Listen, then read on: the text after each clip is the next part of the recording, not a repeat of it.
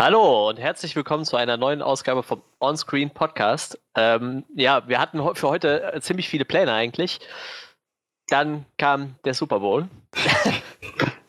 Dann hatten wir ganz plötzlich andere Pläne und äh, jetzt auf einmal hat sich das so ergeben, dass das vermutlich einer der, der vollsten Podcasts wird, die wir jemals hatten. ich, ich, bin echt froh, dass ich das nicht alleine machen muss. So, das, das wäre echt äh, verdammt viel für eine Person. Und, äh, ich, ich glaube, ich bräuchte so, so ein Heiserkeitsmittel, dann, was ich immer so zwischendurch nehmen kann oder Hustenbonbons. So. ja, äh, mein Name ist Manuel Huhn, das hätte ich vielleicht mal erwähnen sollen. Ähm, und ich bin natürlich nicht alleine, man, man hört sich schon im Hintergrund äh, lachen und ähnliches. Also ich, wir sind natürlich wieder die altgewohnte Runde, äh, mit Johannes natürlich. Ich habe gerade überlegt, ob, nachdem du jetzt so gesagt hast, man hört es ja schon, wenn wir jetzt einfach mal gar nichts sagen würden. So. und nämlich Johannes ist da, und Frederik ist da. Cool, Einfach deine, deine verschiedenen Persönlichkeiten, die in deinem Kopf leben. so. Ich hätte da auch antworten müssen. Hallo. hey, wie geht's? Ja, äh, Johannes hat gerade schon gespoilert. Natürlich ist auch unser äh, Talking Head und Walking Dead da. Äh, guten Abend, Frederik. Ja, hallo. Pass bloß auf, dass du nicht jetzt die halbe Zuhörerschaft schon verschreckst. Das wird einer der vollsten Podcasts. Ich brauche schon Lutschtabletten nachher, wenn wir fertig sind. So, klick, klick, klick, erstmal alle raus. Nein, das, dann bin ich nächste Woche wieder dabei.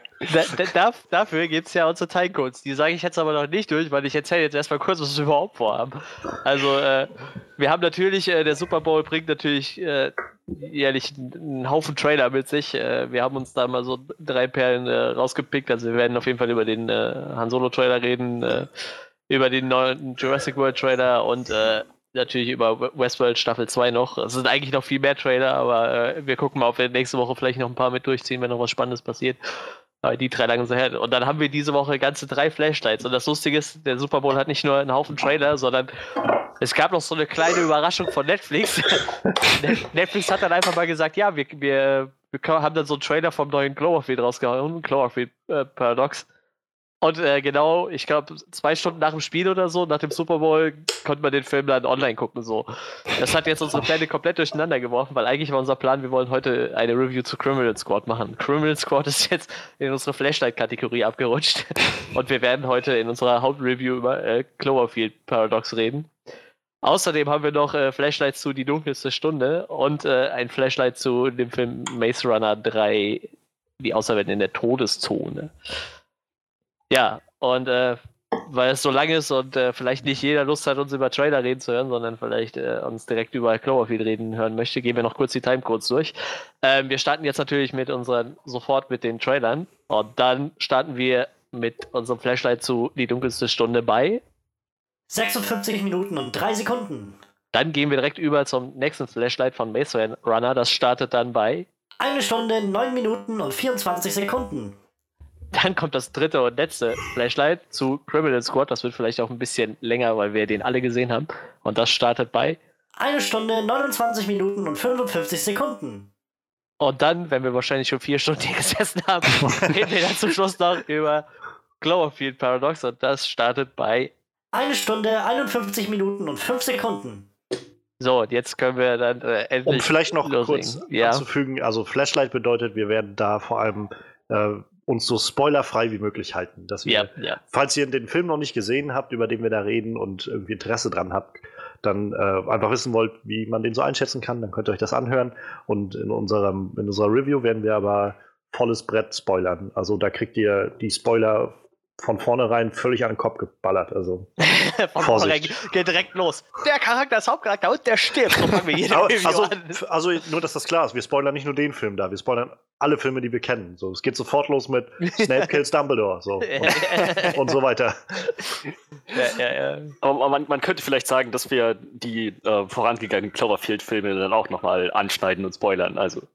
Ja, das, das vermutlich. Also wenn wir über Cloverfield reden, werden wir auch über 10 Cloverfield Lane, äh, Cloverfield Paradox und Cloverfield reden. Also das äh, nimmt sich nehmen wir uns dann raus. Also wie gesagt, die, Reviews sind bei uns grundsätzlich immer sehr spoiler-heavy, die Flashlights sind immer sehr spoilerfrei, sofern das möglich ist. Meistens gelingt uns das ziemlich gut, glaube ich. So. Highlights der Woche. Also, starten wir mal mit unseren Trailern. Wir haben natürlich, äh, wie gesagt, einen Haufen Trailer bei den Super Bowls. Da kann man durchgehen, was wir heute nicht machen. Also es gab natürlich äh, einen neuen Mission Impossible Trailer, der lag Freddy eigentlich noch am Herzen. Wir hatten noch natürlich den Trailer für Cloverfield Paradox, der dann total unsinnig ist, weil der Film einfach zwei Stunden später bei Netflix war. Obwohl, ich, ich glaube, der, der, der Impact von, von diesem wir machen jetzt einen Trailer und äh, zwei Stunden später kommt der Film auch schon ziemlich gut. Es gab eine, äh, einen kurzen neuen Spot zu Avengers Infinity War. Äh, Train Rock Johnson legt sich mit Hochhäusern an, habe ich noch gehört. äh, kommt so ein Film, der heißt Skycraper, Skycraper ja. wo er so von Hochhaus zu Hochhaus springt oder was. Ich habe keine Ahnung, ich habe nur ein Poster davon gesehen. Äh, es gab noch einen äh, kleinen Spot zu äh, Red Sparrow. Das mit Jennifer Lawrence, glaube ich, ne? Mhm. Der war das, ja. Der, der äh, Black Widow-Film, den wir nicht kriegen. ah, genau. Äh, A Quiet Place sehe ich hier noch, hat einen hm. ja. Fernsehspot bekommen. Jack Ryan hat einen, oh, Tom Clancy's Jack Ryan. Das hm. äh, gab es das nicht schon mal? Ja, ja, da gab es mehrere Filme, aber das wird so eine neue Amazon-Serie jetzt. Ah, okay. Ja, ich sehe auch gerade auf Prime äh, Wie heißt der? John Krasinski in der Hauptrolle, glaube ich. Ja. Äh, es gab einen ersten kleinen Teaser zu äh, Castle Rock, der neuen Serie von Stephen King und natürlich die drei Trailer, die wir uns noch so vorgenommen haben. Ich hoffe, wir haben nichts vergessen. Wenn ja, tut es mir leid. Dann gebe ich, geb ich die Schuld dann. einem großen äh, Film-News-Portal, das mit C anfängt und wo leider aufhört. ja, ähm, wie gesagt, äh, Han Solo-Trailer, Jurassic World 2, Westworld. Äh, hat einer von euch das Bedürfnis anzufangen? Äh, ja, sonst, sonst fange ich gerne an. Okay, stimmt, du willst ja auch das erste Flash einmachen. Dann fang du jetzt mit dem Trailer an, dann kannst du dich noch ein bisschen entspannen. Ja, und zwar habe ich mir den Trailer zu Westworld Staffel 2 rausgepickt. Also so generell muss ich sagen, zu den Super Bowl-Trailern und auch der Super Bowl-Werbung, die dieses Jahr so war, so wirklich herausragend war davon, fand ich nicht, war, nichts. Ähm, der Großteil war irgendwie so mehr so eine Art Erinnerung, so aller, hey, denk dran, es gibt noch das hier, so, ähm, wo ich halt, naja, gut, weiß ich nicht, ob ich das bei den meisten Sachen gebraucht hätte, so. Ähm, aber gerade bei Westworld Staffel 2 war es halt insofern schön, weil man ein bisschen mehr ein Feeling dafür bekommen hat, wo es jetzt tatsächlich hingehen soll in der zweiten Staffel. Äh, ich habe die erste Staffel damals gesehen, 2016, als die rauskam. Mehr so durch, dadurch, dass ich halt wusste, oh, HBO macht das und gehört hatte, so das ist so HBOs großer Plan, wenn dann Game of Thrones irgendwann mal ausläuft. Also irgendwann soll jetzt heißen, nach der nächsten Staffel, die jetzt noch kommt ähm, dass sie dann halt noch ein neues Serienprojekt haben, was vielleicht ähnlich Massen mobilisieren kann. Und ja, insofern war ich halt interessiert und ich wusste halt nur, dass das Ganze auf so einem Michael äh, Crichton-Film basiert, beruht, den er mal geschrieben hat. Michael Crichton, übrigens der Autor vom Buch Jurassic Park. Mhm. Und äh, Jurassic, also Park ver ver verlorene Welt, glaube ich, hieß der zweite Teil mhm. dann, den er geschrieben hat. Auf jeden Fall ähm, wusste ich halt nur so viel und bin dann damit eingestiegen und ich war äh, von Anfang an sehr gefesselt von der ganzen Serie. Ist halt auch so eine typische, so wie äh, Game of Thrones, zehn Folgen Serie. Man kommt gut durch ähm, mit so einer Folge eine Stunde oder sowas. Muss jetzt damit nicht über, über mehrere Tage gequält oder sowas, sondern man kann das an einem Wochenende irgendwie durchziehen, wenn man Lust hat. Ja, und also ich fand die erste Staffel sehr, sehr gut. Sehr, hat mir sehr, sehr gut gefallen. Sie hat eine ganz tolle Erzählstruktur gehabt, fand ich. Ähm, ich habe zwar gehört, dass einige Leute das schon alles, also viele der Twists und so hervor, also vorhergesehen haben. Gerade Leute, die Lost kennen, haben wohl sehr schnell hm. so Erzählpattern gefunden, die J.J. Abrams wohl häufiger benutzt. Mir war das halt völlig neu und für mich war das ziemlich mindblowing, als das dann zum Schluss so, so dieser Knoten aus der großen Schleife irgendwie rausgelöst wurde und alles irgendwie Sinn machte. Ähm, ja, und die Serie schneidet natürlich auch viele viele größere Themen an, so philosophische Themen an. Das finde ich halt eigentlich auch mal ganz spannend. Ja, und der zweite, die zweite Staffel hat jetzt so ein bisschen auf sich warten lassen. Es wurde auch wenig darüber erzählt, so wie das auch häufig bei J.J. Abrams Projekten ist. Es wird dann ein bisschen Geheimnistour reingemacht und dieser Trailer gibt mir jetzt ein bisschen Hinweis darauf, was passieren wird in Staffel 2. Und so wie es aussieht, werden wir wohl ähm, jetzt also wir hören in dem, zweiten, in dem Trailer zur zweiten Staffel Dolores reden, eine der Hauptcharakterinnen, eine der Hosts aus dem ersten Teil.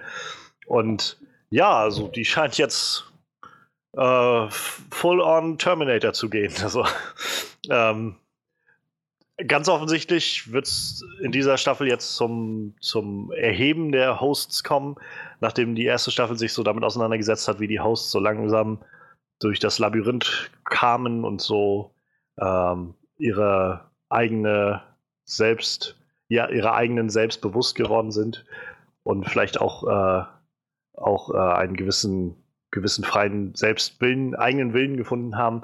Roboter, die ja selbst beherrscht werden. Und der zweite, die zweite Staffel scheint noch mehr da reinzugehen in diese Richtung und mehr uns zu zeigen von ähm, den Robotern und diesen Hosts, die jetzt anfangen, für ihre Freiheit zu kämpfen. Ich finde es sehr schön, wie dieser Trailer so aufgezogen ist, die erste Hälfte wie so eine Werbung, die einfach so anpreist, eigentlich Westworld, so es ist so eine großartige Welt und auch so wie es geschossen ist, also gedreht ist, das Ganze und äh, mit der Musik unterlegt ist, die auch von dem ach, Musiker von, von Game of Thrones ist, ich vergesse mal seinen Namen, dieser indische. Uh, Ramin Djawadi. Genau.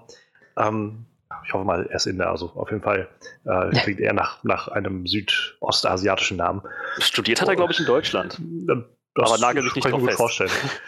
ähm, ich, ich meine, der Name klingt erstmal sehr. Ja, ja, es ist, kann auch Pakistan sein oder irgendwas anderes. Ich will, mich, will ja jetzt auf niemanden auf die Füße treten. Aber so generell ähm, der macht ja auch die Musik und diese, die erste Hälfte des Trailers fühlt sich halt so richtig an wie so eine Werbung für Westworld eigentlich, weil du so siehst diese weiten Landschaftsaufnahmen und siehst irgendwie so in Zeitlupe irgendwie noch diese Stiere rennen und Leute unterwegs und so und hörst dann aus dem Off halt Dolores reden. Das klingt halt auch wie so eine, wie so eine Ansagerin, die irgendwie, so ein Narrator, die irgendwie jetzt so dieses Produkt äh, anpreist, so mit Freiheit und so. Darum ging es ja auch gerade im ersten, in der ersten Staffel, dass halt Menschen nach Westworld gekommen sind, um da so völlig ohne äh, irgendwelche Rückhalte und, und Grenzen sich einfach zu betätigen und, und naja, zu tun, was sie wollen. So. Und dass dann halt dann so zur Hälfte des Trails dass dieser Bruch kommt, gezeigt wird, diese Stiere laufen halt nicht da drinnen rum, sondern draußen rum und sind auch nur mechanische Stiere, die sich jetzt, äh, die auch sich jetzt erheben, mehr oder weniger. Ähm, angeführt von Maeve, der, die da scheinbar zwischen denen durchging. Das war sie ziemlich cool. Dolores, die halt dann davon redet, dass sie, ähm, dass sie Freiheit erlangen will. So, das finde ich ziemlich cool. Ich bin halt echt mega gespannt, wo das Ganze hingeht. Dazu halt die Schauspieler, die alle wieder zurückkommen, ist, die mich äh, wieder sehr begeistern. Also die äh, Evan Rachel Wood, die von Dolores, die Schauspielerin, ich halt sehr, sehr gut, sehr großartig. Wie gesagt, auch die von Maeve, die Schauspielerin, ich habe ihren Namen gerade nicht im Kopf. Ähm, Fand ich ziemlich gut. Sandy Newton. Genau. Jeffrey Wright kehrt zurück als Bernard. Ähm, wir haben dann noch ähm, Ed Harris vor allem, der wiederkommt als der Mann in Schwarz. Und äh, James Marston ist auch wieder dabei als Teddy. Also der Cast ist halt durch die Bank weg irgendwie großartig. Ich, ich bin echt sehr gespannt, wo das Ganze hingeht. Ähm, Tessa Thompson ist auch mit wieder mit dabei sie haben halt tausend Möglichkeiten, wo das Ganze hingehen kann. Es gibt auch noch so einige, ja, so einige kleine äh, Plot-Linien, die noch nicht zu Ende geführt wurden oder so. Naja, so typische J.J. Abrams, der halt Produzent der Serie ist. J.J. Abrams äh, Mystery-Boxen, wo man dann jetzt nur so kleine kleine Mysteries aufgebaut hat und noch keine Lösung irgendwie überhaupt nur in Aussicht gestellt hat, sondern jetzt erstmal warten muss, wie sich alles noch weiterentwickelt oder so. Und äh, ja, also insofern, das freut mich sehr und ich bin sehr gespannt darauf, nachher im April die Serie zu sehen. Also ich glaube, der April wird dieses Jahr ziemlich, ziemlich fett. Und ja, ich würde halt gerne auch mal wissen, so, äh, ihr habt jetzt ja, glaube ich, die erste Staffel nicht gesehen. Nee. Und äh, was, also wenn ihr den Trailer so seht, gibt euch das was und äh, seid ihr, seid ihr ähnlich interessiert daran, äh, vielleicht die erste Staffel auch noch zu sehen und dann einzusteigen in die zweite? Oder äh, muss ich dann die Recap alleine machen im April? Nein. ich, ich, ich, könnte doch mal dasselbe sagen, was ich eben schon mal vor, vor Podcast erwähnt habe. Also ich habe tatsächlich auch schon versucht, die erste Staffel zu sehen. Und ich wollte das halt so beiläufig machen, während ich irgendwas anderes tue. Ich glaube, da war ich irgendwas am Bemalen oder so und dachte so, kannst du nebenbei gucken und hab dann schon in der zweiten Folge gemerkt, das funktioniert halt nicht. Und äh, äh, wo du jetzt halt auch nochmal erwähnst, dass da viele Leute parallel zu Lost ziehen. Also es ist halt dann wahrscheinlich so dasselbe so. Bei Lost Cup durfte man halt auch keine Folge verpassen. So. Und ich, man, man muss sich halt echt äh, die, die, Zeit nehmen, wirklich die, die Serie auch zu gucken, so, weil sonst man blickt halt, man steigt halt einfach nicht durch so. Ähm, was ja eigentlich auch für die Serie spricht. So, ich, ich finde immer, wenn du so eine Serie nebenbei gucken kannst, so, dann, dann, dann ist halt, dann bleibt halt auch nicht viel hängen, so, da ist auch nicht viel da, was hängen bleibt. So. Und wie gesagt, wenn ich in der zweiten Folge schon merke, so ich habe irgendwie die Hälfte schon, verstehe ich schon nicht mehr, dann, dann ist es auf jeden Fall eine Serie, auf die ich mich konzentrieren muss. Deshalb. Hashtag äh, Dark. zum Beispiel. Ja, für mich war die Serie halt auch total interessant, weil halt äh, Jonathan Nolan halt ähm, mit dahinter steht. Und äh, Der hat ja nur, ich bestimmt die Hälfte der Filme mit seinem Bruder, mit seinem, seinem Bruder Christopher Nolan, seinen, die Filme zusammengeschrieben so und äh, ja, ich sag mal, das ist dann, äh, das spricht ja für, für ihn qualitativ so, deshalb hat mich die Serie ja direkt ziemlich interessiert und mein Arbeitskollege hatte mir irgendwie vor Jahren schon von, von so einem Film erzählt, den er sich jetzt äh, auf, auf DVD gekauft hat, für so Westworld und so, fand ich damals schon ziemlich abgefahren. Und dann habe ich halt irgendwann gelesen, dass da eine Serie zu kommt und dann dachte ich, ja, das ist cool, dann werde ich mir die angucken. Aber leider noch nicht so gekommen, aber auch die, die zweite Staffel, die, die gibt mir halt so viel wie die Trailer zu der ersten Staffel. So, das, das sieht halt unglaublich abgefahren aus. So dieses, allein schon diese Szene mit dem mechanischen Bullen, der da rumrennt und den sie dann versuchen abzuknallen. Also die Szene ist schon so ja. abgefahren.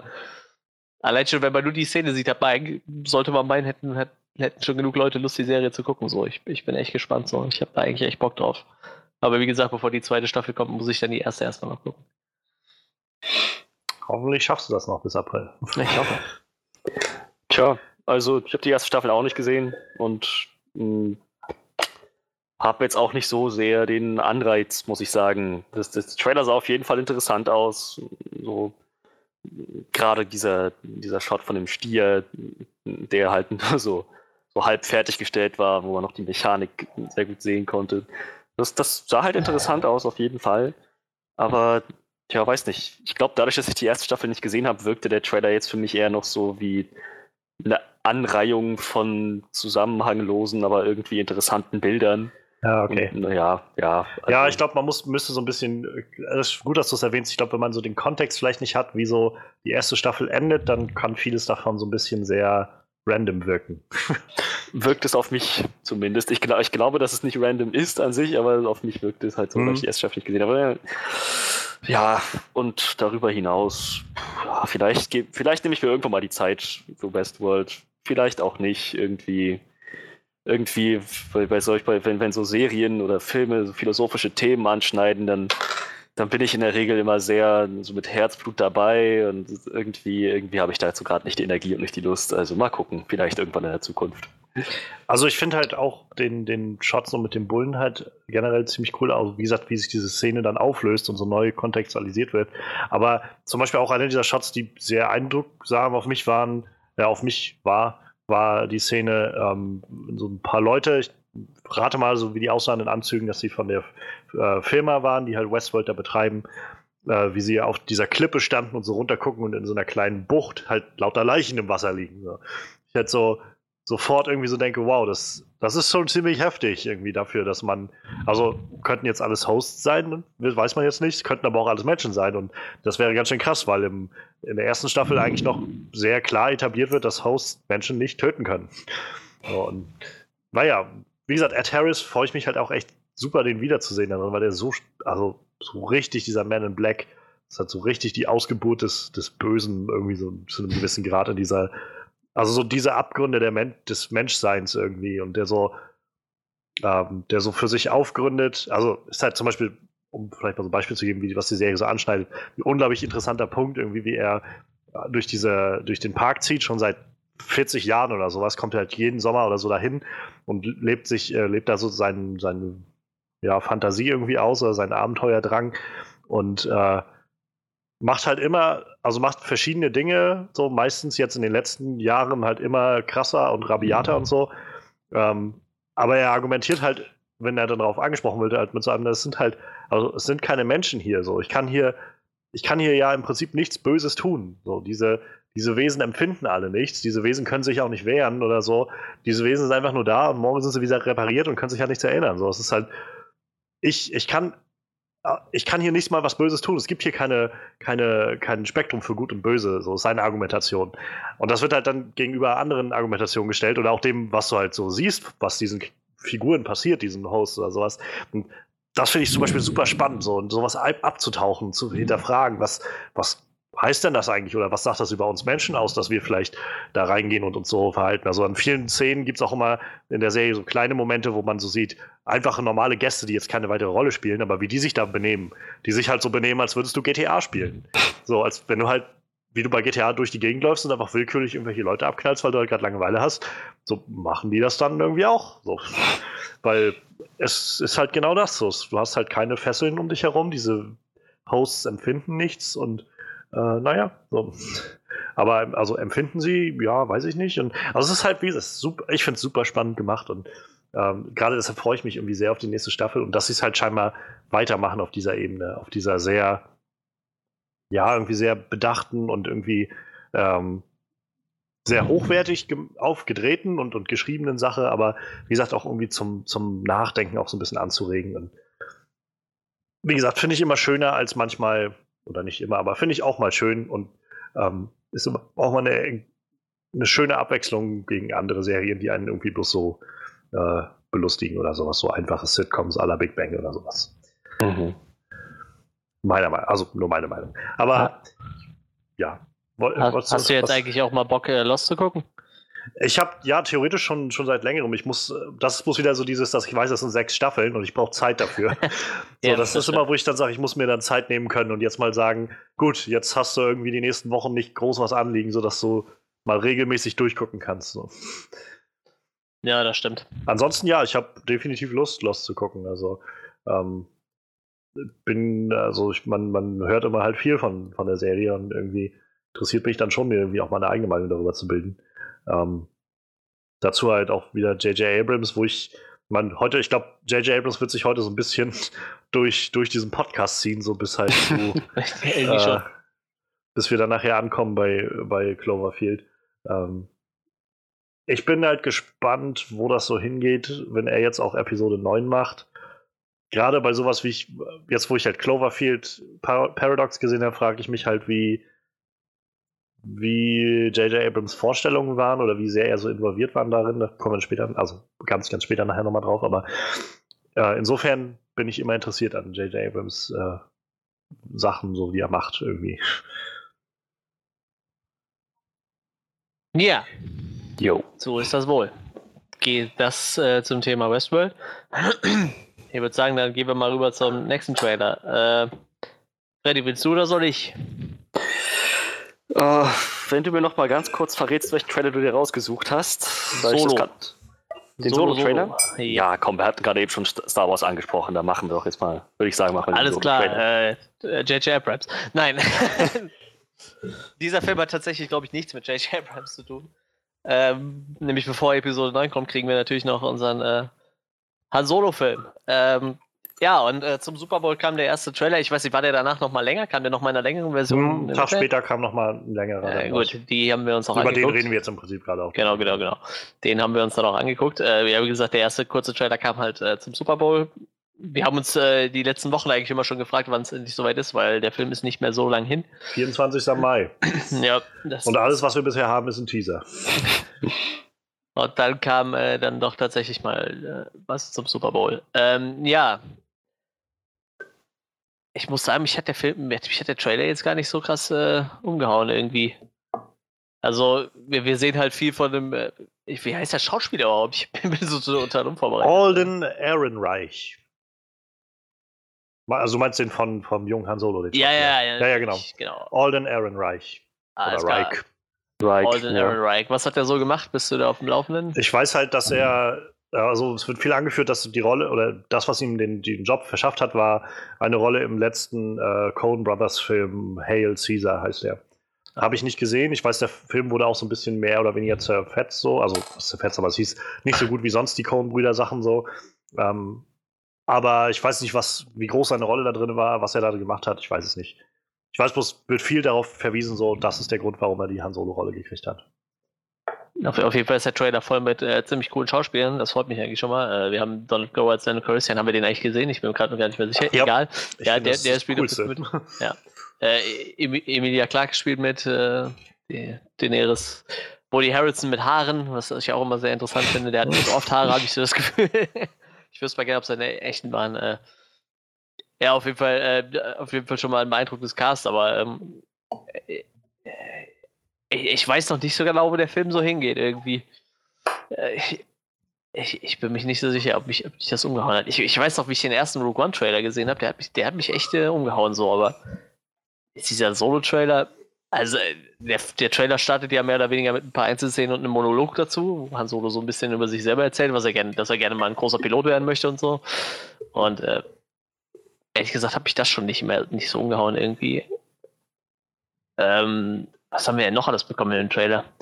Mal kurz überlegen. Äh, natürlich äh, gibt es schon den Millennium Falcon. Ich habe schon gehört, viel, viele Fans wünschen sich ja, dass es, äh, dass man so mitbekommt, wie er den gewonnen hat. Es wird ja, ich, ich gefühlt in jedem Film äh, erwähnt. Ich, ich weiß es aber tatsächlich mhm. nicht. Ich glaube, er hat beim Glücksspiel gewonnen oder so. Ich bin mir nicht mehr sicher. Ja, genau. Äh, also viele Fans wünschen sich ja, dass man sieht, wie er ihn gewinnt. Ähm, weiß nicht, das wurde jetzt im Trailer mal noch nicht angekündigt. Auf jeden Fall hat er ihn äh, im, im, Trailer. Da gibt es auf jeden Fall den Millennium Falcon. Wir haben viele ähm, wir haben einen äh, fetten TIE Fighter gesehen. Da bin ich echt gespannt, wo, wo der herkommt. Also einen etwas breiteren TIE Fighter. Ja, und sonst sieht's. Ich dachte erst vielleicht, es hat ein bisschen was von einem Road-Movie, aber ich bin mir nicht so sicher. Heißt das im Weltraum überhaupt Road-Movie? Wenn es keine Straße gibt, ist es. Oder nennt man das dann anders? Äh, ihr wisst, was ich meine. Ähm, Straßen, wo wir hingehen, brauchen wir keine Straßen. ja, so, so, so in etwa. Äh, Road-Movie ohne, ohne Road. Also quasi ein Movie. Ja, natürlich spielt äh, sein best, bester Buddy Chewbacca mit dabei. Er spielt noch den Dolmetscher für ihn, was ich sehr niedlich finde. Irgendwie so. Wenn er sagt, ja, das heißt ja. Na, ist alles klar. ja, und sonst, äh, ich, ich, weiß nicht, ich kann zu dem Trailer nicht so viel sagen. Was, was, was meint ihr denn zu dem Trailer? Hat, hat euch der jetzt voll umgehauen und so?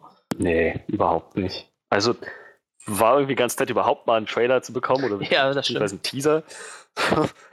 ähm, ja, ich meine, wenn ich das richtig verstanden habe, ist das da auf, auf Hans Rückbank in manchen Szenen Lando Calrissian, oder? Genau, oder der. Liege ich jetzt total genau, falsch? Ja, ja. Okay. Das ist der, der Schwarze mit dem Schnauzer. Genau. Ja, gut, dann, dann ist er das. Ist halt irgendwie das, was ich so mehr oder weniger erwartet hatte, mal so ein bisschen ähm, zu sehen, wie so eine Art Origin-Story für diese Charaktere zu bekommen, die man halt aus den, aus den Classic-Movies noch so kennt. Und ja, auch mal irgendwie interessant zu sehen, wie Han Solo so früher drauf war, so, wie sich seine Persönlichkeit so gewandelt hat zwischen, sozusagen, es chronologisch durchgeht, zwischen Solo und der ursprünglichen Trilogie und der aktuellen Trilogie, wo er ziemlich griesgrämig doch irgendwie ist, beziehungsweise war. Ähm, der, der, der gibt es ja nicht mehr. Aber das, das sind so, so, so Elemente, wo ich dann dachte, genau das habe ich eigentlich erwartet von dem ersten Teaser oder dem ersten Trailer zu dem Film. So, dass man genau diese Elemente hervorhebt und man so durchblicken lässt, ja, wir machen, wir, wir machen im Prinzip das, was man sich da nicht entgehen lassen sollte. Darüber hinaus, Emilia Clark ist total an mir vorbeigegangen. Ich wüsste jetzt nicht, wo die im Trailer vorkam. ich glaube, man hat sie auch nur einmal, einmal sie, gesehen, ne? Von vorne sagt, und von der Seite oder so. Sie sagt zu ihm sowas wie, ähm, es ist seltsam irgendwie, niemand weiß oder niemand außer mir weiß, wer du, wer du wirklich bist oder irgendwie sowas oder was du wirklich bist, irgendwie sowas in der Art, sagt sie zu ihm. Und sagt ah, er, das ist Emilia Clark. Ja, ja, und dann mhm. sagt er halt irgendwie, ja, und das wäre was. So. Solo, du bist allein. Naja, aber das, ohne Witz, das, das wirkt so geschnitten, niemand außer mir weiß, was du wirklich bist. Und das wäre, und dann kommt der Titel, ja, Solo. Stimmt. So, dachte so, okay, du wirst allein sterben. Ich schätze, das ist die Botschaft, die sie darüber bringen wollte. Aber ja, ähm, ja, war, war irgendwie ganz, ganz nett, aber gehypt bin ich jetzt nicht. Ich weiß nicht, ich frage mich halt immer noch, wer hat eigentlich diesen Film verlangt? ja. Also ich meine, ich, Rogue One ist schon so gewesen, wo ich durchgedacht habe, mal gut, das ist jetzt vielleicht nicht unbedingt das, das Setting, was man so direkt wählen würde, aber es hat irgendwie Potenzial, was anderes zu tun, was Neues zu machen. So. Und naja, und jetzt haben wir wie die neue Trilogie, die läuft und irgendwie auch neue Wege beschreitet. Und, und gleichzeitig scheinen die Leute bei Lucasfilm immer noch das Gefühl zu haben, wir müssen, wir müssen eigentlich mit diesen ganzen Stories, die wir jetzt machen, nochmal komplett jede tote Kuh melken, die wir hier haben, irgendwie. Und also ist vielleicht ein bisschen übertrieben, aber so gerne frage ich mich ja trotzdem, wer hat, wer war derjenige, der gesagt hat, weißt du was? Ich habe mich immer gefragt, Han Solo. Was war mit dem eigentlich vor zehn Jahren so, bevor Episode 4 losging? So, also ich meine, ich bin nicht der größte Star Wars-Fan und Kenner, so ich habe alle Filme mal gesehen und fand es halt okay, so. Aber ich finde gerade irgendeine Sache, die ja das, die so Han Solo doch ausmacht, ist doch, dass er am Anfang, wenn man ihn kennenlernt in Episode 4, einfach mal ein Halunke ist so. Und er ist halt einfach da. Und also ich sehe halt, ich persönlich sehe jetzt so ein bisschen die Gefahr, dass sie vielleicht generell mit diesem Konzept einem, von einem Han Solo-Film jetzt so ein bisschen was davon revidieren und ihn halt jetzt schon so er war schon davor eigentlich ein Held. So. Das macht aber irgendwie kaputt, dass er ja eigentlich ja in dieser Originaltrilogie anfängt als dieser Halunke und so von Film zu Film eigentlich immer mehr in diese Heldenrolle so widerwilliger Her äh, Held so hineinwächst. Und wenn, wenn wir jetzt halt irgendwie erfahren, so, hey, er war schon damals irgendwie ein Held und dann war er irgendwie nochmal zehn Jahre ein Arsch und dann ist er wieder ein Held gewesen. So, das weiß ich nicht, also ähm, ob das wirklich Sinn macht. Also, und, und davon ab, jetzt um mal vielleicht mal zum Trailer zu kommen, ähm, also wie man vielleicht schon hört, ich bin jetzt nicht so mega, schon generell nicht so gehypt dafür, dass so ein Film kommt. Dazu halt die ganzen Probleme, die im Vorfeld da waren mit den äh, mit äh, Lord und Miller, den beiden Regisseuren, die halt gegangen worden sind irgendwie und dann Ron Howard, der eingesprungen ist und dann hieß es ja, also war ganz lange so Pro also Probleme hinterm Set, was weiß ich und dass irgendwie ein Acting Coach da sein musste und irgendwie ja 90 Prozent des Films neu gedreht wurden und also was was nicht alles kursierte an Gerüchten ähm, und naja, auch der Fakt, wie gesagt, der Film startet in drei Monaten, so. dreieinhalb so. Und wir haben bisher, also jetzt bis jetzt gerade den ersten Teaser gerade erst bekommen. Und der sagt nicht mal viel aus, so finde ich. Und nee. Also da komme ich jetzt mal zum Teaser irgendwie selbst hin. Ähm, dafür, dass ich halt das Gefühl habe, ich brauche diesen Film eigentlich nicht so wirklich. Und ähm, naja, und ich frage mich halt auch, was dabei rauskommt, wenn halt so viele Probleme hinter, hinter den äh, Kulissen sind gibt mir der Trailer eigentlich nicht viel mehr als Übrigens, Leute, ihr mögt Star Wars? Hier sind typische Star Wars Sachen. Ihr seht den Millenniumsfalken. Da ist Chewbacca, den kennt ihr doch auch, oder? hey, das ist Lando Calrissian, kennt ihr auch, oder? So, hier, ein Sternzerstörer. Keine Ahnung, wie der hier reinpasst, aber hier ist ein Sternzerstörer und ein TIE Fighter. Dann kennt ihr alles, ne? So, ich habe das Gefühl, dass der Trailer sehr darauf aufbaut. Also, storymäßig gibt er mir jetzt nicht viel mehr als scheinbar will Woody Harrelson irgendwas tun und dafür braucht er mehrere Leute. Und Hahn wird wohl irgendwie den Piloten machen oder so. Und das war es, ehrlich gesagt, was mir dieser Teaser gibt. Ich, ja, klar, ich muss nicht alles wissen. Also ich will auch gar nicht alles wissen aus dem Trailer. Ähm, aber wenn der Trailer mir dann darüber hinaus, also nicht viel Story gibt und dann auch nur irgendwie sagt, und falls ihr euch Sorgen macht, es ist Star Wars so. Die Dinge, die ihr sowieso kennt, dann, dann weiß ich nicht. Dann ist das für mich irgendwie zu sehr setzen auf Nostalgie und auf äh, ja, irgendwie so dieses, dieses zögerliche, wir, wir machen mal Money in the Bank, so, das muss halt einfach alles sicher laufen. So. Hauptsache, niemand wird sich äh, irgendwie, niemand fühlt sich vor den Kopf gestoßen wegen irgendwas oder so. Und dazu kommt Alden Ehrenreich, der jetzt den Han Solo spielt. Also zum einen tut er mir so ein bisschen leid, muss ich sagen.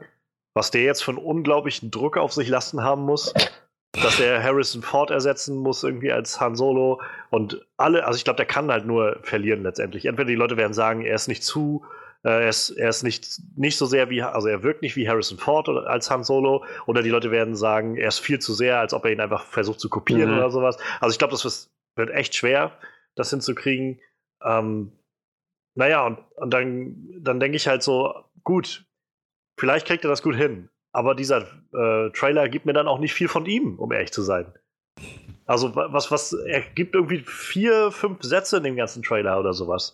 Und alles immer nur so irgendwie, entweder man sieht sein Gesicht nicht oder er grinst gerade ein bisschen oder so. Ich habe jetzt nicht einmal so einen wirklichen Moment gesehen, wo ich gedacht habe, jopp, das, äh, das ist doch mal irgendwie eine Aussage, dass das, dass das irgendwie auf einem Weg ist, eine eigene Han Solo-Performance zu werden. So. Ja, ich weiß nicht. Also, wie gesagt, es ist, ich, bin, ich bin skeptisch, ehrlich gesagt, bei dieser ganzen Han Solo-Geschichte.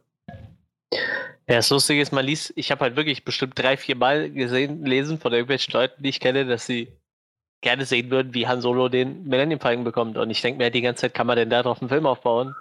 Wenn man naja, das, wissen möchte, das, wie Han Solo den Millennium Falcon bekommt. So, das ist, äh also ich, ich, ich weiß halt wenig davon, also generell, was in dem Film passieren wird, weiß sowieso niemand so, aber ich kenne jetzt auch so ein Universum von Star Wars noch nicht so viel, aber ich würde ich würd wetten, weiß ich nicht, 70, nee, 80 zu 80 Prozent, dass in diesem Film der Kessel Run gezeigt wird, wie er den Kessel Run in unter 12 Sekunden geschafft hat oder sowas. Jetzt für 12 Parsec, so was. Ähm, so, das würde ich zum Beispiel, würde mich überhaupt nicht wundern, wenn das passiert, weil so wirkt dieser ganze Film für mich. Wir werden bestimmt sehen, wie er mit Jabba the Hutt das erste Mal zu tun hatte und, äh, und ihn übers Ohr gehauen hat oder sowas. So, äh, all diese Sachen, wo ich denke, so Dinge, die halt in den anderen Filmen immer mal so einfach an den Rand geworfen waren, um so einfach zu zeigen, das Universum ist halt noch größer, die werden jetzt wieder aufgegriffen, um daraus irgendwie einen ganzen Film zu spinnen. Oder das wenigstens irgendwo reinzuquetschen in so einen ganzen Film. So, und also das kann bis zu einem gewissen Punkt funktionieren. So, ich finde, bei Rogue One war schon so an der Grenze, aber es hat funktioniert. Ähm, aber davon, also ich glaube, wenn die jetzt anfangen, wirklich in diesem Film, in diesem Han Solo-Film, Jabba the Hutt mit reinzukloppen, den Millenniums Falken, klar, der ist dabei, verstehe ich. Und ich kann auch irgendwo verstehen, dass sie vielleicht erklären, wie er an den kommt, so wie er, wie er, wie der in seinen Besitz kommt. So. Aber wenn der Kessel Run da reinkommt, wenn dann auf einmal Boba, äh, hier äh, Jabba the Hutt damit reinkommt, ähm, so, die, das sind alles die Dinge, wo ich so denke, tut das jetzt echt Not? So, könnt ihr nicht dann nicht lieber irgendwie euch eine andere Geschichte ausdenken? Also wirklich was, was Neues, so, dann, dann, ich meine, das Star Wars-Universum ist so groß. Es ist ein Universum und alles, was ihr macht, ist irgendwie von Film zu Film immer nur noch kleiner machen. So, noch die letzten paar Winkel, die irgendwie in den originellen Trilogien äh, nicht, äh, nicht erforscht waren, jetzt nochmal irgendwie zu entzaubern und nochmal näher daran abzutauchen. Ja, ich Vielleicht ich will meinen Bounty Hunter Film, ich will meinen Bounty Hunter Film, der wird dann auch so da reinspielen. Da ist mir egal, ich will trotzdem meinen Bounty Hunter Film. Ich will meinen Boba Fett Film. Weißt du, vielleicht liege ich ja auch völlig falsch. Vielleicht wird der Film auch echt große Klasse, so. Mag sein, so. Aber ich, dieser Teaser gibt mir halt jedenfalls keinen Grund, dass ich auf einmal meine äh, Sorgen diesbezüglich zur Seite legen könnte oder meine, meine äh, ja, Voreingenommenheit irgendwie des Ganzen. Weil der, dieser Teaser mir nicht gibt, Leute, macht euch keine Sorgen, die Nummer haben wir im Griff und es wird so. Das einzig Coole, was ich in dem Teaser fand, war halt dieser letzte Shot, nachdem der, äh, nachdem der Titel reinkam. Mit dem, mit diesem komischen äh, Tentakelviech im, im Sturm, wo sie da irgendwie durchgeflogen sind. So, das war, wo ich dachte, das sieht cool aus. Aber das reicht bei weitem nicht, um mir zu zeigen, hey, wir machen irgendwie was, was ganz Kreatives mit diesem Film. Ja, ich bin halt immer noch der Meinung, dass der Rogue One Trailer damals auch deutlich mehr gefetzt hat, der erste so. Ja. Ich weiß nicht. Aber das war ja dann noch dieser Trailer, von dem irgendwie 20% oder so dann wieder nicht im Film drin waren von Szenen, weil sie dann ja, wieder angefangen haben, alles zu zerschneiden und anders zu machen.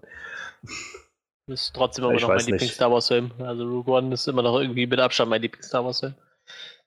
Naja, warten wir mal ab. Vielleicht kommen mir noch ein paar, die ich nicht äh. mag. Ich, naja, bin da optimistisch. Ich, ich bin halt echt gespannt, wie viel Geld der letztendlich einspielen wird, dieser Han Solo-Film. Wo der ja. so landet in der, in der großen Reihe, ob der zum Beispiel besser abschneiden wird als Rogue One oder nicht. Ähm, ich, ich persönlich glaube es fast nicht, muss ich ehrlich sagen. Ich glaube, das wird so einer der, der schlecht verdiensten Star Wars-Filme werden und der wird dann selbst noch viel Geld einspielen, wahrscheinlich. Ähm, und vor allem, was das dann für ein Signal sendet an, an Lucasfilm, ob die jetzt halt wirklich nur noch so weitermachen. Also ich meine, der, der Obi-Wan-Film ist ja scheinbar schon in der, äh, in der Pipeline sozusagen, der in der Warteschleife, der kommt jetzt ja wohl als irgendwann dann 2020 oder so. Oder danach wird dann ja spekuliert. Und auch da kann man sicherlich was Cooles draus machen. So. Ich hoffe aber nur, dass sie auch was Cooles draus machen und nicht sagen, gut, jetzt erforschen wir irgendwie die nächsten fünf Kapitel, die alle so mal angedeutet wurden irgendwie in den letzten Filmen, sondern dann lasst euch doch wirklich ein neues, neues Abenteuer irgendwie einfallen dafür oder so.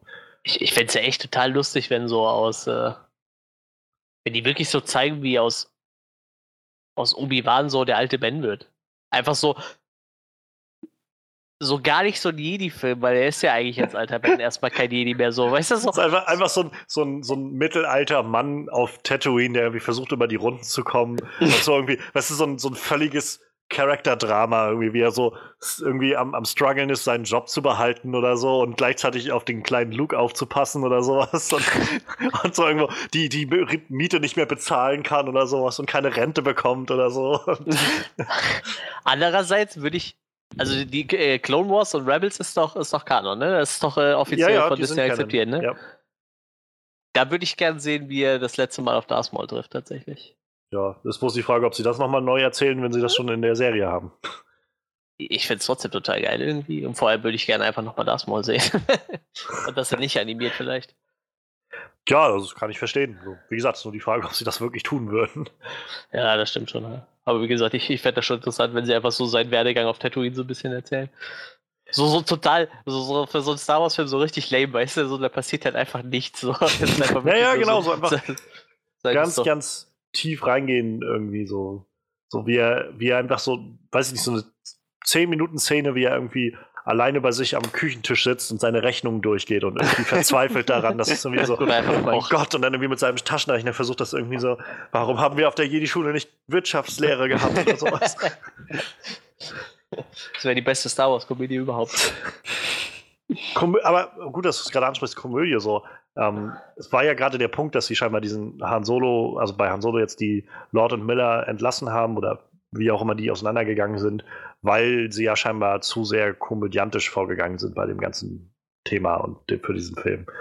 Und äh, dann halt Ron Howard engagiert haben, der jetzt die Regie übernommen hat und wie gesagt, wenn man Gerüchten glaubt, bis zu 80, 90 Prozent des Films nochmal neu gedreht hat. Und ja, also ich meine, der Trailer verspricht ja schon eher düsteren Ton. Also deutlich düster irgendwie. ähm, ich muss ganz ehrlich sagen, für mich wirkt das echt so fade irgendwie alles. Also, gerade was du vorhin meintest, Manuel, am Anfang des Trailers, wenn, wenn, wenn er erzählt irgendwie, dass er Pilot werden will, dann siehst du ihn mhm. über so eine Art Podrennen oder was weiß ich, was das da ist, wo er irgendwie durch eine Stadt fährt oder sowas. Ich hätte jetzt auch sagen können, das kommt aus einem Zack Snyder-Film, so wie das aussieht. So graue Wagen, die auf grauen Straßen in einer grauen Stadt, in einer grauen Welt fahren und der Himmel ist grau. So. Also ich weiß nicht, ich, keine Ahnung, vielleicht bin ich dann auch irgendwie einfach äh, jetzt gerade ein bisschen zu aufgepusht durch so viel äh, schlechte Sachen, die ich heute, heute und in den letzten Tagen gesehen habe, ähm, mit, mit äh, Cloverfield und was weiß ich alles, dass, dass mich dieser Trailer jetzt irgendwie in so Kleinigkeiten dann immer noch herauskitzelt, so, aber ich habe auch das Gefühl, irgendwie, ich hätte gern ein bisschen mehr Farbe da drin gesehen, so ein bisschen mehr.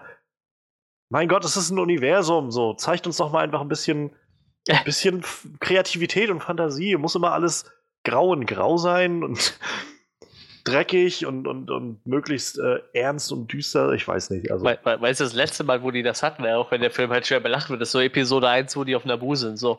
Oder Episode 2, glaube ich, waren so ein paar echt schöne Nabu-Shots, weißt du so? Das war so das farbenfrohste überhaupt im Star Wars-Universum, glaube ich. So, ja, das war alles braun das oder grau. Ich, ich habe ich hab ja, also mit, mit der äh, Original, äh, mit der, mit der Prequel-Reihe habe ich halt andere Probleme als die Farben. ja, gut. Das ist im Großen und Ganzen einfach das CGI und vor allem viele, viele Dialoge, die da drin sind. Aber das ist eine andere Geschichte. Wie gesagt, ich bin auch vielleicht einfach gerade in einem zu negativen Punkt so und ich will auch gar nicht zu sehr darauf einbashen. Wie gesagt, der Film kann großartig werden. Ich will das gar nicht so sehr verneinen. Es ist nur ein kleiner Teaser und vielleicht haben sie doch noch alles irgendwie richtig gerückt bekommen, sodass es irgendwie am Ende ein tolles Produkt wird. Ähm, aber der Teaser gibt mir jetzt keinen Grund, einfach zu sagen, hey, weißt du was, worauf ich mich freue? Solo. Gut. Dann cutte ich jetzt nämlich hier, weil Du hast dich gerade 20 Minuten Rage geredet. Über einen anderthalb Minuten Trailer. so sehr nimmt Johannes das mit, könnt ihr das? Oh, das war noch nicht mal Jurassic World. Nein, nein, nein. Jetzt kommt erstmal der Trailer, den er am meisten gehasst hat. Nein, Quatsch. ja, äh, Freddy, dann gebe ich jetzt mal ab zu dir. Wir haben ja noch einen Trailer. Das ist äh, Jurassic World 2, ein neuer Trailer. Ich bin ehrlich gesagt, ich bin wirklich gespannt, was Johannes zu dem Trailer sagt, denn ich fand dieser Trailer war was anderes als das, was wir im ersten Trailer gesehen haben. So der erste Trailer zu von Kingdom war halt so ziemlich groß und bombastisch. Rexy war drin, so eine ganze Stampede von Dinosauriern, die da den, den, den Hang runterrennen mit Owen vorne an der Spitze und so. Das, das wirkte halt so, dass, naja, es, es wirkte halt sehr, sehr actionbasiert und das war irgendwie alles so einfach ein großer Maßstab. Es war ähm, sehr viel und sehr groß, sehr weite Flächen, und sehr große Dinosaurier und, und sehr viele Dinosaurier und so. Das war der erste Trailer mit so ein paar kleinen Elementen, wo man meinen konnte, okay, anscheinend spielen die Charaktere doch noch eine Rolle. Jetzt in dem Trailer haben sie, hab so, war zumindest mein Eindruck, haben sie mehr Wert darauf gelegt, eine andere Seite des Films zu zeigen. Und zwar hatte ich jetzt den Eindruck, dass in dem Film auch nicht wenig Horror und so, so beengte klaustrophobische Momente drin vorkommen werden. Was ich ehrlich gesagt für das Jurassic Franchise und so seit dem, seit dem ersten Film eigentlich nicht mehr wirklich in der Form gesehen habe und was ich vermisst habe.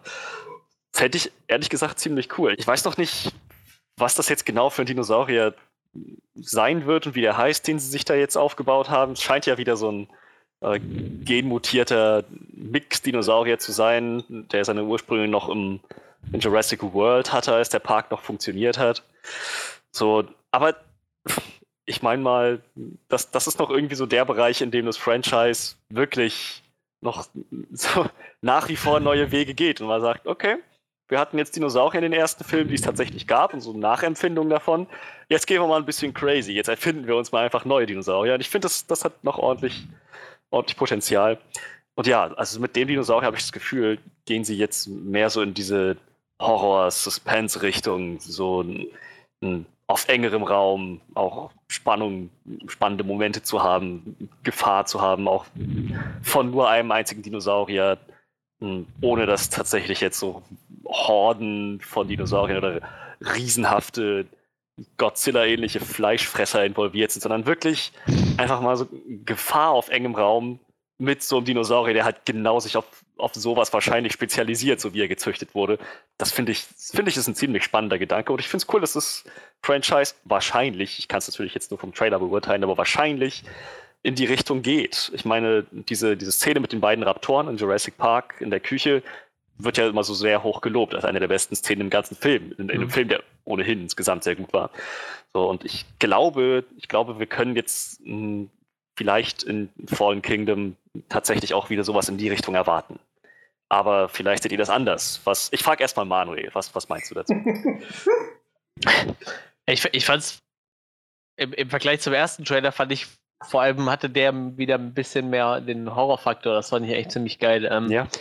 Gerade der erste Film, der war ja schon, gut, ich muss damals sagen, damals war ich ja relativ äh, klein, als ich den gesehen habe, aber ich fand den ersten Teil schon ziemlich gruselig und gerade diese erste Szene mit dem, mit dem, mit dem Mädchen in dem Bett da, fand ich schon, die war schon echt creepy irgendwie. Ähm, hat mich ein bisschen gefreut und auch mit, dem, mit der musikalischen Untermalung so, das war es dann schon sehr ähm, Jurassic Park 1 mäßig, aber äh, ich habe halt mir kommen halt viele Sachen echt so komisch vor. Also, wie der erste Trailer kam, da haben wir uns ja, da hat Johannes sich, glaube ich, schon die ganze Zeit drüber aufgeregt, dass es einfach wieder so voll aufgewärmter Kaffee ist. So nein, die Dinosaurier sterben schon wieder aus. Und, und wie faul das eigentlich ist. Und jetzt, jetzt kommt halt dieses, oh nein, und wir haben schon wieder ein Game manipuliert, Dino, wo ich so denke, Alter, das hatten wir doch im letzten Teil erst so, was soll das? naja, aber wir hatten es bisher nur einmal. Ja, okay, aber. Und ja, auch auf einer anderen Ebene. Ich meine, der, der I-Rex war ja nur wirklich einfach so eine mehr oder weniger monströse, gigantische Fressmaschine. Ich weiß nicht, wie sie jetzt, was wir jetzt mit, mit dem neuen Dinosaurier machen. So, keine Ahnung. Vielleicht ist doch nicht der einzige genmanipulierte Dinosaurier, der da, der da rumläuft. Ja, wer, wer, weiß, was noch kommt so. Aber scheinbar halten sie es ja für eine gute Idee, die Dinos einfach mitzunehmen und irgendwo anders unterzubringen, weil der die Insel scheinbar kaputt geht. So, das das ist doch irgendwie, haben die nicht aus King Kong gelernt, so, das hat da schon nicht funktioniert. So, man kann den Affen nicht von äh, Skull Island mitnehmen und irgendwo in New York ausstellen. So. Das, das geht einfach über die Hose so. Also den Kong aus dem Skull Island von letztem Jahr kann man, glaube ich, sowieso, nirgendwo mitnehmen. Aber den aus dem Film aus, weil, keine Ahnung, wann kam der erste, in den 30ern oder so, der, der alte, ja, ich weiß ja, nicht. Äh, deshalb, also, ja, ich, ich weiß nicht. Also, der, Trailer, der sieht schon deutlich äh, cooler aus. Wie gesagt, allein schon dadurch, dass er irgendwie ein bisschen mehr atmosphärischer und düsterer ist als der Trailer davor, gefällt er mir schon deutlich besser, aber also wirklich überzeugt tut es mich immer noch nicht. Also, ich werde mir den Film auf jeden Fall angucken, so. Ich hoffe halt das Beste, aber ob er jetzt so cool wird, ich, ich weiß es nicht. Vielleicht. Vielleicht. Ja, vielleicht. Ich finde, vielleicht ist doch schon mal, davon, das ist schon mal ganz gut. No, davon kann man, damit kann man arbeiten. so, Johannes, was meinst du?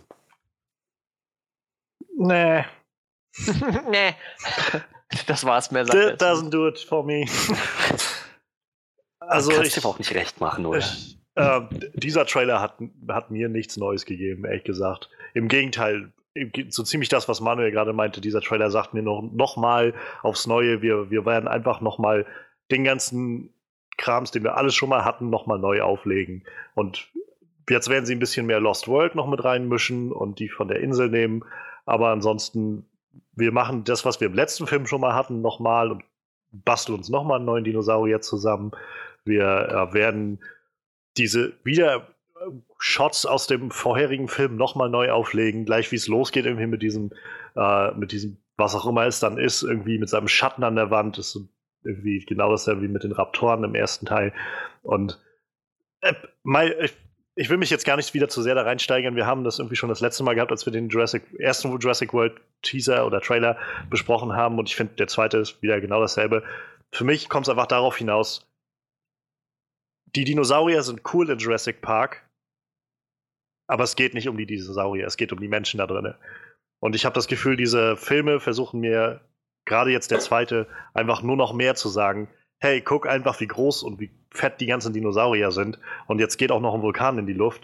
Und aus irgendeinem Grund kann Chris Pratt jetzt auch noch seinen Raptor kontrollieren. Also Blue scheint jetzt einfach einer der Guten zu sein. So dass er irgendwie so ein Hund so, Blue, greif an. Finde ich zum Beispiel auch schon ziemlich dämlich, aber wie gesagt, ich will mich gar nicht, ich will gar nicht noch weiter irgendwie wieder, wieder alles aufwärmen, was ich schon mal gesagt habe.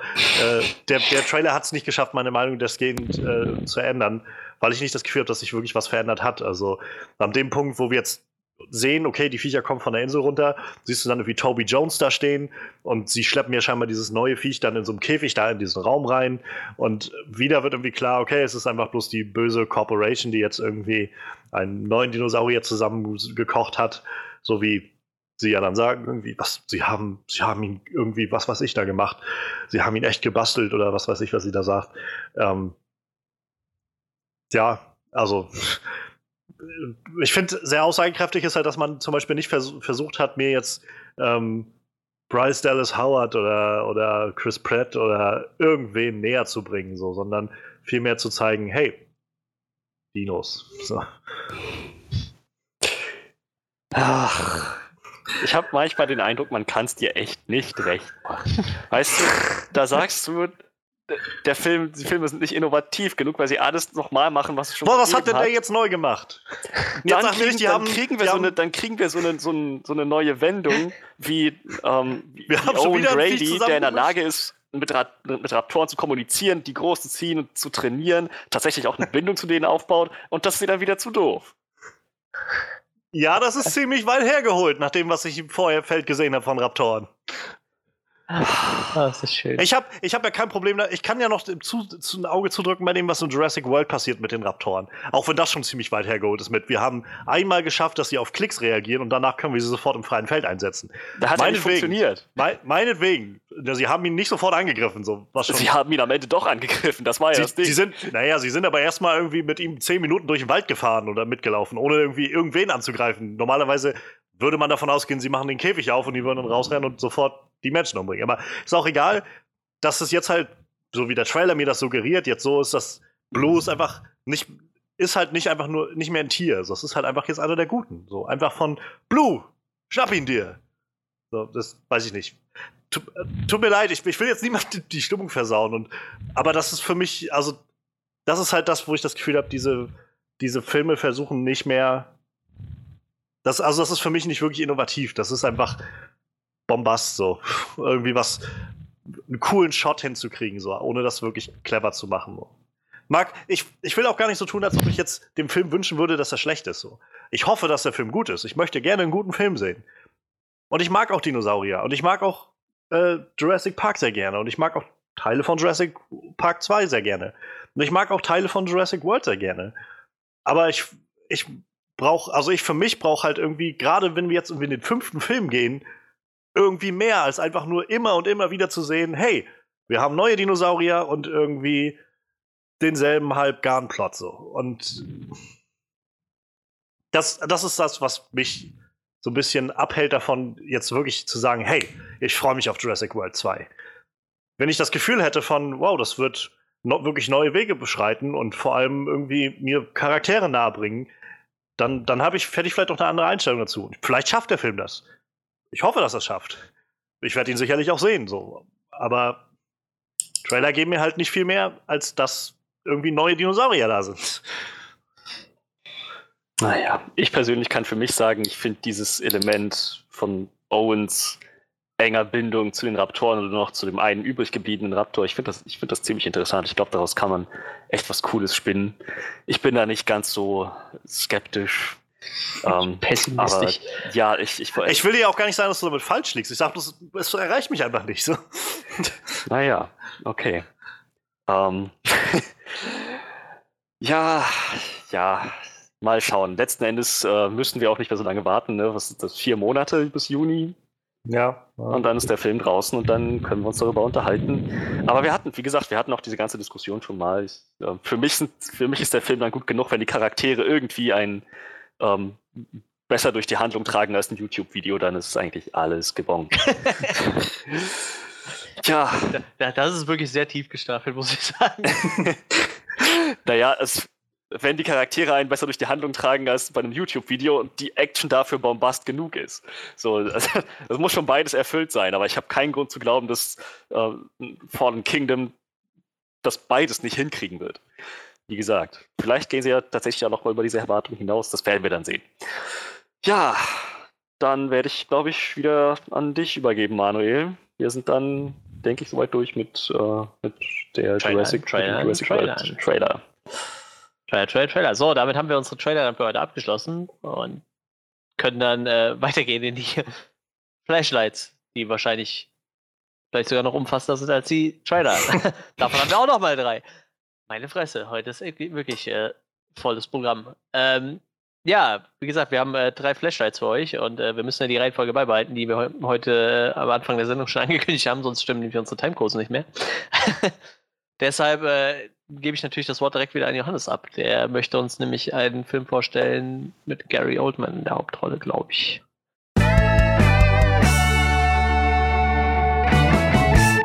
Ja, ich war jetzt äh, vergangene Woche, Montag, glaube ich, war es, noch in der dunkelsten Stunde. Oder im Original halt Darkest Hour. Also du warst in der dunkelsten Stunde im Kino, also ja, abends. Ja. ja, ja, genau, genau. Es war tatsächlich, glaube ich, recht spät abends. Also recht verhältnismäßig spät.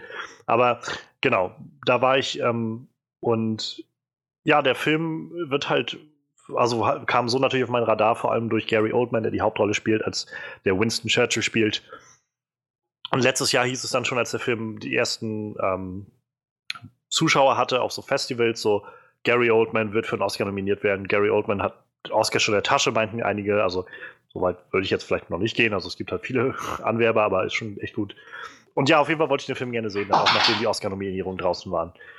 Der Film ist von Joe Wright, ähm, Regisseur, der unter anderem Dinge gemacht hat wie äh, Stolz und Vorurteil, Abbitte, Der Solist, Wer ist Hannah und Pan. Ähm, ja, und eine Folge Black Mirror hat er inszeniert. Und ja, ich war, ich war interessiert daran, gerade weil wir ja auch letztes Jahr Dunkirk gesehen haben und Dunkirk so die, die ähm, Kriegsgeschehnisse sozusagen dieses Ereignisses darstellt, diese ähm, Evakuierung von ja, Dunkirk, also Dünkirchen. Und auf der anderen Seite jetzt dieser Darkest Hour, diese erste paar Wochen und Monate der Amtszeit von, von Winston Churchill als Premierminister darstellt. Und äh, da geht es halt genau darum, da muss er sich damit auseinandersetzen und ähm, ja. Ich will jetzt gar nicht sonst zu viel dazu sagen. Also, wer man kann, wenn man irgendwie in der Geschichte sich ein bisschen beliest, schon relativ schnell merken, wo das Ganze hingeht mit dem, äh, mit dem Film, was dann passiert, in welche Richtung das alles geht. Aber ohne darauf jetzt weiter einzugehen, ähm, Gary Oldman ist halt wirklich fantastisch. Also, es ist schon echt krass, wie sehr der so abtaucht in diese Rolle und wie sehr man irgendwie gebannt ist, so auf dem Schauspiel und dieser Figur Winston Churchill, die er da, die er da so inkarniert. Aber ich muss sagen, das ist halt dann auch so das, was den Film trägt. Davon, darüber hinaus ist halt die Inszenierung so das, der schwächste Part, finde ich. Also ähm, die Schauspieler sind halt durch auch neben Gary Oldman gut. Lily James spielt mit, ähm, die so langsam auch so auf meinen Radar kommt, ähnlich wie Numi Rapaz letztes Jahr, wo ich so sage, die sollte man im Auge behalten mit allem, was sie noch so macht. Äh, die war auch letztes Jahr in Baby Driver zu sehen als die Freundin von Baby. Ah. Und die spielt halt hier so seine Sekretärin. Dann haben wir äh, Ben Mendelssohn in dem Film, der King George spielt. Ben Mendelssohn war letztes Jahr in, vorletztes Jahr ist auch schon wieder, in äh, Rogue One zu sehen als der, äh, wie ist er, Krennic oder so, der Böse. Mhm. Ähm, und sehr schön fand ich noch, dass äh, Stephen Delane dabei war, äh, der Schauspieler von Stannis Baratheon aus, äh, aus Game of Thrones. In so einer Antagonistenrolle, würde ich eher sagen, irgendwie. Also der Film spielt halt, wo ich gerade dabei bin, irgendwie spielt viel damit, mit dieser innerpolitischen, so parteilichen äh, Auseinandersetzung, die so passiert. Also wie Winston Churchill in, den, in die Rolle kam oder in den Job des Premierministers kam. Er war halt nicht die erste Wahl. Eigentlich ist er halt so ein eher Außenseiter in dem Parlament gewesen, in seiner Partei auch und kam dann irgendwie in den Job rein. Und dann haben sie versucht, ihn wieder rauszudrängen mit verschiedenen so Zwistigkeiten und sowas. Ähm, weil es wird ziemlich klar und schnell dargestellt, dass halt Großbritannien ziemlich am Arsch ist. Also wenn man, wenn man, man vergisst, glaube ich, immer leicht, wenn man über den Zweiten Weltkrieg redet, ähm, dass es halt klar von, also wir wissen heute irgendwie, Deutschland hat verloren und wurde irgendwie von den Alliierten besiegt. Dass es aber 1940 gerade halt völlig anders aussah und niemand das absehen konnte, wie es weitergeht, vergisst man, glaube ich, ganz leicht. Und äh, insofern, wenn wir uns das vorstellen, wie Mai 1940 sind die Deutschen im Prinzip in ganz Westeuropa, also sie haben äh, Niederlande, Belgien äh, überrannt und eingenommen. Wir haben Norwegen, Dänemark sowieso eingenommen, Polen eingenommen, Tschechien eingenommen und sind jetzt gerade auf dem Vormarsch nach Paris und können irgendwie nicht aufgehalten werden. Und die gesamte britische Armee ist auf dem Festland und versucht da mitzukämpfen und wird dann eingekesselt in Dünkirchen. Die Engländer waren halt, also so wie es auch der Film jetzt darstellt vor allem, waren die Engländer schon, jedenfalls die im Parlament waren, ziemlich, äh, ziemlich bedrückt von der ganzen Situation und haben kaum noch eine Situation gesehen, wie sie da wieder rauskommen. Sie haben damit gerechnet, dass die Armee aufgerieben wird in Dünkirchen und dann stehen sie quasi ohne Truppen da und werden von Hitler platt gemacht. Und dann wäre halt die Frage, oder ist halt vor allem Stephen Delanes Charakter, der Lord Halifax, ist halt Außenminister, glaube ich, gewesen und fragt dann oder versucht voranzutreiben, dass man in Friedensgespräche mit Deutschland tritt, ihnen Zugeständnisse macht oder so, dass man halt sich den, die britische ähm, britischer Autorität und, und Autonomität irgendwie erhalten kann. Und Gary Oldmans, also Winston Churchill, ist halt absolut dagegen. Er sagt halt, wir können mit einem Terroristen oder mit einem wahnsinnigen äh, Massenmörder und so, wir können mit so jemandem nicht verhandeln. So das, und selbst wenn er uns irgendwas versprechen würde, würde das halt nicht bedeuten würden. Naja, und das ist so dieser Konflikt im Ganzen, im Inneren und das ist irgendwo sehr interessant mit anzusehen und hat auch eine schöne oder eine wichtige Botschaft, die so mitgetragen wird, über de, gerade für unsere heutige Zeit, eine Botschaft darüber, wie man, ähm, wie man aufstehen soll gegen halt äh, hasserfüllte Menschen, wie man für das, für das Gute einstehen soll, irgendwie für Menschlichkeit einstehen soll und nicht, nicht zurückknicken soll in diesen Momenten. Aber für mich ist zum Beispiel die große, größte Schwäche dann in dem Film darin, dass in diesen Momenten gerade immer in diesen Momenten alles viel zu, viel zu dick aufgetragen wird. Also, das wirkt dann nicht mehr wie so ein, wie so ein Biopic in dem Sinne, sondern es wirkt halt echt wie so eine, so ein bisschen wie so eine Predigt, so, die dir halt sagt, irgendwie, okay, wir haben es verstanden, so. Er, er, er ist der Gute und das ist jetzt das Beste, was man da tun muss, so. Und also ich persönlich fand das nicht so gut inszeniert. Deshalb ist das so, wo ich sage, das Schwächste in dem Ganzen ist, glaube ich, wirklich Joe Wrights äh, Regie in dem Ganzen. Ähm, weiß nicht, es gibt zum Beispiel einen Moment im Film, wenn äh, Churchill so am Wanken ist, ob er dann eingehen soll auf diese Friedensgespräche, auf die Idee von Friedensgesprächen. Und nachdem er das nie gemacht hat, fährt er dann das erste Mal in seinem Leben mit der Londoner Untergrundbahn. Weil also er ist ja, kam auch, glaube ich, aus mehr oder weniger äh, royalem Haus irgendwie. Und das war das erste Mal, dass er quasi so, eine, so ein Ver Verkehrsmittel der einfachen Leute benutzt hat und auch einfache Leute trifft. Und dann unterhält er sich halt in der Bahn mit Leuten, so einfachen Leuten. Und die sind dann halt natürlich so voll so, wir würden äh, auch gegen die Deutschen kämpfen, wenn sie durch unsere Straßen laufen und so. Und das ist halt irgendwie eine sehr schön, schön, schöne Idee dahinter, aber es wirkt viel zu dick aufgetragen für so einen Film, der irgendwo versucht am Anfang noch so ein bisschen Realismus reinzubringen so, und versucht so diesen Anspruch zu erheben, wir wollen jetzt Winston Churchill darstellen als den Charakter und es gleitet dann relativ schnell ab in so eine dick aufgetragene, sag ich mal, Beweihräucherung von dem Charakter. Das halt so, vielleicht auch für mich als äh, Stück weit Historiker, also studiere nur Geschichte irgendwie und wenn man dann sowas sieht, dann denkt man halt schon so ein bisschen, ich glaube, Winston Churchill ist einer der unglaublich wichtigen Charaktere im Zweiten Weltkrieg, die sehr dazu beigetragen haben, dass der Krieg, ähm, ja, dass der Krieg halt so ausgegangen ist, wie er ausgegangen ist. Ähm, auf Seiten der Alliierten auch. Aber die Darstellung ist halt schon so, wo ich mir manchmal am Kopf kratze. So. ähm, unterm Strich würde ich sagen, wenn man, wenn man Biopics mag und wenn man vor allem Gary Oldman halt mal sehen will in dieser unglaublichen Rolle, ist, kann man sich das ruhig mal geben. Ist jetzt nicht so, dass ich sage, der Film war völlig daneben so. Ich kann nicht ganz verstehen, warum er für ein Best Picture nominiert ist.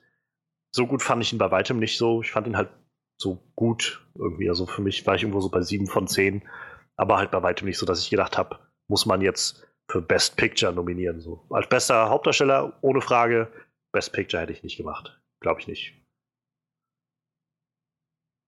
War das für sonst noch was nominiert oder nur für die zwei?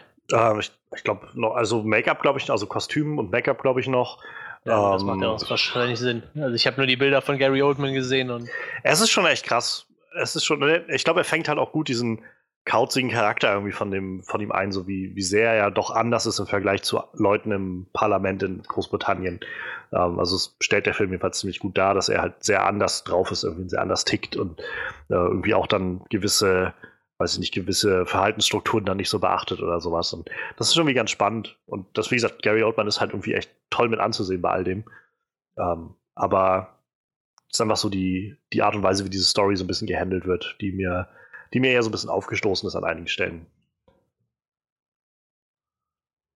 W ja. Willst, willst, du denn prinzipiell sagen, den Film kann man weiterempfehlen? Also ja, generell würde ich sagen, man kann den ruhig gucken, so ist es nicht. Wie gesagt, für mich wäre das so eine 7 von 10. Ich finde, den Film kann man, kann man sehen.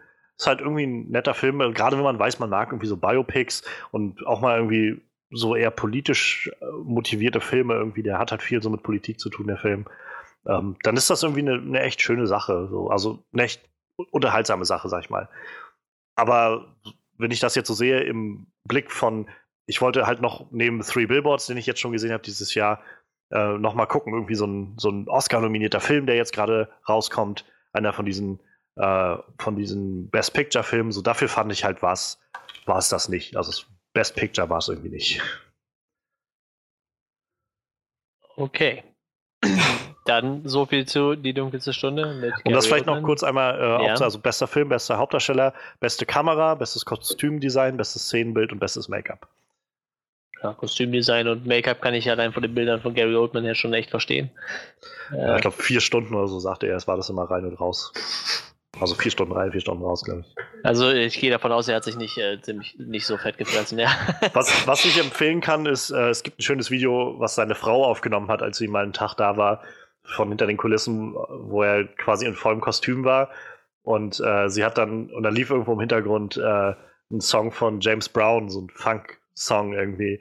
Und dann hat sie quasi mit, ihrem, mit ihrer Handykamera so 30 Sekunden oder sowas aufgenommen, wie dann quasi Winston Churchill zu James Brown tanzt. So, das war irgendwie eine sehr schöne Nummer. So. ich bin gut. gespannt. Ich, also ein Stück weit würde ich Scary Oldman halt auch wünschen, so, das zu gewinnen. Aber mal gucken, mal gucken. Wie gesagt, ich glaube, ich glaube, so eindeutig entschieden ist es noch nicht, würde ich persönlich sagen.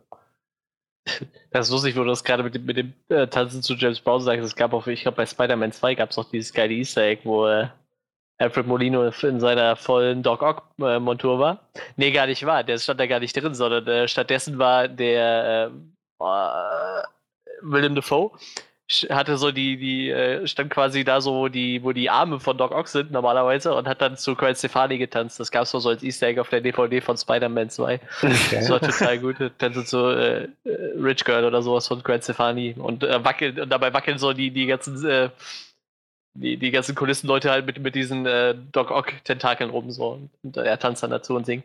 das ist total gut. Ach, das waren noch Zeiten, wo es noch schöne Easter Eggs auf den DVDs gab. Ich glaube, das gibt es heute gar nicht mehr so krass. Ja, DVDs sind doch sowieso, finde ich, sehr abgespeckt worden.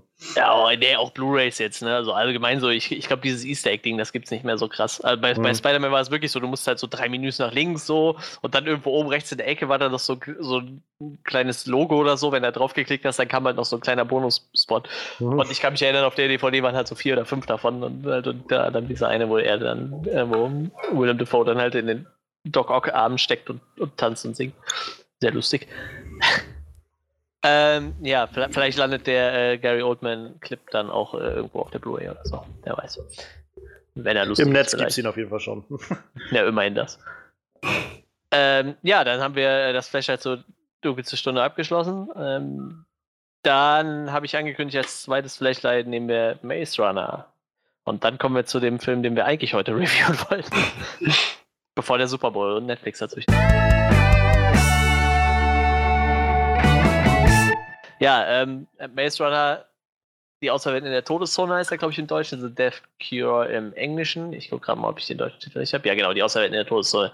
Äh, das ist der dritte und letzte Teil aus der Maze Runner Trilogie. Da hatten sich die Dreharbeiten, ich glaube, um knapp anderthalb Jahre verschoben, weil der Hauptdarsteller Dylan O'Brien wurde während der Dreharbeiten von einem Auto überfahren. Äh, der war relativ schwer verletzt, lag sehr lange im Krankenhaus und ich glaube, dann hat er zwischendurch noch einen anderen Film gedreht, der jetzt auch vor kurzem erst ins Kino kam. Ich weiß gar nicht mehr, wie es American Assassin, genau so hieß der.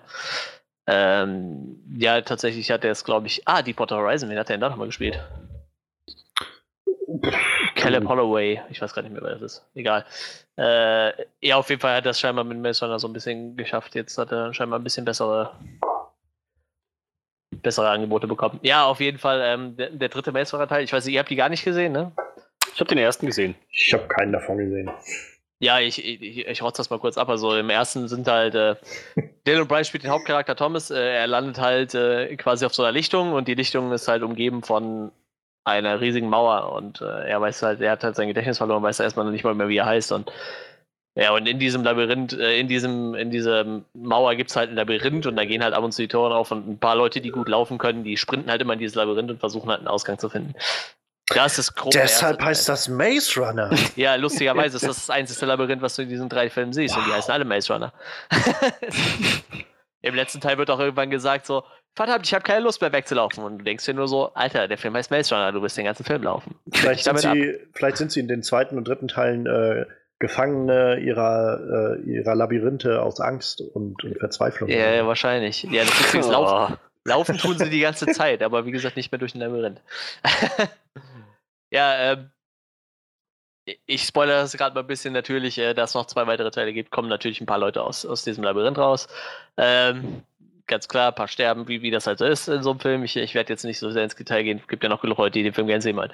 Ähm, dann kam der zweite Teil. Äh, der erste Teil, ich fand den eigentlich grandios. Der war, ich fand den optisch ziemlich geil. Der hat echt Spaß gemacht zu gucken. So. Äh, ich ich habe schon so direkt mein, meine, äh, die Leute gefunden, die ich, die ich mochte, und die Leute, die ich richtig gehasst habe. So. Das geht relativ schnell in dem Film. Das mag ich eigentlich immer, wenn man so, so seinen, seinen Feind schon hat, quasi, nachdem man den ersten Film geguckt hat. Ähm, im zweiten Teil geht es dann darum, wie gesagt, ein paar haben halt überlebt, die kommen halt da raus und äh, die merken halt ziemlich schnell, sie waren eigentlich Testobjekte in, auf dieser, in dieser Lichtung. Und äh, sie werden dann im zweiten Teil relativ schnell rausfinden, für was. Also ähm, der zweite Teil heißt die Auserwählten in der Brandwüste und es geht halt darum, dass sie die Brandwüste durchqueren müssen. Und Brand ist die Krankheit, in der es in dieser ganzen Trilogie eigentlich geht. Und äh, sie, sie sind quasi immun gegen dieses Virus, Deshalb waren sie auf dieser Lichtung. Auf der Lichtung sterben halt immer wieder Leute an irgendeiner Krankheit und man weiß halt nicht was. Und im zweiten Teil kommt dann so raus, okay, diese Krankheit heißt halt Brand und äh, um das mal kurz abzukürzen, eigentlich sind es Zombies. hm. Sie sind nicht wirklich tot, aber im Endeffekt sind sie wie äh, die Zombies aus äh, 28 Days Later, also so, so Agro-Zombies, die irgendwie so eine Art Tollwut haben, sag ich mal, ne? die halt die ganze Zeit nur laufen und, und total aggro sind. Und sie fressen eigentlich auch keine Leute, aber wenn sie sich beißen, kriegst du die Krankheit halt auch. Ne? Also klassisches oh Zombie-Prinzip eigentlich. Äh, deshalb fand ich den zweiten Teil auch echt ein bisschen lasch so. Der, der war wirklich nicht so sonderlich gut, muss ich gestehen. Ähm, der zweite Teil endet dann irgendwann damit, dass einer aus der Truppe entführt wird von der Organisation, die eigentlich versucht, ein Heilmittel zu finden. Ähm, gibt da noch ein Verrat etc. Bla, ich will da nicht so ins Detail gehen. Äh, natürlich geht's dann, kam dann der dritte Teil. Ich habe mich ein bisschen drauf gefreut, auch wenn ich den zweiten relativ lasch fand, aber dann kam jetzt endlich doch der die Auserwählten in der Todeszone. Ähm, ich weiß bis zum Ende des Films nicht, was wirklich die Todeszone ist. Das wurde im Film nicht einmal erwähnt. Keine Ahnung, warum die im Deutschen diesen Titel gewählt haben. es ist ja auch egal. Ähm, Ihr seid die Maze Runner und in gewisser Weise die Auserwählten der Todeszone. Versteht ihr?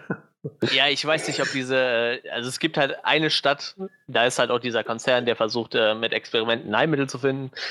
Und die haben halt so ihre eigene Stadt, die letzte Stadt, die halt so mit Mauern umgeben ist. Ob das die Todeszone sein soll oder vielleicht der Bereich davor, ich habe keine Ahnung. Die Leute, die da so äh, wohnen, sind auf jeden Fall nicht sonderlich tot. Deshalb keine Ahnung, was die Todeszone ist. Egal, ja, auf jeden Fall, der eine wurde halt entführt und natürlich, wie soll es anders sein, muss man äh, den retten, ganz klar. Ähm, ja, und so erwartet uns natürlich wieder ein Film, wo viel gerannt wird. Äh, lustigerweise nicht durch ein Labyrinth, was ein bisschen schade ist. Irgendwie fast alle, also ein ganzer Arsch voll cooler Charaktere aus dem zweiten Teil sind einfach nicht mehr dabei. einfach mehr oder weniger fallen gelassen. So, ich denke mir, das ist auch der Buchvorlage ein bisschen geschuldet. Ähm, ja, wir sehen halt wieder Dylan O'Brien, äh, äh, Kaya, keine Ahnung, wie die mit Nachnamen heißt, die Theresa spielt. Also die Hauptdarsteller sind mehr oder weniger gleich geblieben. Ähm, Scodelario. Danke, so heißt sie. Die, die, das Mädel aus Pirates of the Caribbean 5. Mhm. Ah. Was ich viel interessanter finde, ist, dass äh, Rose Sala, äh, Rosa Salazar mitspielt. Die wird jetzt die Alita spielen im neuen Battle Angel Alita-Film. Ah. Die spielt halt auch mit eine relativ große Rolle, die ist ziemlich cool. Ähm, ja, im Endeffekt geht es halt darum, dass der äh, Hauptdarsteller natürlich seinen, seinen Freund äh, Mino retten möchte. Der Hauptdarsteller ist Thomas und äh, natürlich ist Mino genau mitten in der Stadt, in dieser Base. Weil die versuchen dann eben Experimente zu machen, weil es geht halt immer darum, ein Heilmittel zu finden, weil die Menschheit mehr oder weniger schon fast ausgerottet ist. Und äh, wie gesagt, diese paar Jungs, die da überlebt haben, das sind halt auch die Einzigen, die immun sind gegen die Krankheit und man versucht halt aus ihnen, aus ihrem Blut ein Heilmittel herzustellen. Deshalb sind die so wichtig. So bekommt man dann halt einen relativ, ja schon, also im Vergleich zum letzten Teil schon wieder einen sehr, sehr viel actionreicheren Film, muss ich sagen. Ähm, ich, ich mag das Cast sehr gerne. Die, die Darsteller sind alle so über die, ich meine, da liegen jetzt auch vier Jahre zwischen, zwischen dem ersten und dem letzten. Es waren ja alles noch relativ junge Darsteller, glaube ich. Und man merkt halt, gerade bei Dylan O'Brien hat sich halt echt viel getan in den letzten Jahren so, ne? Ich meine, ob jetzt die. Ein Autounfall. Ja, zum Beispiel, das Gesicht sieht jetzt ganz anders aus, als das Auto drüber gerollt ist. Nee. Also, äh, ich, der hat sich halt echt gemacht, so, ne? Ich meine, der, der hat vorher nicht so wirklich viele Filme gemacht. Er hat so Serien wie Team Wolf gespielt, ziemlich lange, glaube ich. Ähm, und wie gesagt, aber zwischendurch, ich weiß nicht, ob dieser American Assassin, ob der gut war oder nicht, wahrscheinlich nicht, sonst hätten wir wahrscheinlich mehr davon gehört, aber wie gesagt, man merkt halt so, so seine Erfahrung. So. Ich, ich meine, das Gas ist sehr, sehr dicht zusammengewachsen, irgendwie so hat man so das Gefühl. Ähm, aber nichtsdestotrotz, finde ich, war der Film doch relativ vorhersehbar. Nicht sonderlich innovativ irgendwie. Also, ich weiß nicht, mir wird halt nicht viel Neues erzählt und ich, ich weiß halt nicht, warum diese Serie halt immer noch Maze Runner heißt, weil einfach kein Maze drin vorkommt. So. Und es hätte sich halt wirklich angeboten, so. Ich, diese ganze Stadt, um die es da geht, die, die, die übrigens, also optisch ist der Film echt, echt äh, bombig so. Also, den letzten Teil war halt fast nur Wüste und halt ähm, so ein bisschen postapokalyptische Städte. Also, da waren halt, äh, ich weiß gar nicht, ob es gesagt wurde, ich tippe jetzt mal, es wird so New York gewesen sein, wo halt die ganzen Hochhäuser schon zusammengefallen sind. Und wie gesagt, äh, die Stadt ist halt voll mit diesen Zombies und es gibt halt so ein paar kleine Ecken, wo sich die Leute halt noch zusammenhorden und ihre bisschen ihr eigenes Königreich gebaut haben, sag ich mal. Und äh, jetzt der Teil, der ist halt ein bisschen mehr Science-Fiction-mäßig, weil diese Stadt, wo die drin wohnen, die ist halt schon ein bisschen abgefahrener. Und es hätte sich halt wirklich angeboten, da diese Stadt halt auch komplett überwacht ist und überall Polizeitruppen, um da so eine Art nicht mal wirklich ein Labyrinth draus zu machen, aber wirklich so, dass man da irgendwie nochmal so, so dieses Feeling kriegt halt, dass sie irgendwo wirklich äh, sich Wege einprägen müssen und laufen, so wie das halt im ersten Teil war. Da ging es ja wirklich darum, die sind immer in dieses Labyrinth rein und haben halt versucht, sich die Wege zu merken, um halt irgendwann da rauszukommen. So. Und ich finde, gerade im letzten Teil hätte man es eigentlich nochmal genauso einbauen können. Ähm, aber wie gesagt, das, das Cast war sehr nett. Die, optisch fand ich, hatte der Film viel Schönes, aber wie gesagt, die Story war halt relativ lasch so. Es war halt am Ende vom zweiten Teil natürlich schon klar, worum es geht. Und äh, ohne es zu spoilern, äh, wenn man die ersten beiden gesehen hat, dann weiß man eigentlich auch, worum es, wie, wie der zweite Teil halt ausgeht. Ähm, Wäre noch ziemlich Lass cool, mich raten. Äh, Sie gewinnen das große Spiel und können zusammen feiern gehen beim großen Abschlusstanz. Quasi, ja, genau. Äh, so in etwa. Ähm, das war doch Teen Wolf, oder nicht, was du gerade. Nein, sorry.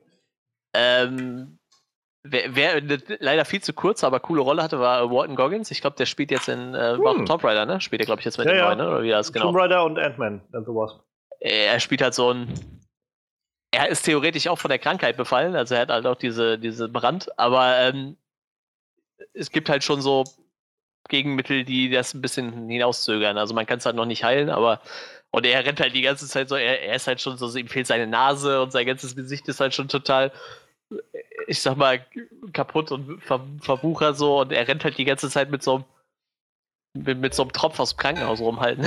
er schiebt halt quasi immer so, so einen Tropf vor sich her mit so einem Gegenmittel halt und le leider ist er auch wieder war halt ein sehr verschränkter Charakter. Er ist ja so ein Revolutionsführer, er lebt quasi außerhalb von der Stadt mit seiner Truppe von Rebellen und äh, Sie versuchen halt in die Stadt reinzukommen. So, eigentlich ein ziemlich cooler Charakter, wurde leider ein bisschen verschenkt.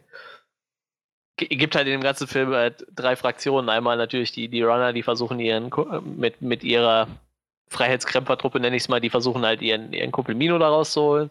Dann gibt es halt diese, diese Rebellen, von, geführt von Walton Goggins, die halt vor der Stadt leben. Und dann gibt es äh, Wicked heißt die, der Konzern, der halt eigentlich relativ entspannt in der Stadt lebt, aber äh, im Endeffekt wissen die halt auch, es geht, geht halt langsam zu Ende.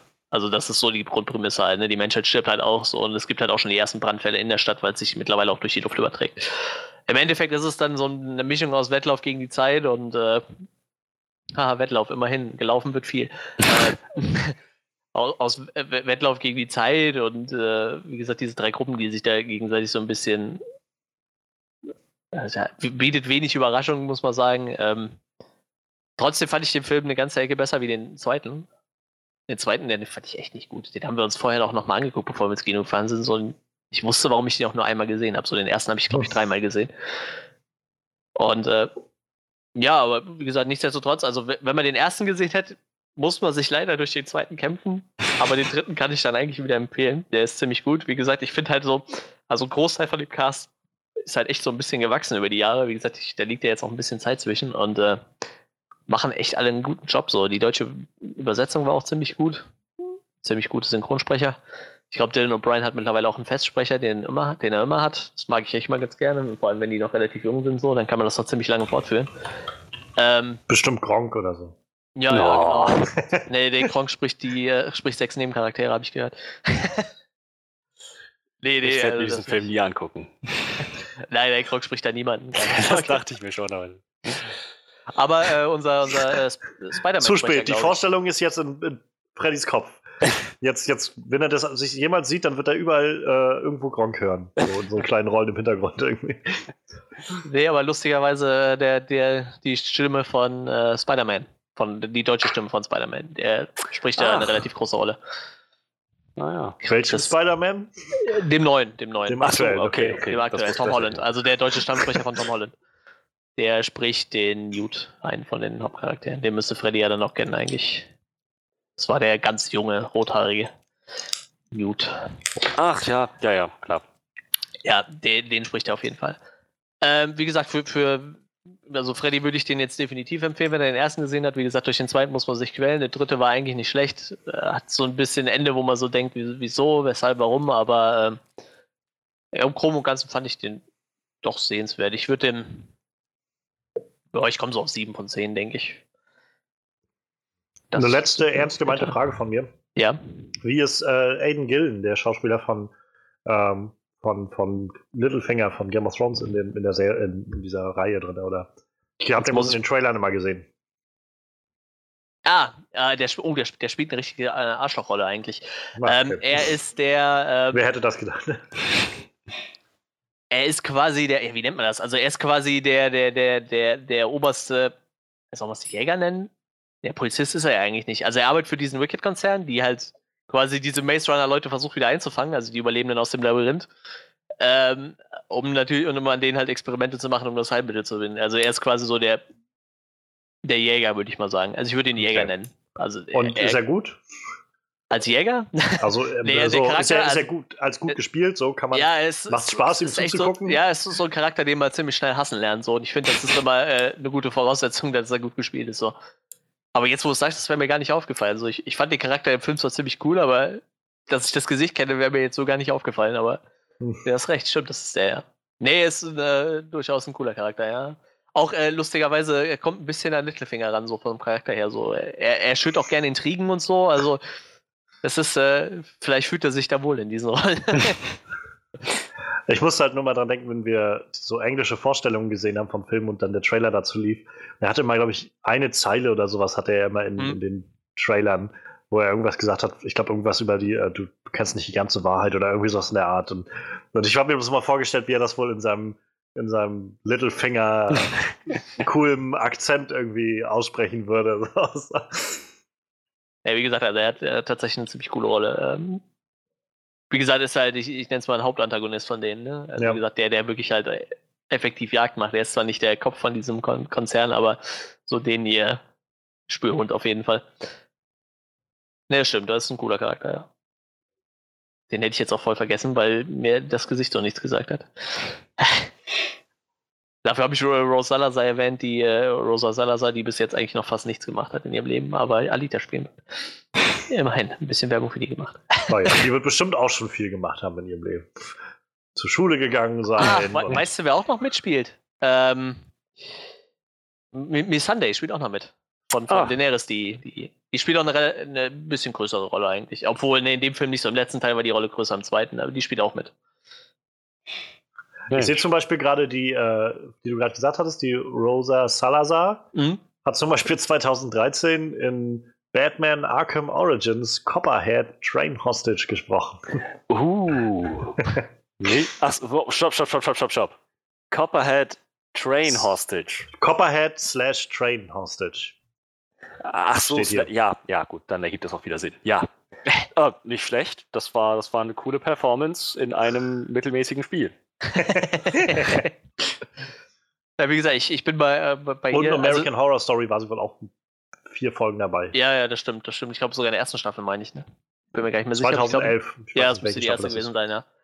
Äh, ich bin echt, also nach dem Film, also sie spielt eine wirklich coole Rolle in dem Film. Im letzten Film war die Rolle eher noch ging so, also da hat sie mir nicht so gut gefallen, aber jetzt im Film fand ich sie ziemlich gut und ich bin jetzt echt ein bisschen gespannt auf Alita so. Weil das ist ja quasi ihre erste große ja. Hauptrolle, sag ich mal bin ich mal gespannt, wie sie da abliefert. Ja, äh, so viel zu Maze Runner. Äh, wie gesagt, also Freddy würde ich auf jeden Fall. Ich weiß nicht, hat dir der erste gefallen, Freddy? Fandest du den gut? Den fand ich ganz gut, ja. Ja, wie gesagt, dann äh, würde ich dir den empfehlen. Wie gesagt, da musst du dich durch den zweiten halt mal durchquälen. äh, ja. ja, ich, also Johannes, ich würde sagen, du könntest dir die theoretisch angucken. Also die Reihe an sich ist nicht so verkehrt. Wie gesagt, der zweite hat halt so seine ich glaube, das ist sowas, wo ich einfach gerne warte. Also da würde ich einfach warten, bis das irgendwann alles drei bei Netflix ist. Ja, so. sicher, sicher. Und ich mal so ein Wochenende habe, wo ich so, weißt du was, jetzt mal gucken, was, was man jetzt tun kann. Dann. Ja, ja, nee, nee, das äh, ist auch durchaus, äh, das kann man machen auf jeden Fall. Aber wie gesagt, ist äh, doch eigentlich eine ziemlich coole Trilogie. Ich, ich äh, weigere mich dieses, wie heißt diese andere blöde? Die Bestimmung Insurgents? Ja, ja, das es drei Teile von gibt. Ja. Die, die, die, die, wollte ich mir irgendwie nie angucken. Die Reihe, die auch nie zu Ende ges gestellt wurde.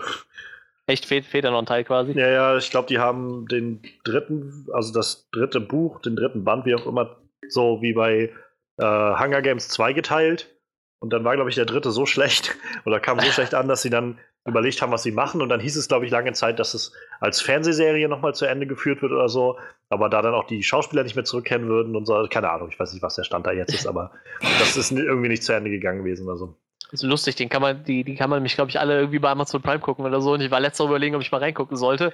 Und dann dachte ich so, nee. nee. Ich, ich glaube aber auch, ganz ehrlich, diese, diese Welle der Young Adult Novel-Verfilmung ist jetzt, glaube ich, auch erstmal rum. Also, wenn man sich ja auch allein die Zahlen jetzt für, äh, für Maze Runner jetzt den dritten anguckt, dann ist das auch schon ziemlich deutlich so, dass das sehr hinterherhinkt den letzten Filmen und ich, ich, ähm, weiß gar nicht, was die anderen eingespielt haben. Hier, der liegt jetzt bei 183 Millionen. Also der, der erste ist auch immer noch der beste, hat weltweit 348 Millionen Dollar eingespielt.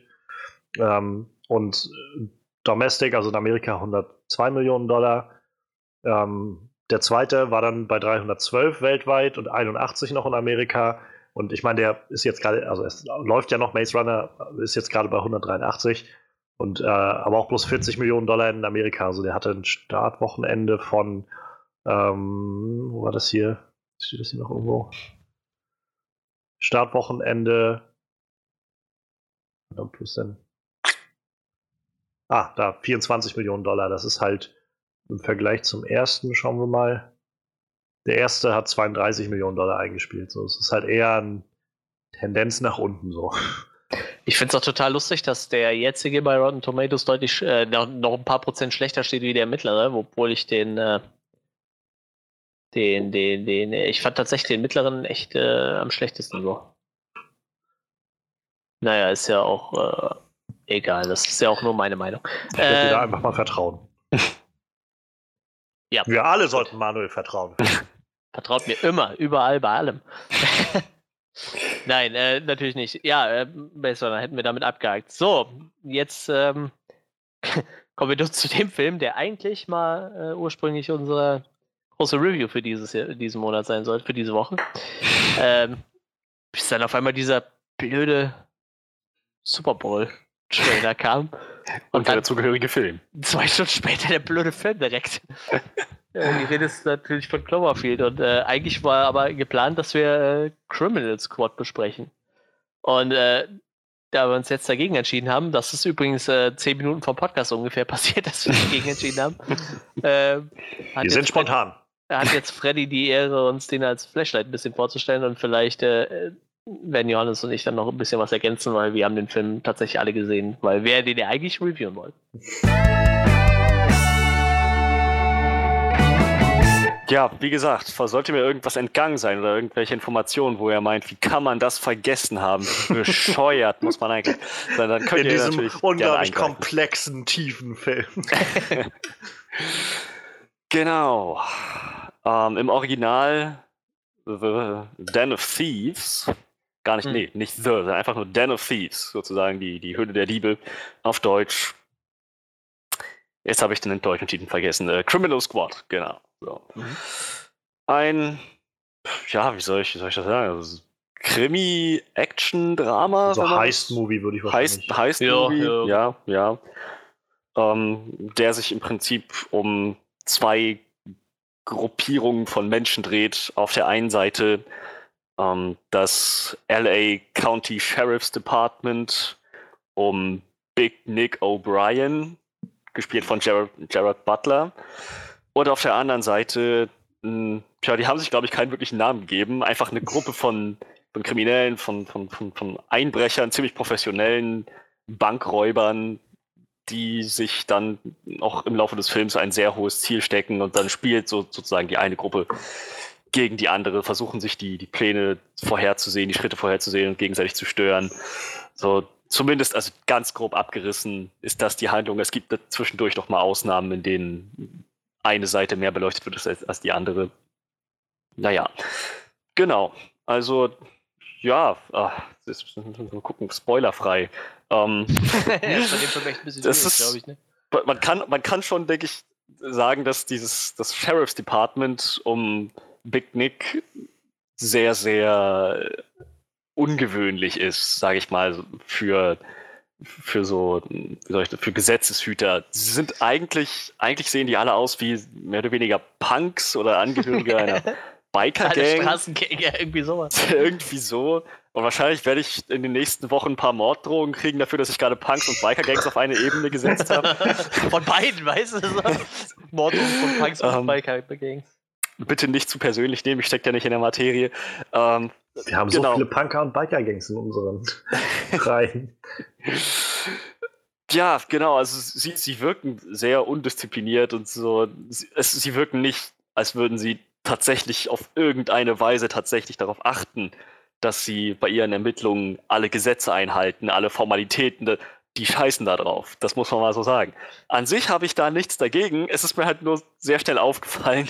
Ich dachte, okay, also ich, das ist, ich denke, das ist weit hergeholt und unrealistisch, aber ich lasse mich jetzt einfach mal drauf ein.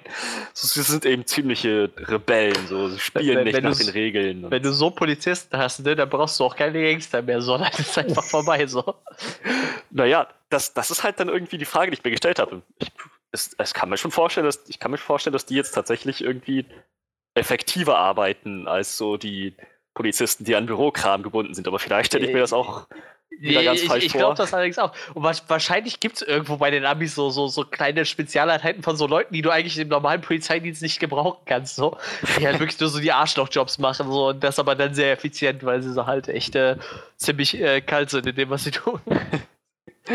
Ja, aber es war halt interessant so zu sehen, wie sie wirkten alle korrupt. Aber ich glaube, der Film hat versucht, das rüberzubringen, als wären sie nicht korrupt. Ja. Zumindest den Eindruck hatte ich. Ähm, ja, genau. Also ich, ich, weiß nicht, man, man, muss vielleicht sagen, korrupt ist dann eine Frage der Definition. Ein korrupter Cop ist halt, glaube ich, noch so jemand, der selber irgendwie Dreck am Stecken hat und äh, moralisch verwerfliche Entscheidungen trifft und irgendwie dann mit, mit, mit Kriminellen gemeinsame Sache macht.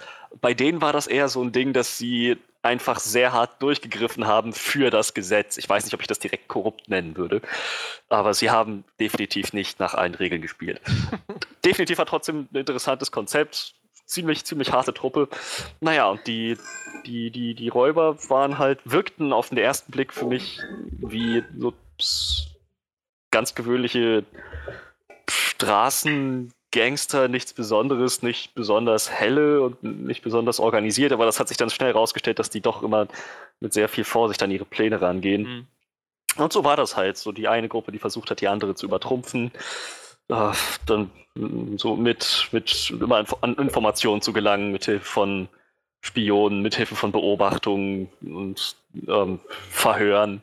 Diese Mindgames. Halt, ja, ja, genau, diese Mindgames. Das war halt, das war wirklich, wirklich interessant. Und ich muss sagen, ähm, Johannes, du hast wahrscheinlich dann noch einen anderen Eindruck gehabt, aber ich muss sagen, Gerard Butler hat das ganze Ding für mich ziemlich gut getragen. Nicht als einziger, so der, der Cast insgesamt hatte ähm, so ein paar Stärken mit drin. 50 Cent war dabei, äh, was ich was ich ähm, jetzt einfach mal so stehen lasse, wozu ich keine Meinung habe. nee, das war für mich auch so der einzige. Also da waren total viele gute Charaktere drin, wo man so denkt, so, also man muss ja jetzt immer sehen, wir reden hier von einem Actionfilm und nicht von einem total ausgetüftelten Drama oder so, aber ja. Ich fand 50 Cent war so der einzige Charakter, der da voll untergegangen ist, vor allem weil der auch gefühlt nur fünf Sätze gesagt hat in dem ganzen Film. So. Ja, ja. Allerdings sagen, auch der, der, äh, wie hieß der andere, der mit der äh, ohne Haare. Ohne Haare? Äh, warte, ich sag's gleich. Bosco. Weiß, du meinst. Ich glaube, Bosco Ach, ist der. Okay. Der hat halt auch sehr wenig gesagt, aber ich finde sogar der hatte irgendwie äh, mehr zu sagen wie 50 Cent, habe ich so das Gefühl. Also 50 Cent war so, der war halt da, weil er 50 Cent ist, wahrscheinlich so. Aber irgendwie hättest du wahrscheinlich auch jeden anderen äh, reinsetzen können, irgendwie. Tja, wie gesagt, der war mir halt total egal, der Typ. So, und ich ich habe jetzt erst realisiert, dass es 50 Cent war, wo ich die IMDb-Seite durchgeguckt habe. Ja, mir wäre es auch egal gewesen, wenn es von jemand anders gespielt worden wäre. Wäre jetzt genauso interessant wie 50 Cent gewesen irgendwie. Ich könnte Macht der überhaupt noch Musik? Gibt es denn noch? ich könnte wetten, dass deshalb äh, zum Beispiel, weil 50 Cent auch in dem Film dabei war, vor dem Film bei uns noch so ein Trailer lief für so eine ähm, Streaming-Serie, die irgendwo bei Vodafone TV oder irgend sowas läuft, wo halt auch 50 Cent einer der Produzenten ist. Okay. Das haben sie noch groß hervorgehoben, so mit 50 Cent, 50 äh, Cents großes Epos über Drogenkriege oder was weiß ich, was das so ist irgendwie. Und das ist schon so, okay, interessant. Und dann liefert der Film an und dann war so, oh, 50 Cent dabei. Das erklärt vielleicht, warum. äh, Das mag natürlich sein, das stimmt schon. Aber ob der noch Musik macht, keine Ahnung. Also. Hm. Naja, aber ja, er ist halt dabei. Aber es ist wirklich die ganz, ganz interessante Interaktionen und so Dynamiken, selbst ohne dass sie in derselben Szene gespielt haben, fand ich, haben sich dann durchaus ergeben zwischen äh, Gerard Butlers Charakter Nick O'Brien und ähm, Pablo Schreibers Charakter Ray mhm. Merriman. So, ich, ich fand so dieses, das, das Spiel zwischen diesen beiden Teams lief letzten Endes so auf diesen Gipfel zwischen gerade diesen beiden Charakteren hinaus. So, das ist, das haben sie, das fand ich, haben sie ziemlich, ziemlich cool aufgezogen. Naja, und wie gesagt, ich fand Gerard Butler hat abgeliefert. Man kann, man kann vielleicht kritisieren, wie das Drehbuch geschrieben war und wie er in manchen Szenen so mit Requisiten interagieren musste. ähm, Sagen wir es doch einfach, er hat die ganz, also bestimmt die Hälfte seiner Szenen nur gefressen. das stimmt allerdings. Ja, ich, ja, ja, letzten Endes das. Aber ich, ich, ich, ich wage zu behaupten, dass es nicht auf seinen Mist gewachsen und dafür, dass er im Prinzip fast die Hälfte seiner Szenen immer irgendwas im Mund hatte, wie ein Kaffee, ein Apfel, eine Zigarette oder alles gleichzeitig, fand ich, hat er trotzdem noch echt viel rübergebracht. Und ja, also ich muss sagen, ich habe ihn jetzt, glaube ich, bisher in drei Filmen wirklich aktiv gesehen. Halt 300, ähm, Gesetz, der, äh, Gesetz der Rache, das ist Law Abiding Citizen, und jetzt in, in dem Criminal Squad oder ähm, Den of Thieves. Und ich fand ihn eigentlich jedes Mal echt, echt ziemlich cool. So, ich glaube, er hat ein ein Händchen so für Charaktere, die irgendwo so eine zynische, abgehärtete, grimmige Ader haben, trotzdem aber irgendwo noch, wo noch Persönlichkeit dran ist. Das, ich glaube, das kriegt er, kriegt er ziemlich gut hin. Hat er auch in dem Film meiner Meinung nach gut hingekriegt. Ja, der Plot hat hin und wieder so ein paar Momente, die ich ganz clever fand und ähm, die ich auch sehr spannend fand, wo ich gemerkt habe, so, ich bin gerade irgendwie ähm, sehr sehr, sehr, soll ich das sagen, involviert in das, was da gerade passiert. Ich weiß nicht, in welche Richtung das gehen wird. Es war stellenweise sehr unberechenbar und wie gesagt sehr spannend. Also ich, ich, wusste echt nicht, geht das jetzt, geht jetzt die Runde an, das eine Team oder doch wieder an das andere Team. Wie entwickelt sich das jetzt? Geht das schief? Wird das funktionieren? Das, dieser Moment, das ist, der Film hatte immer wieder solche Momente und davon fand ich, hat der Film auch irgendwo gelebt. Tja, über das Ende werde ich jetzt nicht weiter reden. Insgesamt mhm. fand ich, hatte der Film allerdings natürlich auch Schwachpunkte. Der Plot hat nicht immer Sinn gemacht, meiner Meinung nach. Und ähm, ja, so einige, einige Ideen im Film, von denen ich dachte, dass sie, dass der Plot da noch mehr draus macht, dass, dass daraus noch irgendwas gesponnen wird, wurden dann manchmal einfach fallen gelassen. Und ja, weiß nicht, äh, habt ihr noch, habt ihr noch was anzumerken an dem Film, was vielleicht zu kritisieren wäre? Ich, ich wollte irgendwas sagen, aber was wollte ich sagen? Äh, also ich, äh, du hast es jetzt schon mehrmals angedeutet, ich sage es einfach nur nochmal, auch auf die Gefahren, dass ich damit äh, schon wieder hier auf Krawall gebürstet bin heute. Äh, ich fand, ich fand, äh, ich fand Gerard Butler ehrlich gesagt irgendwie, ich, ich, ich kann es irgendwie gar nicht so genau den Finger drauflegen, aber irgendwie fand, ging mir das auf die Nerven, was er die ganze Zeit da gemacht hat. Also sei es, ich weiß nicht, ob es an dem Essen lag die ganze Zeit oder einfach an der Art und Weise, wie das so rüberkam. Ich, ich weiß nicht, also ich so ein Film, wo ich zum Beispiel zurückdenken muss, wo mich viel, viel mehr erreicht hat, was er irgendwie gemacht hat, war so Gamer oder sowas. Das ist so ein Film, wo ich das Gefühl habe, da trägt er die Hauptrolle und da habe ich auch das Gefühl, dass irgendwie was bei mir ankommt. So. Und, bei, und dass er sich auch irgendwie, weiß ich nicht, dass er, dass, dass er was, was zu dieser Rolle hinzuträgt. So. Und ich weiß nicht, ich hatte bei dem Film fast die ganze Zeit, wenn er da war, das Gefühl, dass er entweder also mich langweilt oder mir eher auf die Nerven geht mit dem, was, was er da macht, weil es irgendwie so, so, weiß ich nicht, für mich irgendwie so total straight, so von wegen, sie, gib mir bitte irgendjemand die Lines, ich lese sie dann vor und dann ist gut so. Und naja. Davon ab, ja, du hast es jetzt schon gesagt gehabt, auch so ein paar, es gab halt so Momente, die so ein bisschen verschenkt waren, irgendwie, auch wo ich das Gefühl hatte, da hätte man noch coolere Sachen draus machen können, gerade weil der Film an einigen Stellen echt clever war und an einigen Stellen dann auch wieder echt verdammt dämlich war. ähm, ich habe auch gerade gesehen, der, der ähm, Writer von dem Film ist, und auch äh, Regisseur Christian Gudegast, Gudegast äh, war auch der Writer bei London Has Fallen, dieser hm. Fortsetzung von Olympus Has Fallen. Und vielleicht, wahrscheinlich haben sie sich da irgendwie kennengelernt oder sowas, was weiß ich. Das ist witzig, weil wir haben uns direkt nach dem Film darüber unterhalten. Ja. Über London Has Fallen. Ja. Hm. Ähm, ja, aber ich, also ansonsten, wenn ich nur noch ein paar Schwerpunkte setzen kann, für mich ist so, ich fand äh, Pablo Schreiber großartig. Ich habe mich den ganzen Film über gefragt, ist das Pablo Schreiber? Ist das, das könnte Pablo Schreiber sein, oder? Wie war der, wie, der war so ein bisschen, also Pablo Schreiber sah in American God so anders aus, aber da war er auch ein Kobold. So, und naja, und letztendlich habe ich dann gleich, nachdem wir raus waren, und wir erstmal gegoogelt, ja, es war Pablo Schreiber. Ja, dann kriegt die direkt eine Nachricht. Im Criminal Squad spielt Pablo Schreiber mit. Ja, den fand, also den fand ich halt ziemlich, ziemlich cool. Ja. Mit dem konnte ich halt viel mit, mitziehen, irgendwie so mit erleben einfach, was er so mitgemacht hat und äh, durchgeführt hat. Ich fand den Plan ziemlich cool. Äh, der Film hat inter interessante Referenzen an so andere Action, Crime, Heist-Movies so. Also gerade, weil ich vor zwei, drei Wochen Heat geguckt habe, äh, 95er-Film, glaube ich, von, also mit ähm, von Michael Mann mit, mit äh, Robert De Niro und Al Pacino. Da gab es so ein paar Anleihen, wo ich gedacht habe, das kommt mir sehr bekannt vor oder merkt man so die Einflüsse und auch gerade äh, Brian Singers äh, die üblichen Verdächtigen gibt es auch so gute Referenzen drauf. So. Das ist halt, ich finde, es, es ist nie so gut gemacht wie in diesen Vorlagen, aber es ist trotzdem akzeptabel gemacht. Anders als bei einem anderen Film, den wir nachher noch besprechen. ja, also ich fand auch, so der Film hatte Stärken, hatte Schwächen. Insgesamt habe ich aber nicht das Gefühl gehabt, dass ich jetzt meine Zeit verschwendet hätte. Für mich, kann ich nochmal sagen, hat Gerard Butler ganz gut, äh, ganz gut funktioniert. Und ja, ich, also ich eine weiß, Sache kann ich noch. Ja, und zwar, ja. die, der Film arbeitet irgendwie mit so, mit so eingeblendeten Titeln und Untertiteln und was weiß ich.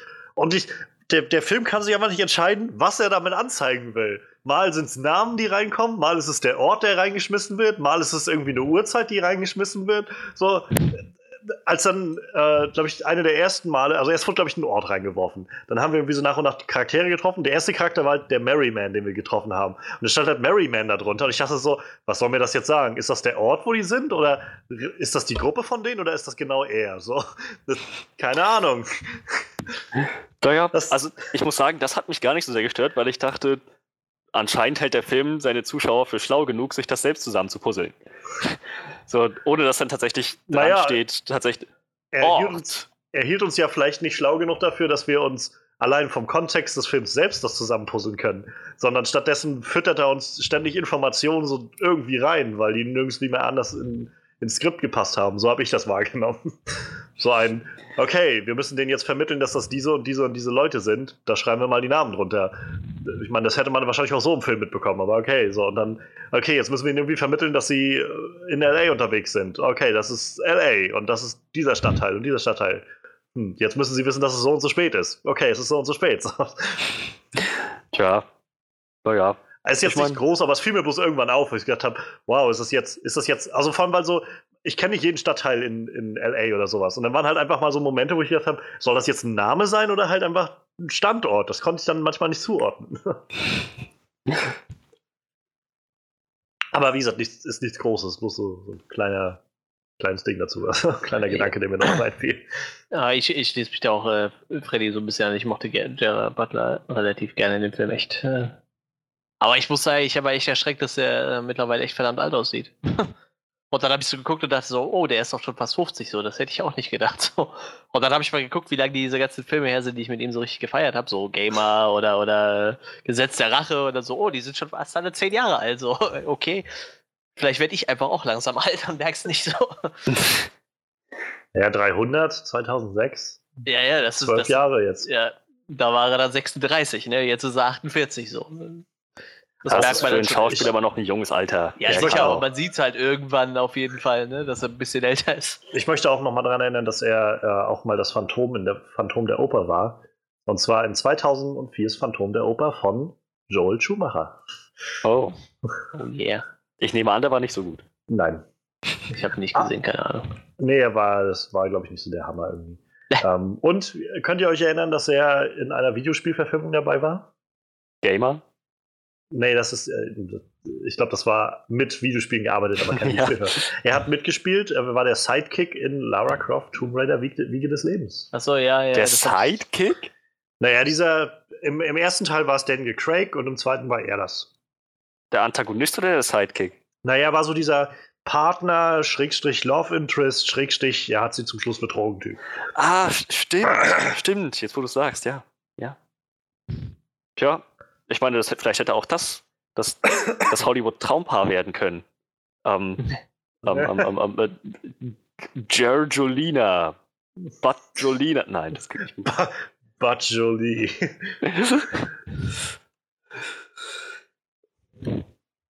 Tja. Ja. Ja, aber also ähm, ich, ich denke, so kann man den Film stehen lassen. Eine Wertung werde ich jetzt nicht geben. Wie gesagt, ich denke, ich, ich persönlich würde den Film weiterempfehlen. So, ähm, kein Meisterwerk erwarten, aber nee, definitiv nee, eine unterhaltsame Zeit im Kino. Ja, das denke ich auch. Also, bin für den Actionfilm relativ solide und ich, ich mag dieses Arschloch-Polizisten-Squad. Ich finde das total gut. Finde ich auch. So, so, so, unrealistisch dieses Konzept ist, ich fand es irgendwie echt cool. Ich hatte mir fast noch gewünscht, dass sie noch ein bisschen mehr darin abtauchen, dass sie so noch mehr das rausspielen, weil sie sie am Anfang ja schon so zeigen als diese Arschloch-Cops. Ich hätte, glaube ich, noch gerne mehr gesehen, dass sie so völlig alle Register ziehen ihrer, ihrer Arschlöchigkeit und irgendwie, weiß ich, ihre illegalen Wege nutzen, die sie da so aufmachen oder sowas. Ich habe hab das Gefühl, das haben sie am Anfang mal gemacht und danach war es einfach nur noch so ein, wir schreien halt Leute an. So. Aber davon ab, also diese Action, gerade auch die Action am, äh, im dritten Akt nachher, war ziemlich clever auch gemacht. Neben, neben dem Einbruch, der ziemlich clever war, der im Zentrum steht, war es vor allem auch diese Action am Schluss nochmal, die ziemlich realistisch auch dann tatsächlich wieder wirkte auf einmal. Ähm, lange nicht gesehen, sowas in der Art. Hm. Gut, dann würde ich sagen, schließen wir auch unsere letzte, ähm, unser letztes Fleischheit ab. Und dann können wir langsam rübergehen in den Film, den wir eigentlich nicht reviewen wollten. Und dann uns vor dem Podcast aufgefallen ist, dass wir es vielleicht doch tun sollten. Ähm, also ich, ich, ich weiß gar nicht mehr, war, Freddy, war, wir waren alle dabei bei dem Podcast zu Ten Cloverfield Lane damals, oder? Ja, da waren wir alle dabei. Ja. wir, wir haben, glaube ich, noch keinen konkreten Podcast damals gemacht. Wir haben, äh, der Film lief, glaube ich, im 2016 im Februar oder so an. wir haben im Mai angefangen mit dem Podcast, aber ah, wir, ja, haben nee, ihn später dann, wir haben ihn später in einem Jahresrückblick, glaube ich. Noch ah, ja, ja, ja, ja, das war's genau. Aber ich kann mich noch erinnern, dass den eigentlich alle ziemlich gut fanden. Ne? Ja, ja. ja. Und, Übrigens, äh, Entschuldigung, wenn ich das kurz unterbreche, aber das blow, äh, blowt gerade so ein bisschen mein, mein Mind irgendwie.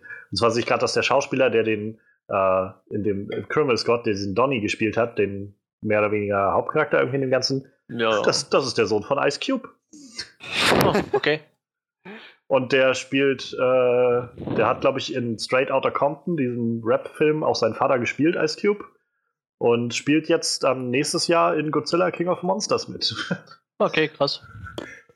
Ja, Ice Cube versuchst du auch immer wieder mal als äh, Schauspieler so, ne? Ich weiß nicht. Ich kann mich nicht dran erinnern, ob er in jedem Film gut ist, aber hat ja schon ein bisschen was mitgespielt. Das ist ja verrückt. Der Ice Cube. Wurde er nicht in den Anaconda von der Schlange gefressen? Ich glaube wirklich. Aber es gibt so viele, es gibt auch noch Ice-T und, äh, und, und ich weiß nicht, ich bringe die mal so durcheinander irgendwie alle. Da gibt es auch so ein geiles T-Shirt, äh, so, so ein Ice-T, dann ist da das Gesicht von Ice-T in so einem Eistee-Glas und da mit, mit, mit drei Ice Cubes drin. und das sind die Eiswürfel haben dann die Gesichter von Ice Cube. Mind blown. Sehr lustig. Ja, äh, gut, haben wir das jetzt auch geklärt.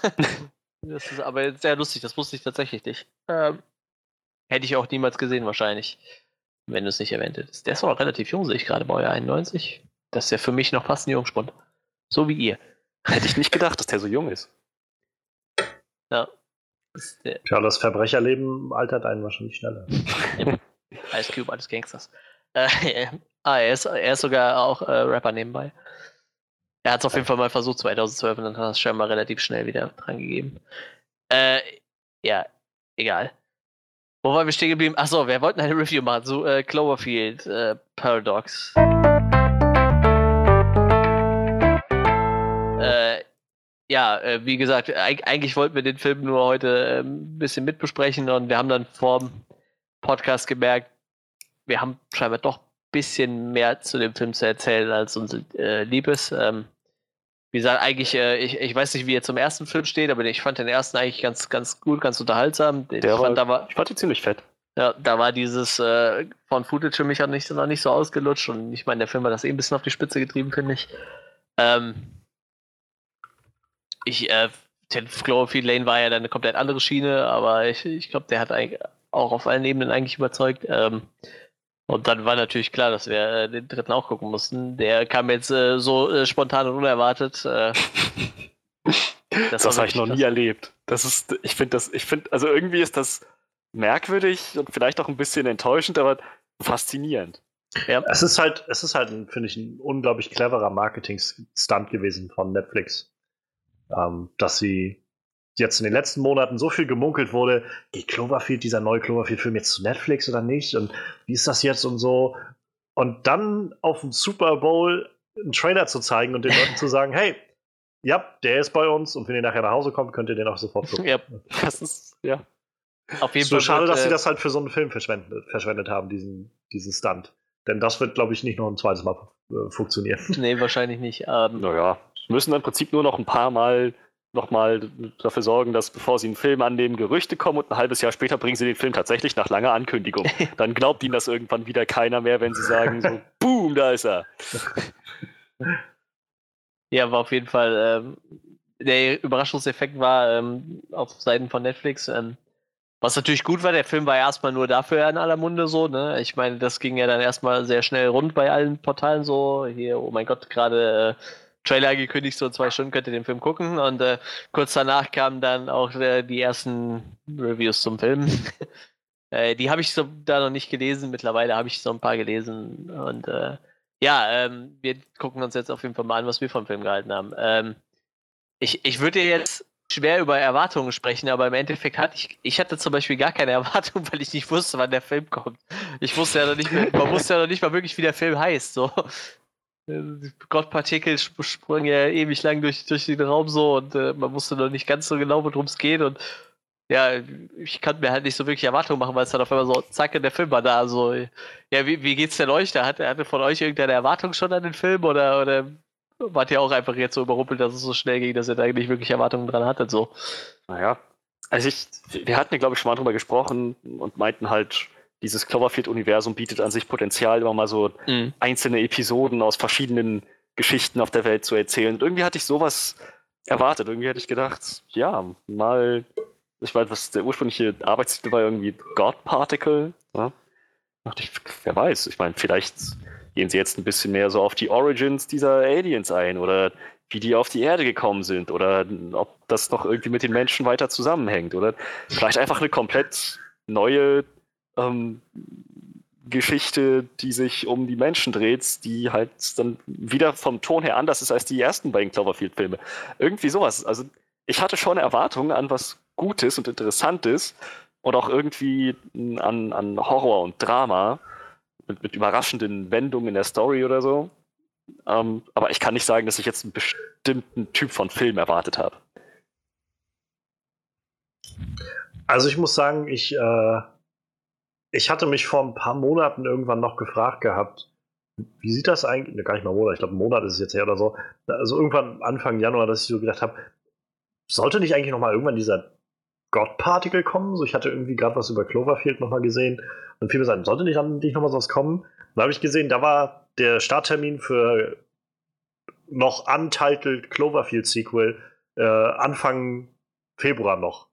Und ich weiß, da hatten wir noch ein bisschen gerätselt, Freddy, so, naja, könnte das hinkommen oder nicht? Weil ich meine, bei, bei äh, 10 Cloverfield Lane haben sie auch schon relativ kurzfristig dann erst bekannt gegeben, dass das der und der Film ist, der dann kommt oder so.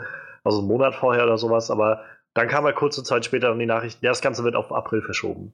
Und äh, naja, und also ich hatte halt auch schon gehört von diesem God Particle und so die grobe Story kursierte ja immer so ein bisschen einfach mit diesem Astronauten auf dieser Station und dann irgendwie passiert was und die Erde ist weg oder irgendwie so.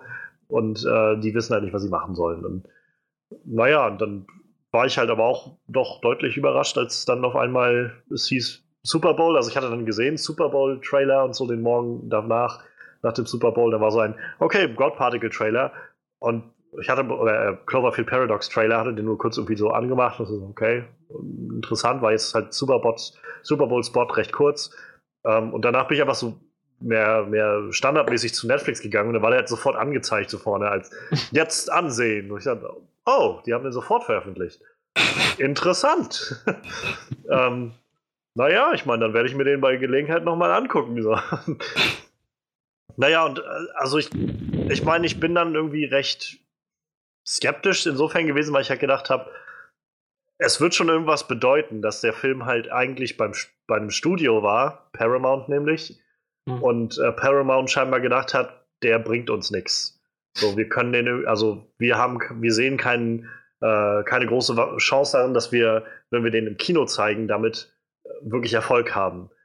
Und also Paramount ist auch dasselbe Studio, was glaube ich die Rechte von Annihilation ähm, an Netflix verkauft hat, weshalb der dann in Deutschland auch auf Netflix starten wird und nicht im Kino kommt.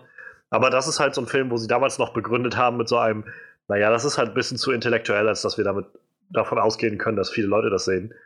Ähm, traurig aber wahr, irgendwie, dass so, dass Studios so begründen, irgendwie, warum Filme vielleicht nicht gut abschneiden. Aber naja, aber dass sie halt bei Cloverfield und ich meine, also mag jetzt nicht das Riesen-Franchise sein, aber ich habe schon das Gefühl, dass gerade durch 10 Cloverfield Lane, den ich halt großartig fand, ähm, so, ein, so eine Duftmarke hinterlassen wurde, dass man irgendwie mit Cloverfield schon was verbindet und schon viele Leute gespannt darauf sind, wie es da weitergeht und wie das alles zusammengehört und so. Gerade weil ja auch mit Cloverfield und 10 Cloverfield Lane so ein bisschen etabliert wurde. Das ist halt nicht wie so deine typischen Sequels oder sowas oder so eine typischen Shared Universe. Es ist alles so ganz vage miteinander zusammenhängt, so mit noch viel Mystery dabei, aber irgendwie hängt es halt doch zusammen. Und naja, und das war halt, wo ich so gedacht habe, okay, dann, dann müssen sich ja die Leute bei Paramount gedacht haben, was wir jetzt hier als Cloverfield-Film gerade haben, das wird wohl nicht genug Geld einspielen an den Kinokassen.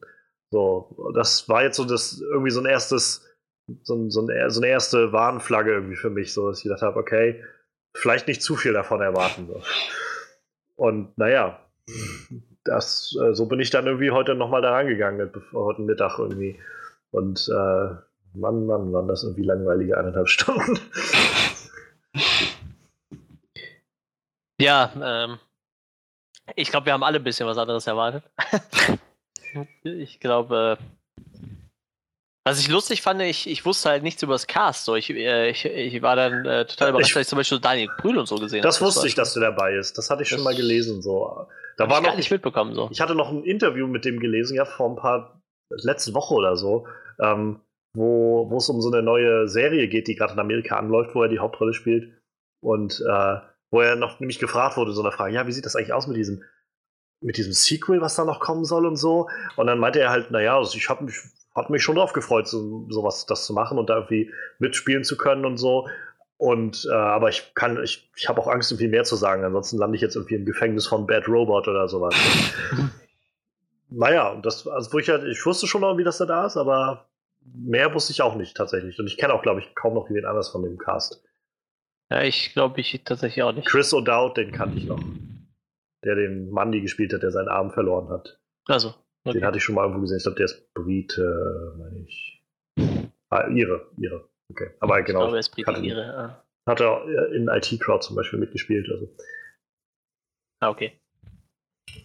Ja, äh, sollen wir direkt einsteigen, was uns gut gefallen hat? Oder sollen wir noch. Äh können ja noch mal kurz, also schon mal, ich meine, es kam ja schon durch, aber ich glaube, also für mich war der Film eigentlich nur noch eine, eine, Zeitverschwendung. So, ich bin ganz froh, dass ich kein Geld mehr dafür bezahlen musste fürs Kino. Insofern bin ich froh, dass er bei Netflix gelandet ist.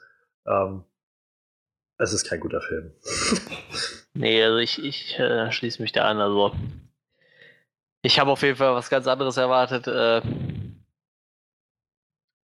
das dieses Cloverfield-Ding, das wirkt halt auch einfach nur reingepresst irgendwie so, ne? Nur um irgendwie noch Parallelen zu ziehen. So der Film hätte äh, auch ohne jeglichen Bezug zu Cloverfield nicht funktioniert. nee, also de das wäre derselbe Film gewesen, wenn man Cloverfield nicht, äh, nicht mit dem Titel gehabt hätte. So, das ist halt, äh, ich weiß es nicht. Also, es war halt, das, das wirkt halt noch unnötig zu dem Rest vom Film dazu. So, also mich hat der halt auch echt nicht so vom Hocker gehauen. So.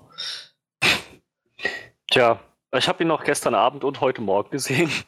Ähm, nicht, nicht zweimal, sondern ich bin gestern Abend dabei eingeschlafen, habe ihn heute Morgen zu Ende geguckt. Und tja, weiß nicht. Ich, am, am Anfang hatte ich schon so den Eindruck, das ist jetzt nichts, was ich nicht schon ein paar Mal gesehen hätte. So, das hat so Einflüsse von Alien und Live, nur dass Alien und Live besser waren. Und naja, und dann hat der Film so hin und wieder Momente gehabt, wo ich dachte, oh, das ist das ist ganz spannend oder ganz interessant. Oder jetzt, jetzt hat man diesen Mystery-Effekt, aber das ging immer so schnell vorbei. Meistens löst sich diese Momente dann immer so auf in, in, in, in Dinger und in Szenen, wo ich nur denken konnte, was passiert hier gerade? naja, und ähm, dass das Ding überhaupt Cloverfield heißt, ist, macht das Ganze am frustrierendsten, weil das, das hängt, das hat so wenig zu tun mit dem, was wir bisher gesehen haben, in, in, also in den anderen beiden Cloverfield-Filmen. Die waren schon sehr unterschiedlich, aber dieser Film ist so, das ist irgendwie so ein komplett anderer Film.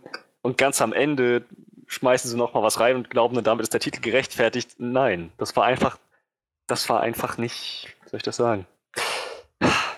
Das war schade. So, ich, ich, wünschte, diesen Film hätte es einfach in dem Franchise nicht gegeben. Sie hätten ihn irgendwie anders genannt und in einem anderen Universum hätten spielen lassen. So. Also in einem, in einem anderen Multiversum auch.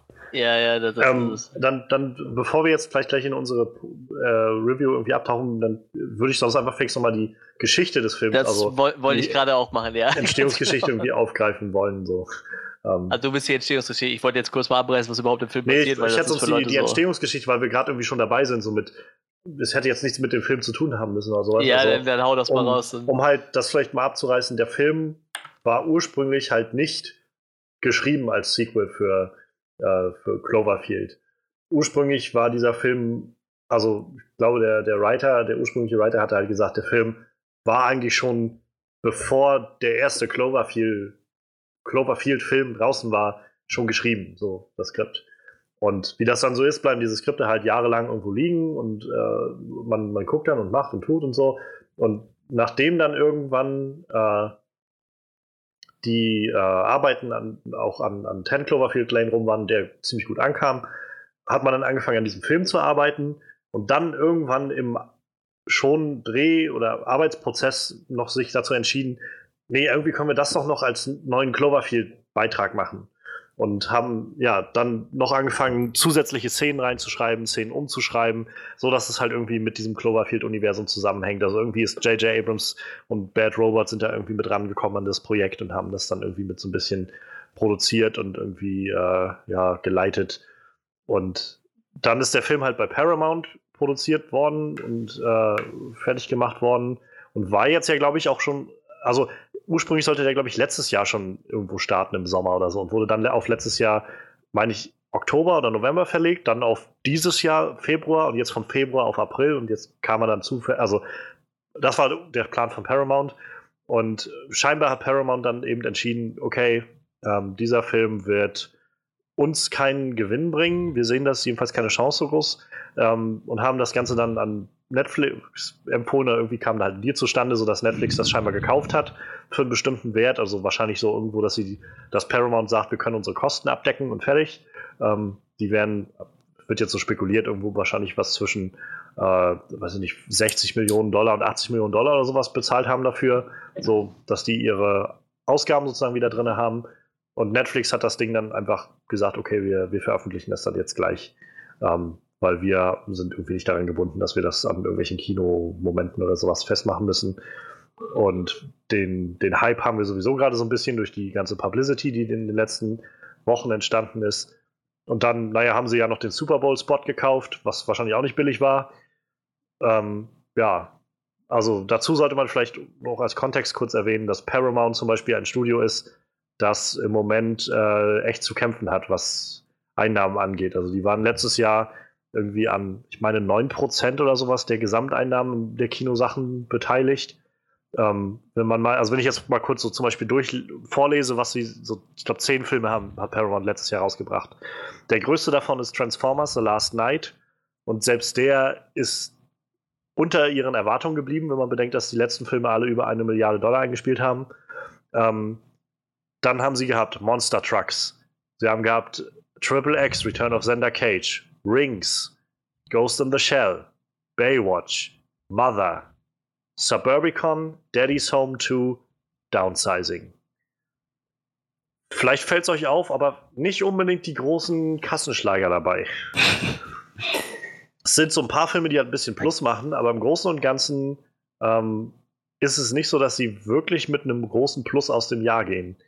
Und äh, das war, kann man spekulieren, jetzt vielleicht auch ein Antrieb, warum sie gesagt haben, okay, wir werden das Ding jetzt abstoßen. Genauso wie sie auch Annihilation jetzt ja scheinbar an Netflix abgestoßen haben, weil sie sagen, der Film ist wahrscheinlich gut, aber den ist zu clever, den wird niemand verstehen und den werden nur noch ein paar Leute im Kino gucken. Dann können wir auch lieber das an Netflix abgeben, kriegen unsere Herstellungskosten wieder raus und dann ist gut so. Vor allem, wenn ja. man sich so anguckt, was sie noch in der Pipeline haben, das wird, das wird halt auch nicht besser so, ne? Sherlock Gnomes. Oh Gott. Dann kommt dann irgendwann Mission Impossible, dann dieser Overlord äh, Cloverfield-Film. Wenn der denn da landet. Movie. Äh, Transformers 6 steht hier noch für 2019 auf dem Zettel. Äh, okay, scheinbar Friedhof der Kuscheltiere, okay, aber SpongeBob Movie Nummer 3, was ich ganz cool finde, 2021 kommt scheinbar ein neuer äh, Dungeons and Dragons. Ähm, ich hoffe, sie holen Vin Diesel dafür. Wenn, wenn, wenn Dungeons and Dragons dann ja wohl mit Vin Diesel. Wenn er da nur äh, also, beratend zur Seite steht. Ich meine zum Beispiel A Quiet Place kommt noch von denen. Sieht sehr gut aus, ohne Frage. Mhm. Die Frage ist jetzt natürlich, ob das Ding wirklich viel Geld einspielen kann für die. Denn ich meine, also es geht nicht immer nur ums Geld, aber dass ein Studio sich schon fragt, dass sie irgendwie Geld verdienen müssen, um zu überleben, das kann ich auch verstehen. Ja, sicher. Da ist ja auch immer die Frage zwischen, zwischen Produktionskosten und äh, ne, was der Film so einspielt, ja. aber naja, schauen wir mal. Warten wir mal ab, was mit Paramount so los ist.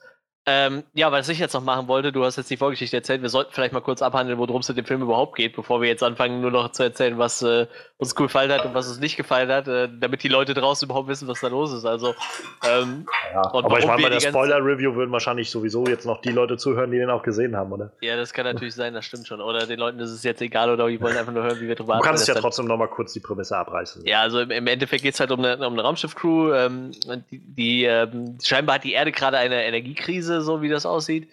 Wo die auch immer herkommt, also bei Cloverfield gab es sie auf jeden Fall scheinbar nicht.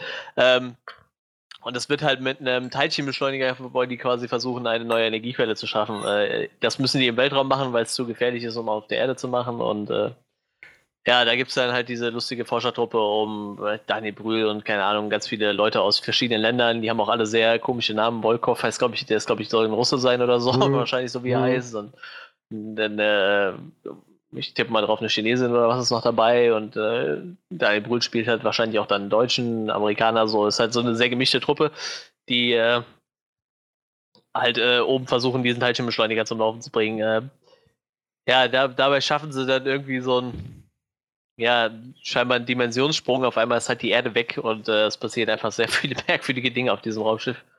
Äh, das geht über äh, Augen, die sich nach innen drehen und mhm. Leute, die äh, tonnenweise Regenwürmer kotzen, bis hin zu Raumschiffwänden, die Arme essen. die Arme krabbeln dann los auf dem Boden rum. und dann finden sie noch eine Frau mitten in der Wand, die scheinbar bei diesem Dimensionswechsel irgendwie da gelandet ist. Ich weiß es nicht. Die hat, sich, die hat sich fantastisch erholt, muss man dazu sagen. Ja, ja, die war wisst, sehr schnell wieder sehr fit. Diese Frau kam mir, die, also die Schauspielerin kam mir die ganze Zeit bekannt vor. Und ja, was ich jetzt gerade sehe, die hat bei Guardians of the Galaxy 2 mitgespielt und war die Anführerin von diesen goldenen Leuten. Ah. Diese goldene Lady. Ah, okay, okay. Ja, ja, ja. Ja, okay. Ja, das hätte ich jetzt nicht gewusst, aber okay. Ich hätte es jetzt auch nicht gewusst. Sie, sie kam mir halt nur bekannt vor, irgendwie so vom Gesicht. Ja, das stimmt, das stimmt. Ja, die hat aber auch so ein sehr, ähm, so, so ein Gesicht mit Wiedererkennungswert, sag ich mal, ne? Irgendwie. Also so ein sehr ja. prägnantes Gesicht irgendwie. Nee, nee, das stimmt schon. Ich habe auch die ganze Zeit gedacht, dass ich schon mal gesehen habe. Ich habe auch äh, The Night, äh, Night Manager gesehen, tatsächlich. Da hat sie wohl auch mitgespielt in sechs Episoden. Den habe ich auch gesehen. Vielleicht habe ich es auch daher noch in Erinnerung. Ich wüsste zwar nicht, wen die da gespielt hat, aber passt schon. Ja, ähm, ja, und im Endeffekt findet die Crew halt irgendwann raus, dass sie halt so ein Dimensionsparadox geschaffen hat. Und äh, immer wieder gibt's äh, gibt es Szenen, die auf der Erde spielen, wo man halt von einem Crewmitglied den Mann sieht und äh, der lebt halt auf der Erde zur Zeit, wo das Monster aus Cloverfield 1 scheinbar über die Erde rennt. Warum, wieso, weshalb, keine Ahnung. Warum da auf einmal eine Energiekrise gibt, weiß auch keiner. Aber das trifft es ganz gut. Keine ja. Ahnung, was passiert hier, ich weiß es nicht. Und weil ich jetzt nicht noch zehnmal sagen würde, dass ich keine Ahnung, was da eigentlich passiert, gehen wir dann jetzt mal zu den Dingen, die uns in dem Film gut gefallen haben. Was hat uns denn gut gefallen in dem Film? Ich, ich sag jetzt mal ganz kurz, ich habe mich tatsächlich gefreut, dass Dani Brühl mitspielt, weil ich den halt, weil ich nicht wusste, dass er mitspielt. So. Also ich mag halt, wenn er irgendwo mitspielt. Ah, okay. Das ja, kann das ich schon mal erwähnen. Ähm, da kann ich nicht äh, mich mit anschließen. Ich, äh, ich, ich finde es nicht toll, wenn er irgendwo mitspielt. Aber, das sollte ich vielleicht in dem Atemzug auch mal sagen, das war, glaube ich, das erste Mal in meinem Leben, dass ich einen Film gesehen habe, in dem Daniel Brühl vorkam, äh, also drin vorkam, ohne dass ich den Eindruck hatte, dass er mir auf die Nerven geht und total fehl am Platz ist. Irgendwie dachte ich, ja doch, das ist, irgendwie ist das gerade okay. Diese internationale Raumstation, aus jedem Land ist irgendwie jemand dabei. Damit kann ich leben. So, was ich nicht mag, ist, wenn man den neben Hollywood-Schauspieler stellt und so sagt, jupp, alles, alles ein Topf. Nee, eben nicht. Aber gut, so, also das, hey, das, das, das, war, das war noch irgendwie in Ordnung. Das, das ist ja fast okay. wie die, die Mumie mit Tom Cruise bei mir so. Ich hatte bei die Mumie das erste Mal das Gefühl, dass Tom Cruise nicht das Problem in dem Film ist, so. sondern dass der Film andere Probleme hatte. Vielleicht ist das jetzt bei dir so mit Daniel Brühl. Ja, ja, das, ich glaube, das kommt der, kommt der Sache sehr nah. ähm, ja, also ich, ich kann es vielleicht mal sagen. Es gab Momente, an denen die Mystery gut funktioniert hat für mich. Das waren einzelne Momente, die sehr schnell vorbei waren, aber es gab sie. So diese, dieser Moment, als die Frau in der Wand aufgetaucht war, dachte ich so, wow, okay, ich bin gespannt, wie sie das auflösen. Die Auflösung war dann total unspektakulär und langweilig, aber in dem Moment hatte ich das Gefühl, Mensch, kann es kaum erwarten zu sehen, wie, wie, das, wie das ausgeht. ähm, naja, halt das, und dann habe ich mich auch manchmal gefragt, was das sollte mit dem Typen, der dessen Auge nach innen rollt und so. Das, soll ich jetzt glauben, das ist ein Android? Und, und weil die, die, die, die, diese Frau, vor der er das gemacht hat, schien ja irgendwie eingeweiht zu sein. Die hat es ja nicht weiter überrascht. Ich weiß nicht. Ich glaube, letzten Endes waren das Momente, das zumindest dieser ein, war ein Moment, der gar nicht als Mystery geplant war, aber dann trotzdem als Mystery rüberkam. ich muss sagen, ich fand das auch ein bisschen eklig so mit dem Auge. Also ja, ich bin sehr erfahrener Horrorgucker, Body-Horror, mir alles egal, aber so, wenn so ein Typ in den Spiegel guckt und sein Auge rutscht so weg, das ist irgendwie ekelhaft. Mhm. Ja, so aus, außer Kontrolle geraten. Ich meine, letzten ja, Endes ja. war ja die, wieder dasselbe Ding. So, das, das Mysterium, woher das kam, war irgendwie da und war irgendwie interessant. Die Auflösung ja, nö, Naturgesetze laufen halt ein bisschen anders jetzt. Das war total lame. Augen schon mal nach rechts oder links. aber, aber ja, so hin und wieder dachte ich, Mensch, das ist, das ist irgendwie ganz interessant. So auch die Sache mit dem abgetrennten A. Ich dachte das halt. Ist, das ist das, was ich so in, in, in so einem Cloverfield-Film erwarten würde. Halt schon der erste hatte diesen, diesen Vibe von so ganz unerwarteten Wendungen, von, von so einem Gefühl, mein, mein Gott, was, pass, was, was, was passiert hier gerade? Warum, warum passiert das? Also, aber es hat in, in sich alles noch Sinn ergeben. So, jetzt hatte ich hier immer noch manchmal das Gefühl, dass ich eben in diesem Mystery gefangen war. Also das, das Gefühl hatte, ja, das, das, ist, das ist interessant, aber letzten Endes hat es dann in sich keinen Sinn gemacht. Aber wir sind bei den Sachen, die uns gut gefallen haben. Es gab Momente, in denen ich den Film spannend fand, wollte ich nur sagen. Ich habe so das Gefühl gehabt, in diesen Momenten immer, dass es so, oder ich habe gedacht, irgendwie, keine Ahnung, ist jetzt irgendwie dieses, diese Raumstation von einer, von einer fremden Entität irgendwie besessen worden ja. oder sowas. Und so, das hätte irgendwie mehr Sinn für mich gemacht, um ehrlich zu sein. Ich, ich habe auch die ganze Zeit gehofft, dass da, dass es so weit vor Cloverfield spielt, dass die vielleicht irgendwie dieses Alien mit anschleppen, so. Also, ja, oder dafür um die, schuld sind, dass das Um Alien die Timeline kommt. vielleicht einmal klarzustellen, Cloverfield spielt 2008, ähm, 10 Cloverfield Lane spielt tatsächlich auch 2016 und dieser Film jetzt spielt 2028. Weit in der Zukunft. Das, das macht ja dann noch weniger Sinn eigentlich. Das macht, naja, das macht, das macht in der Hinsicht der, Sinn. Ja, ja du kannst gerne erklären sonst. das macht in der Hinsicht Sinn, wenn du halt sagst, es ist nicht alles in einem Universum und auf einer Erde, sondern ja, auf einer Erde 2008 ist das Biest eingefallen, auf der anderen ja, ist das gleich die ganze Invasion gewesen und im anderen Universum war das dann halt dann 2023. Also, aber das Dan ist halt Trachtenberg, so der, der Regisseur ja. von Ten Cloverfield Lane, hat halt damals schon gesagt, als sie ihn, nachdem der Film rausgekommen ist und gefragt haben, so von wegen, wie das zusammenhängt und ob das irgendwie alles auf derselben Erde ist und so, hat er extra darauf verwiesen und gesagt, ähm, also in meinem Verständnis ist dieser Film halt in einer alternativen Realität sozusagen angesiedelt. Und äh, scheinbar war das da dann schon J.J. Abrams Plan oder so, das alles über mehrere Multiversen zu verteilen oder sowas. Das ist genauso faul wie bei DC, weißt du? Das ist einfach das lächerlichste und bescheuertste, was Tja. es gibt. So. Weißt du? Ich, vor allem fand ich noch das am. Le wir sind noch nicht dabei. Moment. Also, äh, erstmal, was ich noch gut fand. So, ich, äh, sorry, wenn ich dich gerade unterbreche, Manuel, aber ich habe das Gefühl, du wolltest auch gerade wieder was Negatives sagen. Ja, ja, ein bisschen. ja. Ähm, was ich nämlich gut fand. Ich, zum einen, ich fand den Soundtrack eigentlich ziemlich nett. Ähm, ich fand den ziemlich catchy irgendwie. Diese war so eine sehr coole äh, Streicherbewegung da drin und einen ziemlich coolen äh, Beat darunter. Ähm, ich mag die Prämisse an sich unglaublich gerne. Ich finde das eine ziemlich clevere Sci-Fi-Prämisse, zu sagen, Echt? Die, machen halt, die machen ein Experiment und bam, es funktioniert und danach ist die Erde weg. Das ist was, wo du richtig, wo ich finde, kann man richtig gut drauf aufbauen. Das ist sowas, wo, wo du eine richtig gute Doctor Who-Folge draus machen kannst. nur kommt, nur, Moment, nur kommt Doctor Who auch mit einer guten Erklärung am Ende damit an, warum das so ist. Und nicht einfach so aus dem Nichts irgendwie, ja, das ist halt so passiert irgendwie, sondern es, dann gibt es wenigstens einen inneren Spannungsbogen, einen Handlungsbogen, und der dir erklärt, warum der Arm da auf einmal rumläuft oder sowas. Und dazu später mehr. Aber ich, ich wollte so sagen, als, als Sci-Fi-Prämisse finde ich das eigentlich eine, eine ziemlich clevere Sache, wo man einfach, wo man, das ist was anderes, das ist was, was ich noch nicht so gesehen habe, wo man eine, eine interessante Geschichte mit erzählen könnte. Theoretisch. Naja, achso, Manuel, du, du hast das ja, was gesagt. War, war, das nicht sogar Collider, die das geschrieben haben als Überschrift für ihre äh, Bewertung? Äh, so, Black, eine, ja, genau, wirkt wie eine Folge von Black Mirror mit einem schlechten Ende, so irgendwie so, ja, ja. so nach dem Motto so. Ja, und das ist auch wirklich so. Also ich, ich gucke aktuell Black Mirror, das ist halt wirklich so. Also diese, so von, von der Grundprämisse hätte das eine super Black Mirror-Folge abgegeben, nur die lassen sich meistens auch irgendwas Kreatives fürs Ende einfallen, so.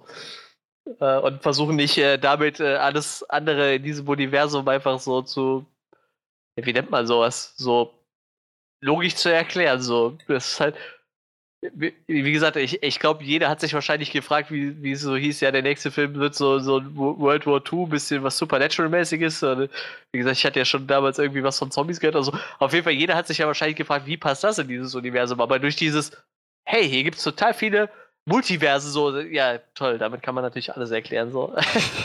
das ist halt das naja. ist super geil, echt. Also ich muss sagen, diesen einen Teil der Prämisse, Experiment im All und Erde ist weg, den fand ich cool. Auf jeden Fall. So, und du hast es schon ganz, ganz richtig gesagt, man kann daraus eine interessante Geschichte spinnen.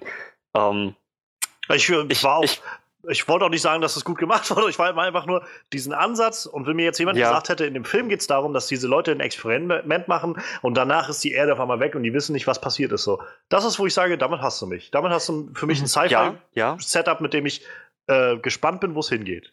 Also, wie gesagt, den Teil der Prämisse fand ich gut. Diesen Ansatz, den fand ich wirklich gut und kreativ und interessant. Ähm, den Rest der Prämisse, nämlich was sich dann so relativ schnell rausgestellt hat, schon am Anfang des Films, dass diese Geschichte sich auf der Raumstation um diese Charaktere nur drehen wird, mit so hin und wieder mal so kurzen, nichtssagenden Cut-Sequenzen auf der Erde, fand ich total ätzend. Weil das, mhm. Das, ist, das ist für mich zumindest schon ziemlich ausgelutscht. Und wie gesagt, vielleicht liegt es auch daran, dass ich live gesehen habe letztes Jahr. Aber live hat das hat von vornherein das klar gemacht, dass das die Prämisse ist.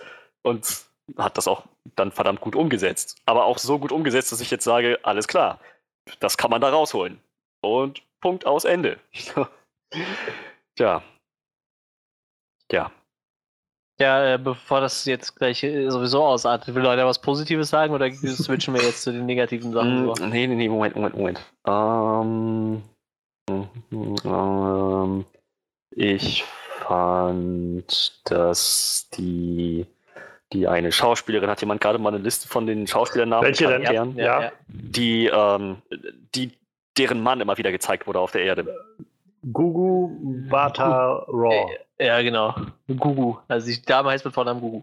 Alles klar. Gugu Bata Raw. Ähm, ich fand, sie hat äh, schauspielerisch gut abgeliefert. Und ähm, ja, also es war eine, das war eine solide Performance, fand ich. Ich, ich muss auch sagen, ja, wenn wir jetzt so, wir reden so viel Negatives, aber äh, ich, ich glaube, die, der Cast allgemein war auch nicht so das Problem. So. Also, da nee. waren jetzt wenig Leute, die echt schlecht waren. Ich, ganz ehrlich, ich finde, also ich finde zwar auch das, was von dem Cast, also was der Caster leistet, fast bei keinem gut. Also wirklich überzeugend, aber ich, ich bin felsenfest davon überzeugt, dass das vor allem am Regisseur liegt. So mhm. wie auch diese ganze Prämisse völlig misshandelt wurde und äh, man verschiedene Shots einfach völlig daneben gesetzt hat. Ich bin felsenfest davon überzeugt, dass das vor allem am Regisseur lag. wisst, ihr, wisst ihr, was äh, ich gerade gelesen habe? Die gute äh, Gugu hat bei äh, in der Folge Black Mirror mitgespielt. Ja, habe ich auch gerade gelesen. Geil. Schön. Ja, äh, oh Mann. Verrückt. Und sie hat in Jupiter Ascending mitgespielt. ich bin froh, dass ich das nicht mehr auf dem Schirm hatte, aber danke. Tja. Ja, ich weiß nicht, welchen, wie groß, äh, wie präsent die Figur Famulus war. Ja, ich sag, sag mir gar nichts mehr, aber ich kann dir auch nicht mehr den, den, okay, doch, Jupiter hieß sie, aber ich kann dir auch nicht mehr den Namen von irgendeinem anderen Charakter aus Jupiter Ascending sagen. Ah, ich sehe gerade, sie hat in äh, vier Folgen Dr. Who mitgespielt. Passt einfach besser. ah, ja. Nee, also ich glaube, vielleicht habe ich noch was Positives. Ähm, ich, ich glaube, ich bin soweit durch. Gut, äh, Janis? Ja, ich glaube, ich habe ich hab nichts, was mir so konkret noch vorschwebt. Also, ähm, nee, eigentlich nicht. Also Gut. vielleicht fällt mir später noch um was Kleines ein oder so, aber im Großen und Ganzen. Mh. Mm. Dann äh, würde ich sagen, switchen wir doch mal zu den. Äh, ich meine, wird wahrscheinlich jetzt nicht so viel geben, aber ich würde sagen, wir switchen mal zu, zu, den Dingen, die uns nicht so gut gefallen haben. Punkt 1, die Story. Welche Story? Nee, die, wie gesagt, wir haben ja schon gesagt, die Grundprämisse war eigentlich nicht schlecht, aber also alles, was sie aus dieser Grundprämisse gemacht haben, war halt echt zum Kotzen so. Das war das so lahm, einfach ja, zu sagen, ja. die Erde ist nicht weg, sie ist immer noch da. Kein Problem, man kann zurückfinden. Alles tuffig. Das, das, das finde ich war total verschenkt. Ich hätte mir, ich hätte, also ich weiß nicht, wie es euch geht, aber ich persönlich hätte mir gewünscht, dass sie echt sagen, Experiment läuft schief, Erde weg, unwiederbringlich. Was jetzt? also, ich habe kein Problem mit, dass die Erde noch da war. So. Ich finde halt, ich find halt nur wieder da die, das, was der Regisseur daraus gemacht hat. Ich finde, das hätte man so viel besser aufziehen können, als, äh, als am Anfang das so lap lapidar einzuführen und schon nach der Hälfte des Films wieder zu sagen, ja, nee, ist doch da so. Ich finde, meinetwegen hätte man das machen können mit, wir sind irgendwo auf der anderen Seite gelandet und die ist auf der anderen Seite der Sonne und wir sehen sie nicht so. Aber dann hättet ihr das echt besser aufziehen müssen und am Schluss irgendwo bringen müssen und nicht so, wie es halt da war, wie gesagt. Also, ähm, ich für mich kommt äh, ganz, ganz vieles zusammen damit, dass ich sage, ich finde, der Regisseur hat einfach ganz großen Mist gebaut bei allem, was er da gemacht hat. So durch die Bank weg. hat bisher auch nur einen Haufen Kurzfilme gemacht und einen Film namens The Girl is in Trouble. Das klingt wie ein Film, den ich mir nicht angucken möchte. Tja, ich werde ihn mir wahrscheinlich auch nicht angucken. Jetzt schon mal gar nicht. Ja, aber also ich ansonsten ich schließe mich an. Also so, der Film war halt schnarch langweilig. So. Die, ja, also ich habe ja. gerade die ganze letzte halbe Stunde oder so habe ich halt nur noch auf einem Bildschirm halt den Film laufen gehabt und auf dem anderen irgendwas anderes gemacht. Ich dachte, wow, es ist so lame und so vorhersehbar alles, was hier gerade passiert. Und ich habe mich da auch schon da, da, von dem Gedanken verabschiedet, dass ich irgendwelche Antworten auf irgendwas bekomme, was mich jetzt wirklich interessiert hätte, nämlich warum spielt sein Arm verrückt? Ist das überhaupt sein Arm? Warum ist sein Arm auf einmal bei Bewusstsein? Wie kommen was, Würmer in den Körper dieses ja, Typen? warum war sie auf einmal in der Wand drin? So, Wie kommt es mit dem Auge zustande? so, ja, ja, das alles irgendwie. Das ist so, warum habe ich alles ganz so, klar. So wie äh, Dorkley hat einen schönen Artikel dazu heute noch rausgebracht, so sieben Fragen, die ich noch an äh, an The Cloverfield Paradox habe. Und die letzte Frage ist halt, warum habe ich nicht einfach Sunshine oder Event Horizon geguckt? oder Live. Ja, oder sowas eben. Also, ähm, Kam im Artikel nicht vor, sollte aber vorgekommen sein, wenn die mich fragen. Ja, naja, sie haben halt vor allem hier so Sci-Fi-Klassiker, die zwar auch so einige Schwächen haben, aber trotzdem irgendwie so Kultfilme geworden sind, gewählt, statt den Film, der letztes Jahr kam. Aber ja, aber ansonsten, ich, der Film bietet halt irgendwie keine Antworten auf irgendwas, so habe ich das Gefühl. Es geht darum, dass man coole Shots irgendwie reinsetzt und also was der Regisseur scheinbar für coole Shots hält. So dieses, oh mein Gott, wäre das nicht cool, wenn auf einmal die Würmer einfach aus dem rausplatzen. So. ähm, das klingt so lächerlich, so. wenn du das sagst. so, und vor allem, das war nicht mal überraschend. So, an dem Punkt, wo er sagte, irgendwie, die, die Würmer sind weg oder sowas, so habe ich schon gedacht, ganz ehrlich, die werden doch jetzt nachher noch bei irgendwem irgendwie auftauchen oder sowas. Und als er dann angefangen hat, rumherzuzucken, habe ich gedacht, gut, jetzt kommen doch gleich die Würmer. So. ich glaube, es kommt so auch, auch, runter auf das, was du, was wir jetzt gerade schon hatten. Und wie, warum habe ich nicht das geguckt? So, der Film macht so viele Dinge, die andere Filme alle schon viel besser gemacht haben. so, also ich meine, ich habe Alien nicht gesehen, aber ich weiß genug, dass da genug Alien gerade drin steckt in diesem Film. Mit dem, ja. der da auf dem, auf dem Dings, äh, auf, auf, dieser Liege sitzt und sich hin und her wiegt und, und umher zappelt und sowas. Und ich dachte, wow, das ist jetzt nichts Neues mehr irgendwie. Nee. Ja, das Im ist halt total die Würmer die Chestburster. Ja, ja, ja. ja. Du hast halt echt so das Gefühl, ich habe das schon zu, zu Freddy gesagt, ich glaube, wie du noch, noch äh, gerade äh, noch nicht äh, am PC saßt. Äh, der, der, hat irgendwie so, so, so ein bisschen was von Alien, so, aber irgendwie nicht so besonders gut. So. Ja. Das verkauft genau. einem so einen schlechten Alien-Film irgendwie. Definitiv. das ist halt, ist halt, insofern ist es halt schade. Also ich meine, ich muss sagen, der Film ist jetzt nicht so, dass ich mich, er ist mir halt nicht wichtig genug, als dass ich mich jetzt so wirklich tief, zutiefst darüber aufrege, aber das Traurige ist halt einfach so, was wir schon mal gesagt haben, dadurch, dass es halt jetzt diesen Cloverfield-Namen halt so mitträgt. So. Ja. Und man halt das Gefühl hat von, okay, ähm, irgendwie muss man das jetzt wahrscheinlich in den Canon mit aufnehmen, dieser Cloverfield-Sachen. Und ich meine, alles, was der Film halt uns irgendwie für das Cloverfield-Universum gibt, ist halt diese Erklärung, ja, das kommt halt dadurch, dass die dieses Experiment gemacht haben und dadurch, äh, ja, ist jetzt in kann in jeder, jeder parallelen Zeitlinie sozusagen irgendwann das passieren, dass irgendwelche Viecher kommen. Wo diese Viecher jetzt herkommen, keine Ahnung. Da sprichst du, glaube ich, da sprichst du echt einen sehr wichtigen Punkt an. Ja, weil ja. Das, das, dieser Film hätte meinetwegen allein stehen können, schlecht sein können, das wäre mir egal gewesen. Aber jetzt müssen wir irgendwie mit dieser Erklärung leben, mit dieser total lahmarschigen Erklärung. Ähm, es, es, es war dieses eine Teilchenbeschleuniger-Experiment und irgendwie hat es dazu geführt, dass diese eine Rasse gigantischer Außerirdischer, die noch ein paar spezielle Fähigkeiten haben, die wir in den letzten beiden Filmen gesehen haben und anscheinend auch intelligent ist, jetzt den Planeten Erde angreift und zwar in mehreren Realitäten. So, es ist es, es ist der Versuch einer Erklärung, aber hält halt überhaupt nicht stand. So, das, das bleiben immer noch so viele Fragen offen und die Erklärung selbst ist auch absolut langweilig. Ich hätte es wesentlich Mystery interessanter Box. gefunden. Mystery Box! Das Geheimnis ist mehr wert als die Antworten. um gegen die, den großen gegen die Idee habe ich nicht. Aber ähm, ich, ich finde, wenn da eine Antwort kommt, dann sollte sie bitte etwas interessanter sein als ja, die Menschen waren es irgendwie Pech gehabt, hätten, hätten auch äh, einfach nur ein paar harmlose Bakterien sein können, die auf unseren Planeten kommen. Aber nee, stattdessen sind es riesenhafte Godzilla-Monster. Also das, das ist so, so langweilig und so einfallslos. Und ich, ich finde es echt schade, dass wir jetzt irgendwie damit leben müssen, zu sagen, ja, alles, alles ein bisschen mehr oder weniger Pech gehabt.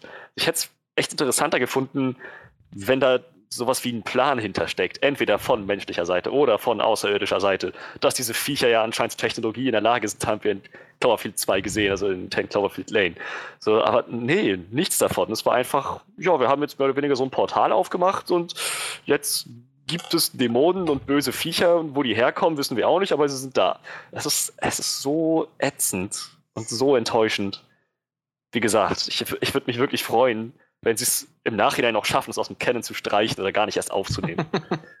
ich, ich, insgesamt muss ich sagen, stört mich das bald fast noch mit am wenigsten. So. Also, ich finde es zwar auch lame, es ist ein, es ist ein sehr fauler, eine faule Erklärung irgendwie, um, um das zu erklären. Also, das ist wieder der Punkt, wo ich, wo ich immer so ein bisschen überlege, was jetzt wohl mit Star Wars Episode 9 passiert, weil halt es tut mir leid, J.J. Abrams ist gut darin, irgendwelche kreativen Fragen zu stellen, aber wenn das die Antworten sind, die er so findet, ähm, dann ist das halt auch ein bisschen lame so. Und er hat halt noch, er ist noch nicht oft dazu übergegangen, Fragen zu beantworten in seinen Sachen, die er so macht. naja, ähm, auch da würde ich sagen, halte ich es mal nicht für ausgeschlossen, dass der Regisseur noch ordentlich was verhunzt hat. Naja, also ich meine, ja, sicher, die, in der Inszenierung spielt da auch noch viel mit rein, aber ich gehe jetzt mal stark davon aus, dass wenn J.J. Abrams als Produzent dabei ist, ähm, dass der gerade beim Skript halt schon nochmal irgendwie drüber liest und irgendwie sein Cloverfield-Universum da irgendwie in die Richtung bewegt, die er das gerne haben möchte. So. Weiß ich nicht. Jedenfalls war es ja bei, bei 10 Cloverfield Lane auch so, dass er engen Kontakt mit dem Dan Trachtenberg hatte und die Story halt dann darauf angepasst hat und alles das. Ähm, Weiß ich nicht. Aber da, für mich ist es nur immer so, wo ich denke, hm, das wird, wird einfach interessant werden, ähm, das mal zu sehen, weil, wie gesagt, die ersten Cloverfield-Filme waren gut, um irgendwie jetzt viele Fragen aufzuwerfen und halt diese Mystery-Box hochzuhalten. Und dieser Film versucht das auf der einen Seite und will dir aber ein paar mehr Antworten geben. Und naja, irgendwie ist beides jetzt nicht so wirklich clever gemacht, finde ich. Also, wie gesagt, ich finde diese Erklärung, dass die ganzen, alle Cloverfield-Filme, die jetzt noch so kommen, ähm, werden halt einfach alle in einer unterschiedlichen Dimension spielen, mit, mit unterschiedlichen Dingen, die da passieren und äh, irgendwie unterschiedliche Zeiten. Wie gesagt, Manuel hat es jetzt schon angerissen gehabt, also für diesen kommenden Cloverfield-Film, wann nochmal der kommt, Overlord, glaube ich, ne? Mhm. Ähm, der soll im Zweiten Weltkrieg spielen. Wahrscheinlich dann auch wieder eine andere Realität. So, das ist, wo ich ich finde es zwar sehr faul, aber meinetwegen, dafür kann, damit kann ich jetzt leben, dass dann irgendwie, wenn dann halt wenigstens der Film gut ist, so wie ich habe jetzt, also rückwirkend stört es mich jetzt nicht so sehr zu wissen, dass Cloverfield und Cloverfield Lane nicht in derselben Welt spielen, weil Cloverfield Lane ist halt für mich trotzdem ein grandioser Film und Cloverfield ist ein guter Film. So, ob, ob die jetzt beide in einer Welt spielen oder nicht, ist jetzt irgendwie, irgendwie hängen sie ja schon zusammen so, aber ich brauche auch jetzt nicht viel mehr Verbundsmaterial dafür. So, wenn jetzt Cloverfield Paradox wenigstens gut gewesen wäre, wenn der gut erzählt gewesen wäre, wenn der interessante Charaktere gehabt hätte, so, dann, dann wäre ich vielleicht auch noch, also dann würde mich das auch noch weniger stören, so, weil dann denke ich ja gut, wenigstens war der Film für sich gut. Also ähm, ich weiß nicht. Ich, ich auf, auf gar keinen Fall würde ich sagen, dass es mich interessiert, ob die Filme tatsächlich in derselben Welt spielen. Das ist mir herzlich egal.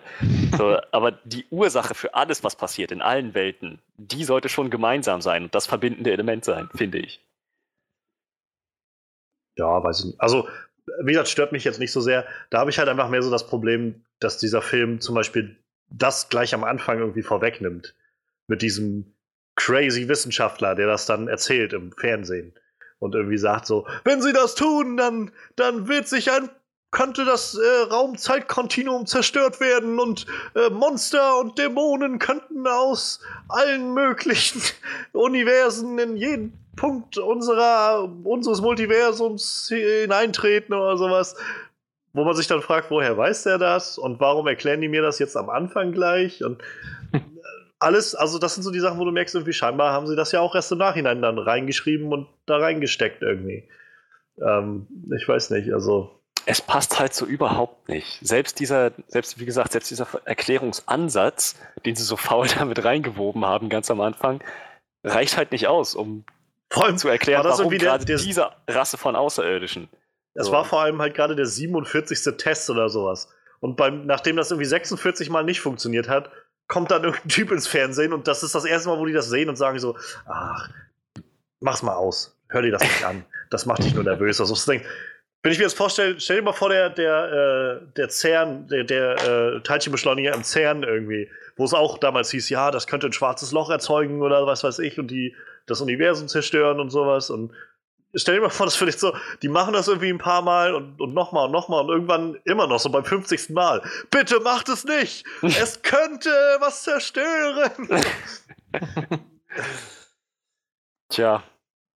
Tja. Ja, und dann halt diese faulen Erklärungen für alle diese Mysterien, die da passieren. Wie gesagt, mit am meisten kotzt mich irgendwie noch der Arm an. So, der, er schreibt irgendwas, gibt ihnen einen Stift. Okay, er schreibt das fand auf. ich doch ganz interessant. Guckt im Bauch von dem Typen nach. So, ja, also interessant ist das, aber ich habe nie eine Antwort darauf bekommen, warum der Arm das auf einmal weiß und, ihm, und dem sagen kann. nee, das haben wir nicht bekommen. Das so, und das meine ich halt. So, das, sind, das ist das, wo ich halt völlig bei dir bin. So dieses einfach zu sagen, ja, Leute, das ist halt, das, äh, das sind die beiden Universen, die gerade kollidieren und quasi uns jetzt einen Streich spielen gerade. So, was zur Hölle? Und dann, oh, und dann, dann die Frau, die in der Wand landet. Warum landet sie in der Wand und nicht die anderen Leute, die irgendwie auf der alten Station waren, in der, in der Dimension, in der sie da reingemacht sind irgendwie? So, was wird nicht aufgeklärt? Warum ist dieses, dieses komische Metallzeugs mit dem, äh, mit dem, wie ist er, Mandy da das Zeug abklebt, warum wird das auf einmal lebendig und holt ja, sich ihn? Naja, er stirbt. Jetzt, ich glaube, das habe ich, hab ich mir noch mit, mit starkem Magnetismus erklärt. Naja, das ist ja auch alles es, andere in dem Raum. Es sah aber vor allem so aus, als ob das Zeug nach ihm gegriffen hat. So. Das, wieder, ich hatte das Gefühl, es wird jetzt irgendwie lebendig so. Und dann. Und warum war Mandy so unwitzig die ganze Zeit? Diese oh ganzen Gott, das Witze. war so schlimm. Also am Anfang dachte ich noch so, soll er jetzt einfach nur so trockenen Humor zeigen und so? Nein, das kommt immer wieder. Er soll tatsächlich witzig sein. Aber er ist es einfach nicht. Nein, nicht, also nicht einmal. Wie gesagt, das, das, ich ich glaube, das ist so vom Regisseur falsch verstanden worden, was seine Leute da machen. Du hast so zwei ja. Takes oder sowas. Oh, das, ist, das passt schon. Witzig. Ohne Witz, ich hatte echt, das, das war der Moment, wo ich dachte, okay, ich glaube, ich gucke hier gerade mehr B-Movie als alles andere. so als, als, als, ähm, als diese ganze Sache mit der Universumskollision schon passiert ist und dann halt Volkov gesagt hat, so, ja, das hier ist definitiv, mit diesem fetten Russen, das hier ist definitiv nicht mehr Kentucky. Und dann so, ähm, Kansas. Ja. Was? Ach, wen interessiert? Leute aus Leute. Kansas? Und dann ja. ich so, wa was? Was? Das hat er jetzt, das hat er gerade nicht gesagt, oder? Ich meine, wie, das ist, das ist so absolut grottig gewesen. Das, das, war, das, war, das war richtiger Trash-Humor. So, warum, warum hat das, das überhaupt in den letzten finalen Cut geschafft? Dieses Kommentar, meine Fresse. Tja, und dann, also mal, wenn wir gerade bei diesem Logikaspekt schon sind, äh, diese, diese selber Gedanke von, hier, hier gelten irgendwie unsere üblichen Gesetze nicht, der, der Gravitation und der überhaupt Naturgesetze und sowas, weshalb wir hier irgendwie nicht lange überleben können. Wenn wir aber zurück wollen, müssen wir einfach nur das Ganze nochmal machen. Das ist, äh, das ist sehr leicht vorherzusehen, dass genau das uns wieder zurückführt in unsere ursprüngliche Welt. So, wieder sowas, was mich echt mega ankotzt, so dass sie dann so in den entscheiden, wenn sie schon sagen, hier, hier spielen alle äh, irgendwie alle Gesetze verrückt, dann müssen sie aber auch durchziehen. Dann können sie nicht sagen, das, das funktioniert aber. Das ist das einzige Gesetz, was so geblieben ist, mit Teilchenbeschleunigern und dann nehmen wir das so fertig. Ich habe noch mehr, aber ich möchte auch euch noch mal reden lassen. Wir haben ja auch noch so ein paar Plotlines, die da drin rumlaufen in dem Film. Also, so ist ja noch nicht.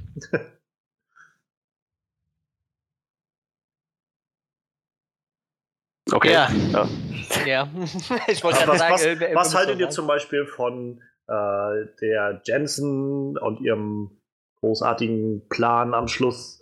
Äh, also, die auch ganz offensichtlich äh, nicht die Verräterin und die Böse war, die dann zum Schluss nicht, nicht ne, sich die Knarre geholt hat und ähm, auf einmal einen Plan hatte.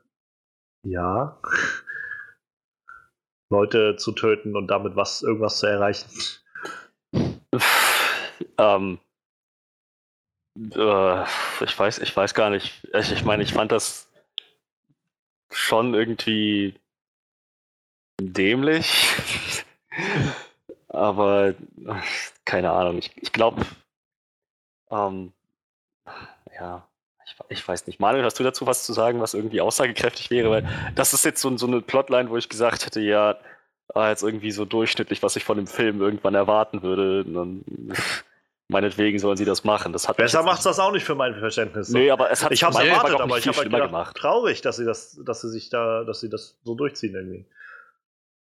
Was mich mehr gestört hat, muss ich sagen, war dieses, ähm, war, war, diese Idee mit, ach Gott, hat, wie, wie hieß die, die, die, die, die Hamilton? von Gugu, ja, Hamilton, genau. Ähm, ihre, ihr Plan zurück mit, also mit auf diese andere Erde zu kommen. Auch eine schöne Plotline da drin. Ja, also das war total bescheuert. So, so, so eine Frau, von der man eigentlich erwarten dürfte, dass sie schlau genug ist, zu reflektieren und zu sagen, ähm, das bringt wahrscheinlich wesentlich mehr Chaos und Verwirrung in die ganze Sache, als als nötig wäre. Vor allem so, am besten lasse ich das sein. Auch wenn, wenn ihr einziger Grund gewesen wäre, zu sagen, ich muss sie warnen, ähm, ja, Jensen ist sowieso nachher auf dem ja. Weg zur Erde, sag ihr doch einfach, dass Ganz genau, das dachte ich auch. Nachricht überbringen soll. Das Was? war echt so, das war der Moment, wo ich nachher auch ausgeschaltet, also so innerlich ausgeschaltet habe und dann einfach so nur noch nebenbei das den Film halt laufen lassen, wo ich gedacht habe, wow, die Hauptcharakterin ist jetzt so weit, dass sie sagt, äh, es geht nicht um mich, es geht um sie. Ich muss sie warnen. wow, wenn ich das richtig verstanden habe, ist diese Jensen eine gute Freundin von dieser yep. Hamilton, die da unten wohnt. Warum sagst du ihr nicht einfach, dass sie deinem anderen Ich sagen soll, hey, kauf keine von diesen komischen Batterien?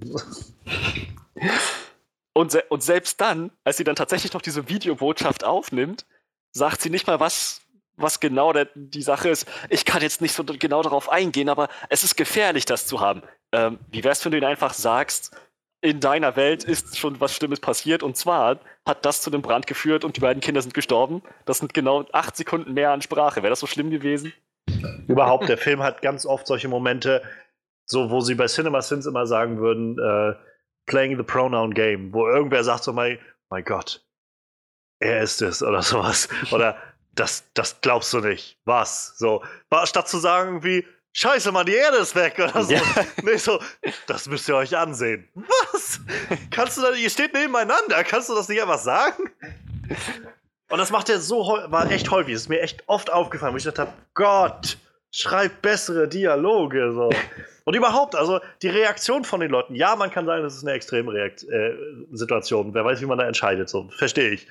Aber die Leute waren halt so, das war immer so, die waren halt, haben rausgefunden, die Erde ist weg und dann waren sie irgendwie eine Szene lang so aufgelöst und danach war das so ein, gut, und jetzt, was machen wir jetzt? Gucken wir mal durch die Gegend so. Das war so, als ob das jeder wieder vergessen hat oder so. Ich, ich weiß nicht, also. Gesagt, durch die Bank weg hat mich das irgendwie sehr. Es war einfach kein gut gemachtes Filmemachen so. Und äh, auch, ich, deshalb hat es jetzt nochmal angeführt mit der Jensen, also ich fand das halt so eine klischeehafte, vorhersehbare Wendung, dass sie dann auf einmal da zurückkommt. Und es hat ja auch nicht mal Sinn gemacht, dass sie dann irgendwie sagt, ja, äh, es geht hier um meine, es geht hier darum, dass wir, dass ich äh, 8 Millionen, 8 Milliarden Menschen retten kann, so ungefähr. Ähm, ja gut, aber wenn du jetzt das Ding da behältst, dann tötest du halt 8 Milliarden Menschen auf der anderen, mhm. in der anderen Dimension. So, es ist halt genauso dämlich. Und ja, wie gesagt, dann irgendwie die, wie dieser dieser Shepard äh, Accelerator überhaupt funktioniert hat. Also, dass sie dann, der ja scheinbar sie nicht nur in eine andere Dimension, sondern so auch räumlich irgendwie dann versetzt hat oder sowas mit seinem, mit seinem komischen, äh, mit seiner komischen Nummer. Ähm, das Wasser, wo das Wasser herkam, als die, die eine da ertrunken ist oder erfroren ist, wie auch immer, auch total random. So, also ja, ich meine, das war das, Kondens, das, das Kondenswasser der Kühlung. Also, hast, ist das an dir vorbeigegangen? Also, das kam so bei mir nicht an. Ich habe nur mitbekommen, dass halt Wasser kommt jetzt so und dann. Achso, nee, halt das, das, das, das, haben sie auch vorher an zwei, drei Momenten angesprochen, wo halt, ich glaube, es war äh, Daniel Brühs Charakter, Gott, ich habe keine Ahnung, wie er hier ist, Schmidt, Schmidt, ne? Schmidt, ja. Schmidt.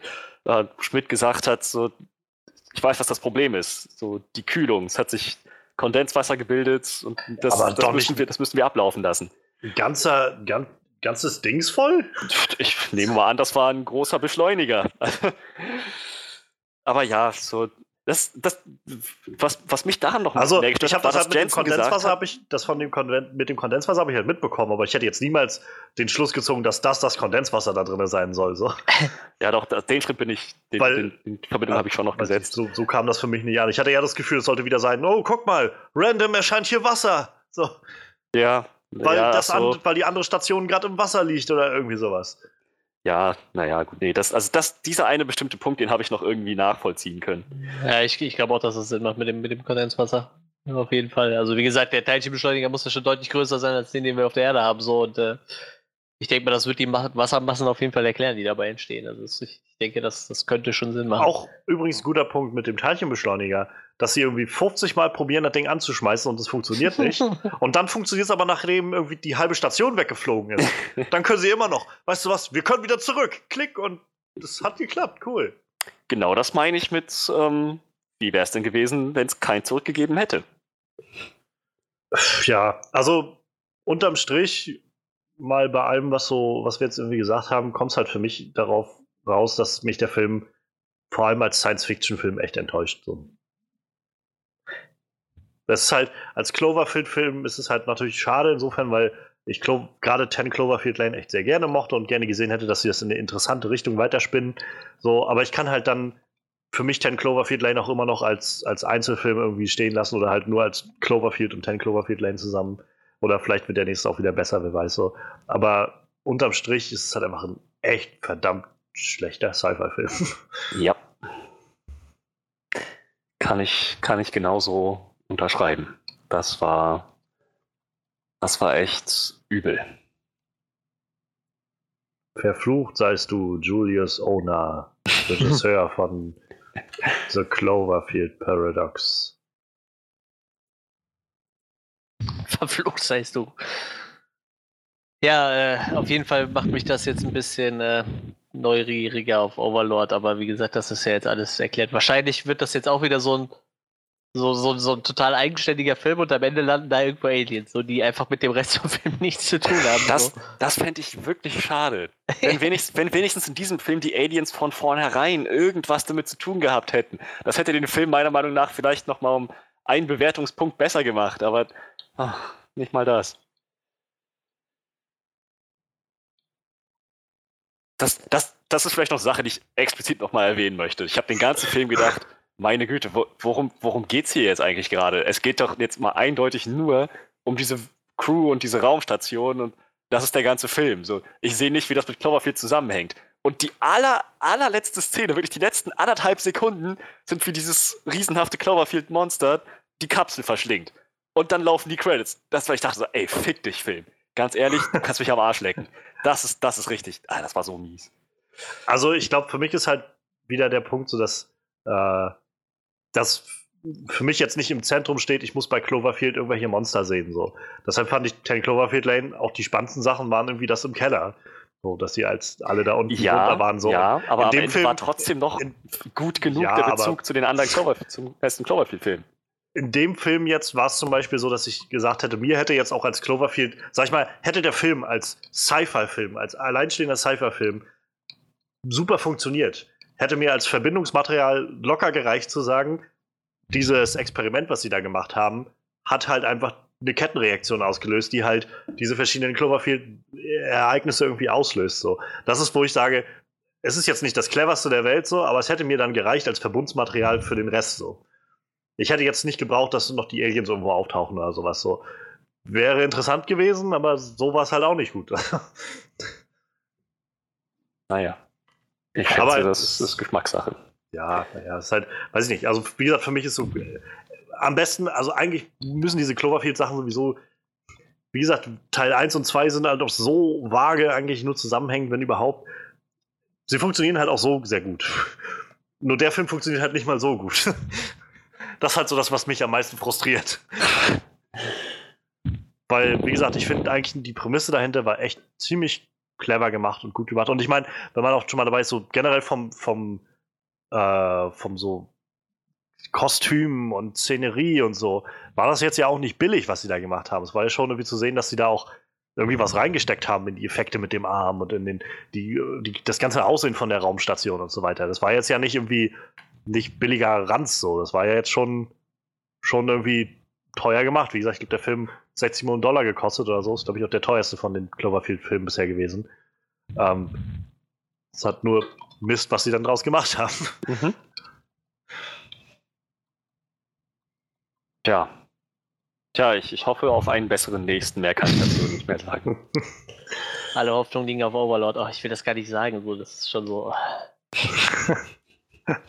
naja, ich, ich glaube halt, wie gesagt, so für mich so ein bisschen, dass, dass es viel mit dem Regisseur zusammenhängt.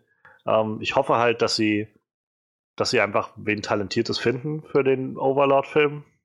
Also hat er nicht sogar schon, äh, ich, hieß doch sogar, dass der vielleicht sogar schon abgedreht ist. Ja, der soll auf jeden Fall auch 2018 kommen, ne? Also, ich weiß nicht, ob der auf jeden Fall kommen soll, aber es hieß so, dass der eventuell auch dieses Jahr schon kommen soll, könnte, ja. weil der halt schon abgedreht worden ist. Also hier ähm. steht jetzt mal 26. Oktober als angebliches Startdatum. Also ist jetzt mal von, von Paramount wohl angedacht. 26. Ja. Oktober, kann sich ja noch ändern. Ja, jetzt, also wenn das der Regisseur ist, äh, hier Julius Avery, den ich jetzt gerade bei IMDb finde, wenn das mhm. der Film auch ist, dann hat er jetzt ein ähnliches Resümee wie der andere eben. Irgendwie sechs Kurzfilme, ein Film hier vor 2014, Son of a Gun, keine Ahnung, und dann jetzt Overlord. Naja, ich meine, dass Newcomer-Regisseure gut sein können, ja, ist nicht ausgeschlossen. Also Dan Trachtenberg hat vorher auch bloß einen Kurzfilm von Portal gemacht, meine ich. Also insofern, das muss jetzt nichts heißen. Aber ich meine so generell, es ist jetzt niemand, wo man schon mal sich eine Meinung drüber bilden können könnte oder so. Und ja, nee. Dann sagen könnte, weißt du was? Ich glaube, es wird hinhauen oder so. ja, ich bin mal gespannt. Ich meine, viel schlimmer kann es ja jetzt eigentlich nicht werden, ne? Ah, jetzt hast du es beschrieben. Jetzt wird es auf jeden Fall schlimmer. ich freue mich auf Trash. Gott, das wäre so schade. Ja, äh, wollen wir jetzt noch ein bisschen weiter über den Film herziehen? Ich, hätte, ich hätte halt vielleicht einfach so jenseits des Films vielleicht von euch gerne mal gehört, was ihr meint, was das für Netflix oder auch für die Filme, Filmwelt so bedeuten könnte, dass wir jetzt anfangen, solche, also Filme, große, also größere Hollywood-Filme auch bei Netflix direkt zu kriegen. Und also glaubt ihr, das ist zum Beispiel eher ein schlechter Move von Paramount gewesen oder eher ein schlechter Move für Netflix gewesen, jetzt das ganze Ding zu holen? Oder war es für irgendwie gut? Prinzipiell hatte, ja gut, Netflix wird den Film ja gesehen haben, so, also prinzipiell erhofft man sich ja allein von dem Namen Cloverfield wahrscheinlich schon relativ viel so. Äh, ich denke mal, Netflix hatte da relativ äh, noch gute Absichten mit, aber die werden wahrscheinlich auch gemerkt haben, dass der Film nicht so das 9 Plus Ultra ist, ne? Aber vielleicht haben sie noch dementsprechend was günstig, ich sag mal vergleichsweise günstig geschossen, so, ne? Ich meine, was, was kostet die jetzt, wenn die einen eigenen Film produzieren, was kostet jetzt der neue, äh, was Martin Scorsese baut, macht jetzt einen, ne? Oder wer war das? The Irishman, ja, glaube ich. Ja. Was, was kostet ja so ein Film, ne? Ist halt immer die Frage, so, man kann jetzt schlecht sagen, ob sich das für Netflix gelohnt hat irgendwie, weil ich, ich bin halt der Meinung, viele von den Netflix-Eigenproduktionen funktionieren halt auch nicht so und äh, wenn sie jetzt anfangen, günstig so größere Hollywood-Filme einzukaufen, so, ich weiß nicht, also klar, bei dem Film hat es jetzt nicht so gut funktioniert, das war jetzt nicht so ein Bombenfilm, aber das, ich denke mir, da könnte Netflix schon ein bisschen was mit reißen, je nachdem, was sie da halt einkaufen, ne? Kommt ja immer drauf an, was du da kriegst halt auch. Ja. Klar, ich, ich gehe davon aus, viele große Studios, wenn die merken, so in denen ihr Film, der wird im Kino richtig gut ein, ankommen, so, oder ich meine, das kann man ja so ein bisschen absehen. Äh, du hast ja schon gesagt, hier hat Paramount ja schon im Vorfeld ein bisschen gemerkt, dass der wahrscheinlich nicht so viel einspielen wird. Äh, dann wird Netflix auch nicht rankommen. So. Die, die kriegen die halt auch gar nicht bezahlt, glaube ich dann. Ne? Ich meine, wenn jetzt ein Studio weiß, wir machen hier 500 äh, Millionen mit dem Film, so, was soll Netflix dann sagen? So, ja komm, wir geben euch 500 Millionen, damit der Mons läuft. Das ist ja auch Quatsch. Also, The Irishman hat übrigens äh, Angaben nach einem Budget von 125 Millionen US-Dollar. Ja, das ist halt auch schon echt viel so, ne? Aber da ist halt auch De Niro und Pacino und Joe ja. Pesci und Scorsese bezahlen und so. Das ich, ich denke mal, Netflix könnte mit Sicherheit auch noch ein paar größere Filme kaufen, so, aber wie gesagt, wenn ein Film eh schon äh, relativ hohes hohes Gewinnpotenzial hat, so, dann ja. wird da Dann werden die den wahrscheinlich auch nicht an, an Netflix verkaufen. ja, eben, eben, deshalb. Ja. So viel kann Netflix halt nicht bezahlen, so, deshalb, aber. Und insofern ja, ist halt die Frage, die sich mir dann stellt, ähm, war es das jetzt wert? So, also ich meine, ich will jetzt gar nicht sagen, dass wir fanden den Film jetzt durch die Bank weg irgendwie Mist, so, aber es gibt auch, gab auch genug Leute, die Bright zum Beispiel unglaublich gefeiert haben. Und äh, würde mich auch nicht wundern, wenn es auch wieder genug Leute gibt, die jetzt den sehr feiern, irgendwie Cloverfield äh, Paradox. So, die Frage ist halt für mich so, letztendlich, was, was kann sich denn Netflix davon versprechen jetzt? Wahrscheinlich ja nur, dass irgendwie genug Leute neu abonnieren, die halt den Film gerne sehen wollen. Aber das ist halt quasi immer das Netflix-Prinzip, ne? Ja, ja, aber jetzt stellt sich mir die Frage, macht er, also war das jetzt halt ein guter Schachzug, jetzt dafür den Film zu kaufen für 80 Millionen Dollar, noch eine äh, Super Bowl-Ad zu kaufen für irgendwie 5 Millionen Dollar oder wie viel das kostet, irgendwie so einen 30 Sekunden Spot da zu zeigen. Ja, irgendwie so. Ähm, ne? und dann Zuschauer zu gewinnen, die halt neu quasi dazukommen. Ich werde jetzt mein Abonnement nicht kündigen wegen dem Film, so, aber die Leute, die jetzt neu dazukommen, den Film sehen und also ich gehe mal davon aus, dass der Großteil der Leute sagen will, was zur Hölle war das? so, ähm, schießt man sich, also hat Netflix sich da vielleicht jetzt auch einfach selbst ins Bein geschossen mit diesen Sachen, weil ich meine, diesen Trick nochmal zu machen, wenn sie das nochmal bringen und sagen, hey Leute, hier ist der und der Film und ab heute Nacht ist der online, könnt ihr sofort gucken. Ähm, ich glaube, da wird es dann doch deutlich weniger Leute geben, die dann sagen, weißt du was, ich glaube, ich musste nicht sofort sehen. Ich glaube, ich werde erstmal ein bisschen warten, statt halt ja, sofort nach Hause zu gehen und mir den angucken zu müssen. Ja, das ist halt, das ist halt immer so die Frage, so, ne? Also, wie gesagt, ich denke mal, das hat sich jetzt für die mit Sicherheit gelohnt, einfach weil viele Leute sich das, weil es halt so schnell ging, weißt du, so schnell ja, ja, kam halt klar. halt jetzt auch keine Kritik raus und nichts. Jetzt ja, aber ich glaube, auf lange Sicht könnte ich mir vorstellen, dass es eher schadet. Also es ist eher so ein verspieltes, verspielter Schachzug war, den sie jetzt gerade durchgeführt haben ich gehe halt, ich gehe fast davon aus, dass bei Netflix geht es halt, glaube ich, eher darum, so jetzt erstmal die Leute zu holen, so. Und äh, ich meine, die müssen die Leute ja nicht mit Glowerfeed halten, so, ne? Halten muss Netflix mit, meiner Meinung nach, zum Beispiel mit ihren Serien, so. Und ich gehe davon aus, dass die Leute halt jetzt auf jeden Fall hängen bleiben. Und das ist halt wieder die Frage, wenn die halt wieder irgendeinen Franchise-Film holen, so, wenn die Leute auf das Franchise abfahren, werden die auch wieder auf den Zug ausspringen, so. Ich glaube, da werden die Leute schnell vergessen haben, dass es Cloverfield gegeben hat, so. Weil ich finde halt, Cloverfield ist halt so, das ist halt für Leute, die es interessiert, so irgendwie halt, ne? Klar, wenn du jetzt äh, Cloverfield 1 gefeiert hast, halt Cloverfield Lane gefeiert hast, dann denkst du jetzt, oh geil, Cloverfield Paradox auf Netflix, so, dann da hole ich mir ein Abo so. Aber wenn jetzt, jetzt mal ganz blöd gesagt, wenn jetzt äh, nächstes Mal ein Batman-Film oder irgend sowas total bescheuertes bei Netflix käme, dann kommen halt wieder ganz andere Leute auf diesen Trichter so. Da gehen die Leute ja nicht her und denken so, so ah, jetzt haben die da Batman, aber weißt du noch, Cloverfield, der war echt scheiße. So, die Leute denken sich dann so, geil, da ist jetzt Batman, den will ich sehen. So, dann haben die Cloverfield schon wieder komplett aus dem Kopf gestrichen. So. Ich meine, die können das jetzt mit Sicherheit nicht im nächsten Monat wieder machen, so, aber ich denke mal, wenn die das so alle paar Monate mal bringen, so, ich denke mal, das wird schon funktionieren irgendwo. Ich glaube, so stark schädigend war das jetzt nicht. Ja, ich weiß nicht. Also, ich meine, es ist halt auch schwer, das irgendwie zu sehen und man kennt ja auch immer keine Zahlen, wie viele Leute dann letztendlich irgendwas anklicken und was weiß ich. Und ich frage mich immer sowieso mal, wie das bei Netflix funktioniert, dass sie irgendwie Milliarden von Dollar ausgeben können und irgendwie immer noch existieren. Ähm, aber also ich, ich würde mich nicht wundern, gerade in der Zeit, wo jetzt in den nächsten Jahren das noch, noch stärker werden wird, neue Streaming-Plattformen kommen werden. Äh, Disney arbeitet an seiner großen Streaming-Plattform. Ähm, wenn die jetzt auch noch Fox kaufen, dann geht da ein ganz großer Teil an Film- und Serienmaterial hin. Äh, Apple ist jetzt gerade dabei, groß aufzukaufen und einzudringen in diesen, ähm, diesen Streaming-Markt und will eigene Dinge produzieren. Hulu ist in Amerika gerade ganz groß. Ich bin gespannt, wann die mal rüberkommen nach Deutschland oder weltweit sich einschalten werden. Ähm, Amazon ist immer noch da und macht viele hochwertige Serien und Angebote und sowas.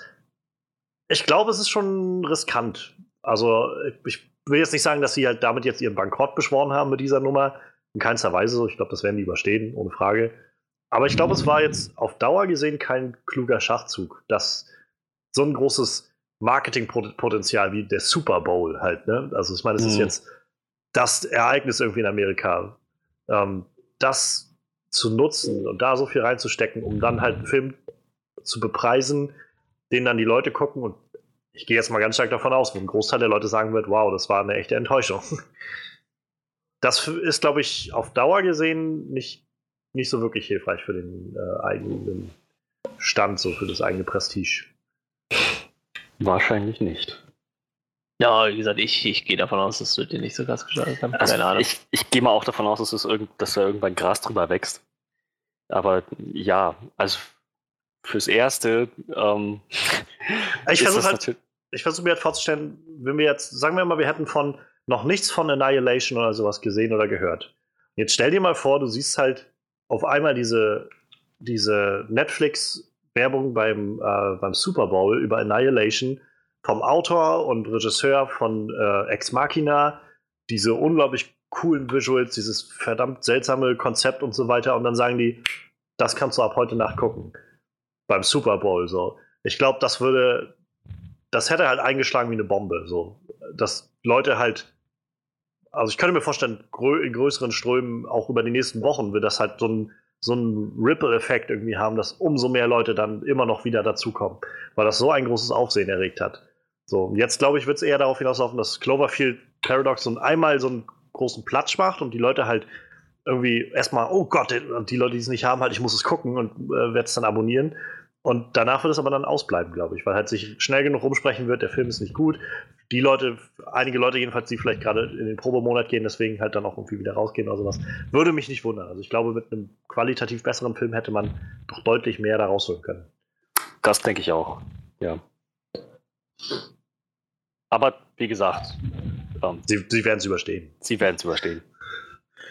Ich, ich bin immer noch der Meinung, Netflix sollte mehr mit Serien punkten, weil ich, ich, ich kann mir da nicht helfen. Also irgendwie.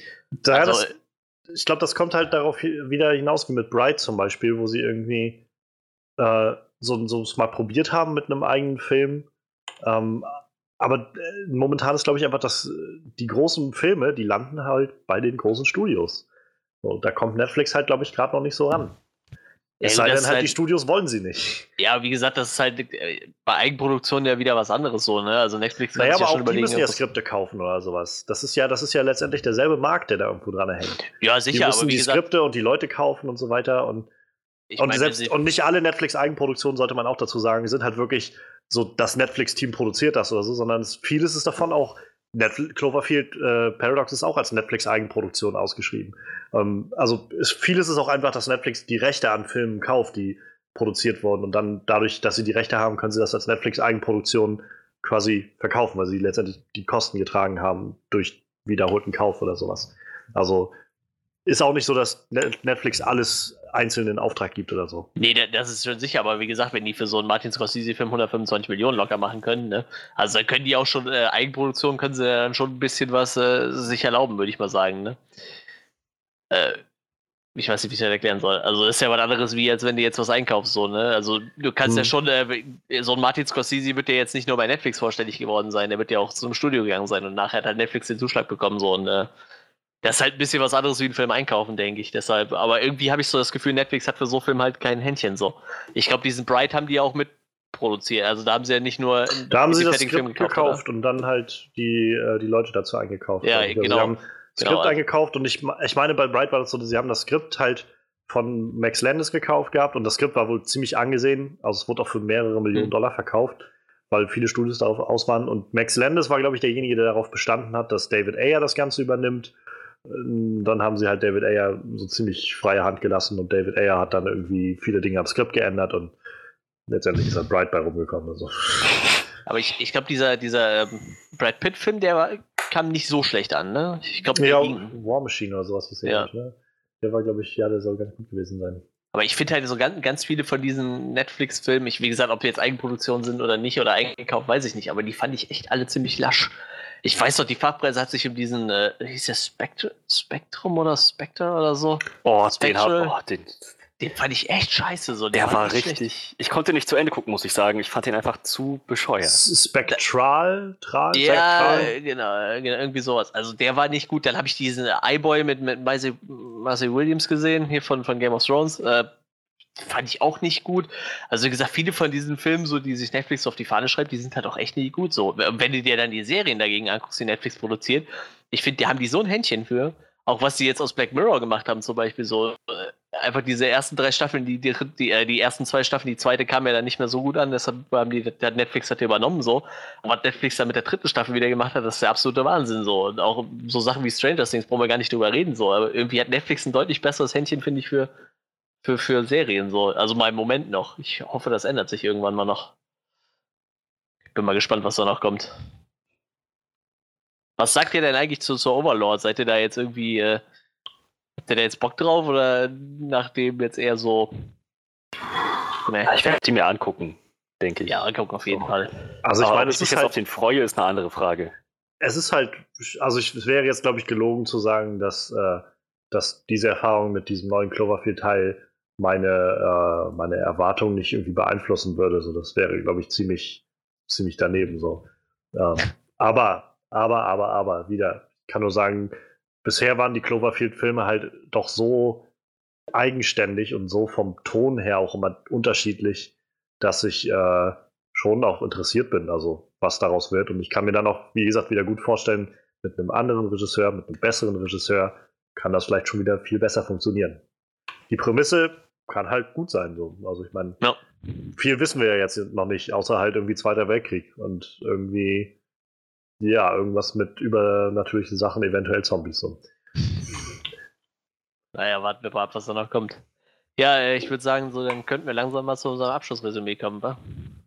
Jo. Das können wir tun. Gut. Ähm, möchte einer vorlegen? Ja. Ähm, Cloverfield, The Cloverfield Paradox ist ein Film, der meiner Meinung nach so gut wie nichts zu bieten hat. Das ist, der Plot ist äh, sehr dünn, meistens vorhersehbar und wenn er nicht vorhersehbar ist und tatsächlich mal eine überraschende Antwort kommt, ist die Antwort absoluter Müll. Ähm, der Plot insgesamt hat auch keine so richtige Kohärenz, hat keinen, nicht, nicht sowas wie einen, ah, wie einen roten Faden. Ich könnte nicht sagen, dass, ich in dem, dass es in dem Film tatsächlich um, um eine Handlung ging, die nachvollziehbar gewesen ist und in sich schlüssig. Das war einfach nicht gegeben. Das, das dieser Plot war, war all over the place, wie man, wie man so schön sagt. Naja, die Schauspieler waren nicht das Problem, meistens nicht, äh, obwohl auch da Ausnahmen die Regel bestätigen.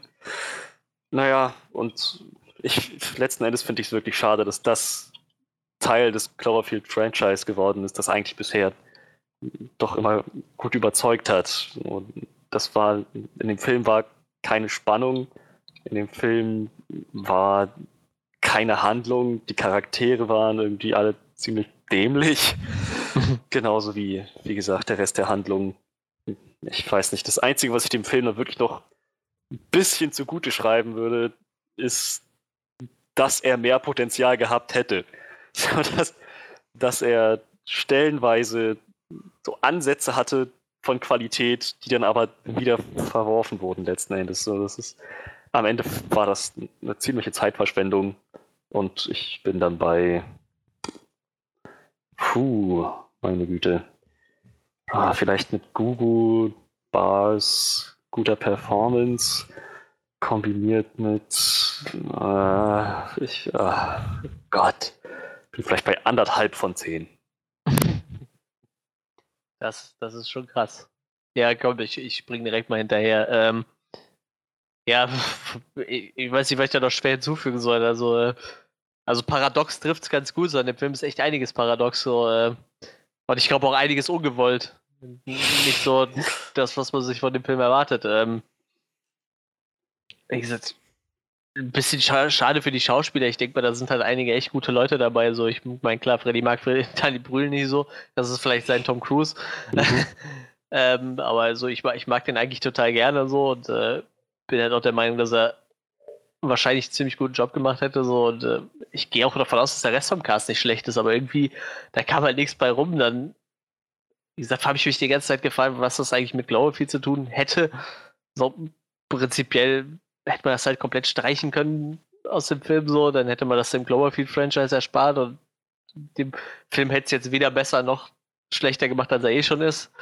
Ähm, ja, aber jetzt dieses diese Dimensionsding als Ausrede für alles zu nutzen, das ist eigentlich so das Schlimmste, was du machen kannst. So, dass, da hat DC ihr eigenes Comic-Franchise schon zwei, dreimal mit an die Wand gefahren und mussten es komplett rebooten. So, ich glaube, innerhalb von drei Jahren haben sie es irgendwie zweimal komplett gerebootet, weil dieses ganze Crossworld-Ding nicht funktioniert hat mit mehreren Dimensionen. Äh, ich weiß nicht, aber irgendwie ist den, glaube ich, vielen Leuten das scheinbar egal. Die glauben wahrscheinlich, bei uns funktioniert das besser, aber äh, hat nicht funktioniert, das hat echt überhaupt nicht funktioniert. Äh, ich, ich, ich weiß nicht, ich lande dann so Würmer spuckend bei zwei von zehn, denke ich. Ja, Cloverfield Paradox ist ein schlechter Film. Kannst du so nicht sagen. Der, der, der Regisseur hat meiner Meinung nach den größten Mist gebaut an der ganzen Sache. Ähm, und man hat zu krampfhaft dann noch versucht, das Ganze irgendwie mit Cloverfield zusammenzustecken. Ähm, was schade ist, weil die Prämisse eigentlich viel Potenzial geboten hätte, um eine, eine, wirklich interessante Geschichte zu erzählen auf einer großen Leinwand, die wir jetzt dann aber auch nicht mehr gekriegt haben, sondern das Ganze zu Netflix gegangen ist. Ähm, wie gesagt, ich mochte den Soundtrack ganz gerne. Ähm, wir, wir sind auf alles gerade eingegangen. Die Logiklöcher sind halt von vorn bis hinten da. Das Ganze ist halt, ähm, es ist halt schade. Wie gesagt, es wird viel, viel, viel verschenkt. Ähm, das Ganze schließt halt irgendwie in die anderen Cloverfield-Sachen so ein bisschen ein. Ah, ich weiß nicht. Also, es ist halt nichts, was mich jetzt so, was so wirklich so schlecht ist, dass es mich wütend macht. So, es ist halt einfach so unglaublich vorhersehbar und langweilig und keine Ahnung, ich bin dabei, weiß ich nicht, drei von zehn so. Ein, einfach für, für, dafür, dass es, dass ich, äh, wie gesagt, ich fand noch die, äh, die Aufmachung an sich ganz nett, also was, wie es aussah. So, ich habe schon das Gefühl dass sie da Geld reingesteckt haben. Ähm, ich, ich fand halt die Schauspieler an sich irgendwie okay. So. Ich, wie gesagt, für mich ist der, das große Manko ist halt wirklich einfach der Regisseur. Und ähm, ja, guckt, also guckt ihn nicht. okay, keine Mehr kann ich dazu nicht sagen. Das ist halt einfach, einfach nicht gucken. Die Zeit kann man sich sparen. Das ist doch mal ein schönes Abschlusswort. So, ähm, Cloverfield äh, Paradox einfach nicht gucken. Jetzt muss ich es. Ich finde, das sollte man noch im Podcast zur Sprache bringen, bevor es zu spät ist. Wann hatten wir das, wenn wir es überhaupt schon mal hatten, dass die beste Wertung von Johannes kam? Ja, das stimmt. Das ist. Äh... ich äh, bin, habe ich so den Ruf weg, dass ich immer die schlechtesten Wertungen gebe? Nicht, dass du den Ruf weg hast, aber es ist mir aufgefallen. Die normalerweise um, ähm, geben wir bessere Ja, doch, Wertungen wahrscheinlich bei La La Land, oder? Dass, La La Land, du ja. die beste Wertung gibst, ich weiß nicht, ob wir das überhaupt schon mal hatten. Doch, bestimmt La La Land. Abgesehen oder? von La La Land, was halt eine ziemliche Ausnahme war, wo ich mich selber auch rausnehme, weil ich mit dem Film so gar keine Connection aufgebaut habe. Hatten wir das überhaupt schon mal? Bestimmt. Ich glaube fast nicht. nicht. Keine Ahnung. Aber er war ja auch einen Punkt besser als äh, selbst als die zweitbeste Bewertung. Also das ist schon krass, Johannes. Da, da hast ja. du jetzt echt einen rausgenommen. So. Das ist wirklich die, die beste. Nicht nur, nicht nur die, nicht die nicht schlechteste, sondern die beste. Das ist schon. Mann. Und das bei dem Film, das muss, also das. Irgendwas hat der Film wohl doch ich gemacht. Ich, ich finde es sehr schön, dass du so tust, als wäre drei von zehn. drei von zehn. So eine herausragend gute Bewertung. Also für, für eineinhalb von zehn hatte ich, glaube ich, letztes Jahr bei Snowman. So, und das ist halt für mich so beleidigend schlecht. so, das war jetzt einfach langweilig schlecht. So. Es ist halt irgendwie viel, viel falsch gemacht, aber es, es hat mich jetzt nicht so beleidigt wie Schneemann. Und ja, wenigstens war es nicht so shaky cam wie, äh, wie Resident Evil oder so. Aber warte mal ab, im, im nächsten Glowerfield wirst du dann äh, wirst du Michael Fassbender sehen, wie er auf einer Raumstation rumfliegt. Nee, mein Name ist Ozymandias und ich bin ein Assassine. das ist einfach alles. Alles gemischt, was äh, bei, bei ihm äh, in den letzten Jahren falsch gelaufen ist. Egal. Ja, äh, wie, wie, ihr seht, äh, im ja. Nachhinein können wir das mit Humor nehmen, aber Guckt ich glaube, erstmal generell hat, also vielleicht auch bei dir, Manu, ich weiß nicht, was da noch so kommt, aber für Frederik, glaube ich, ist schon mal ein Anwärter für den schlechtesten Film des Jahres da. Ja, ja, absolut. also bis jetzt, bis jetzt bin ich da auch, aber wir haben ja Also bis jetzt, also, ja, klar, bin ich jetzt ich, auch ich dabei, bin, aber. Ich, ich bin äh, optimistisch, da kommt auch was Schlimmeres, also keine Sorge. Wie gesagt, vielleicht kriegen wir dieses Jahr noch Overlord, ne? Ich, also, ich bin jetzt auf alles gefasst, so, keine Ahnung. Ja, ähm, ja, gibt bestimmt noch so ein paar heiße Kandidaten. Ähm, aber für diese Woche sind wir durch. Wir hatten echt äh, einiges diese Woche.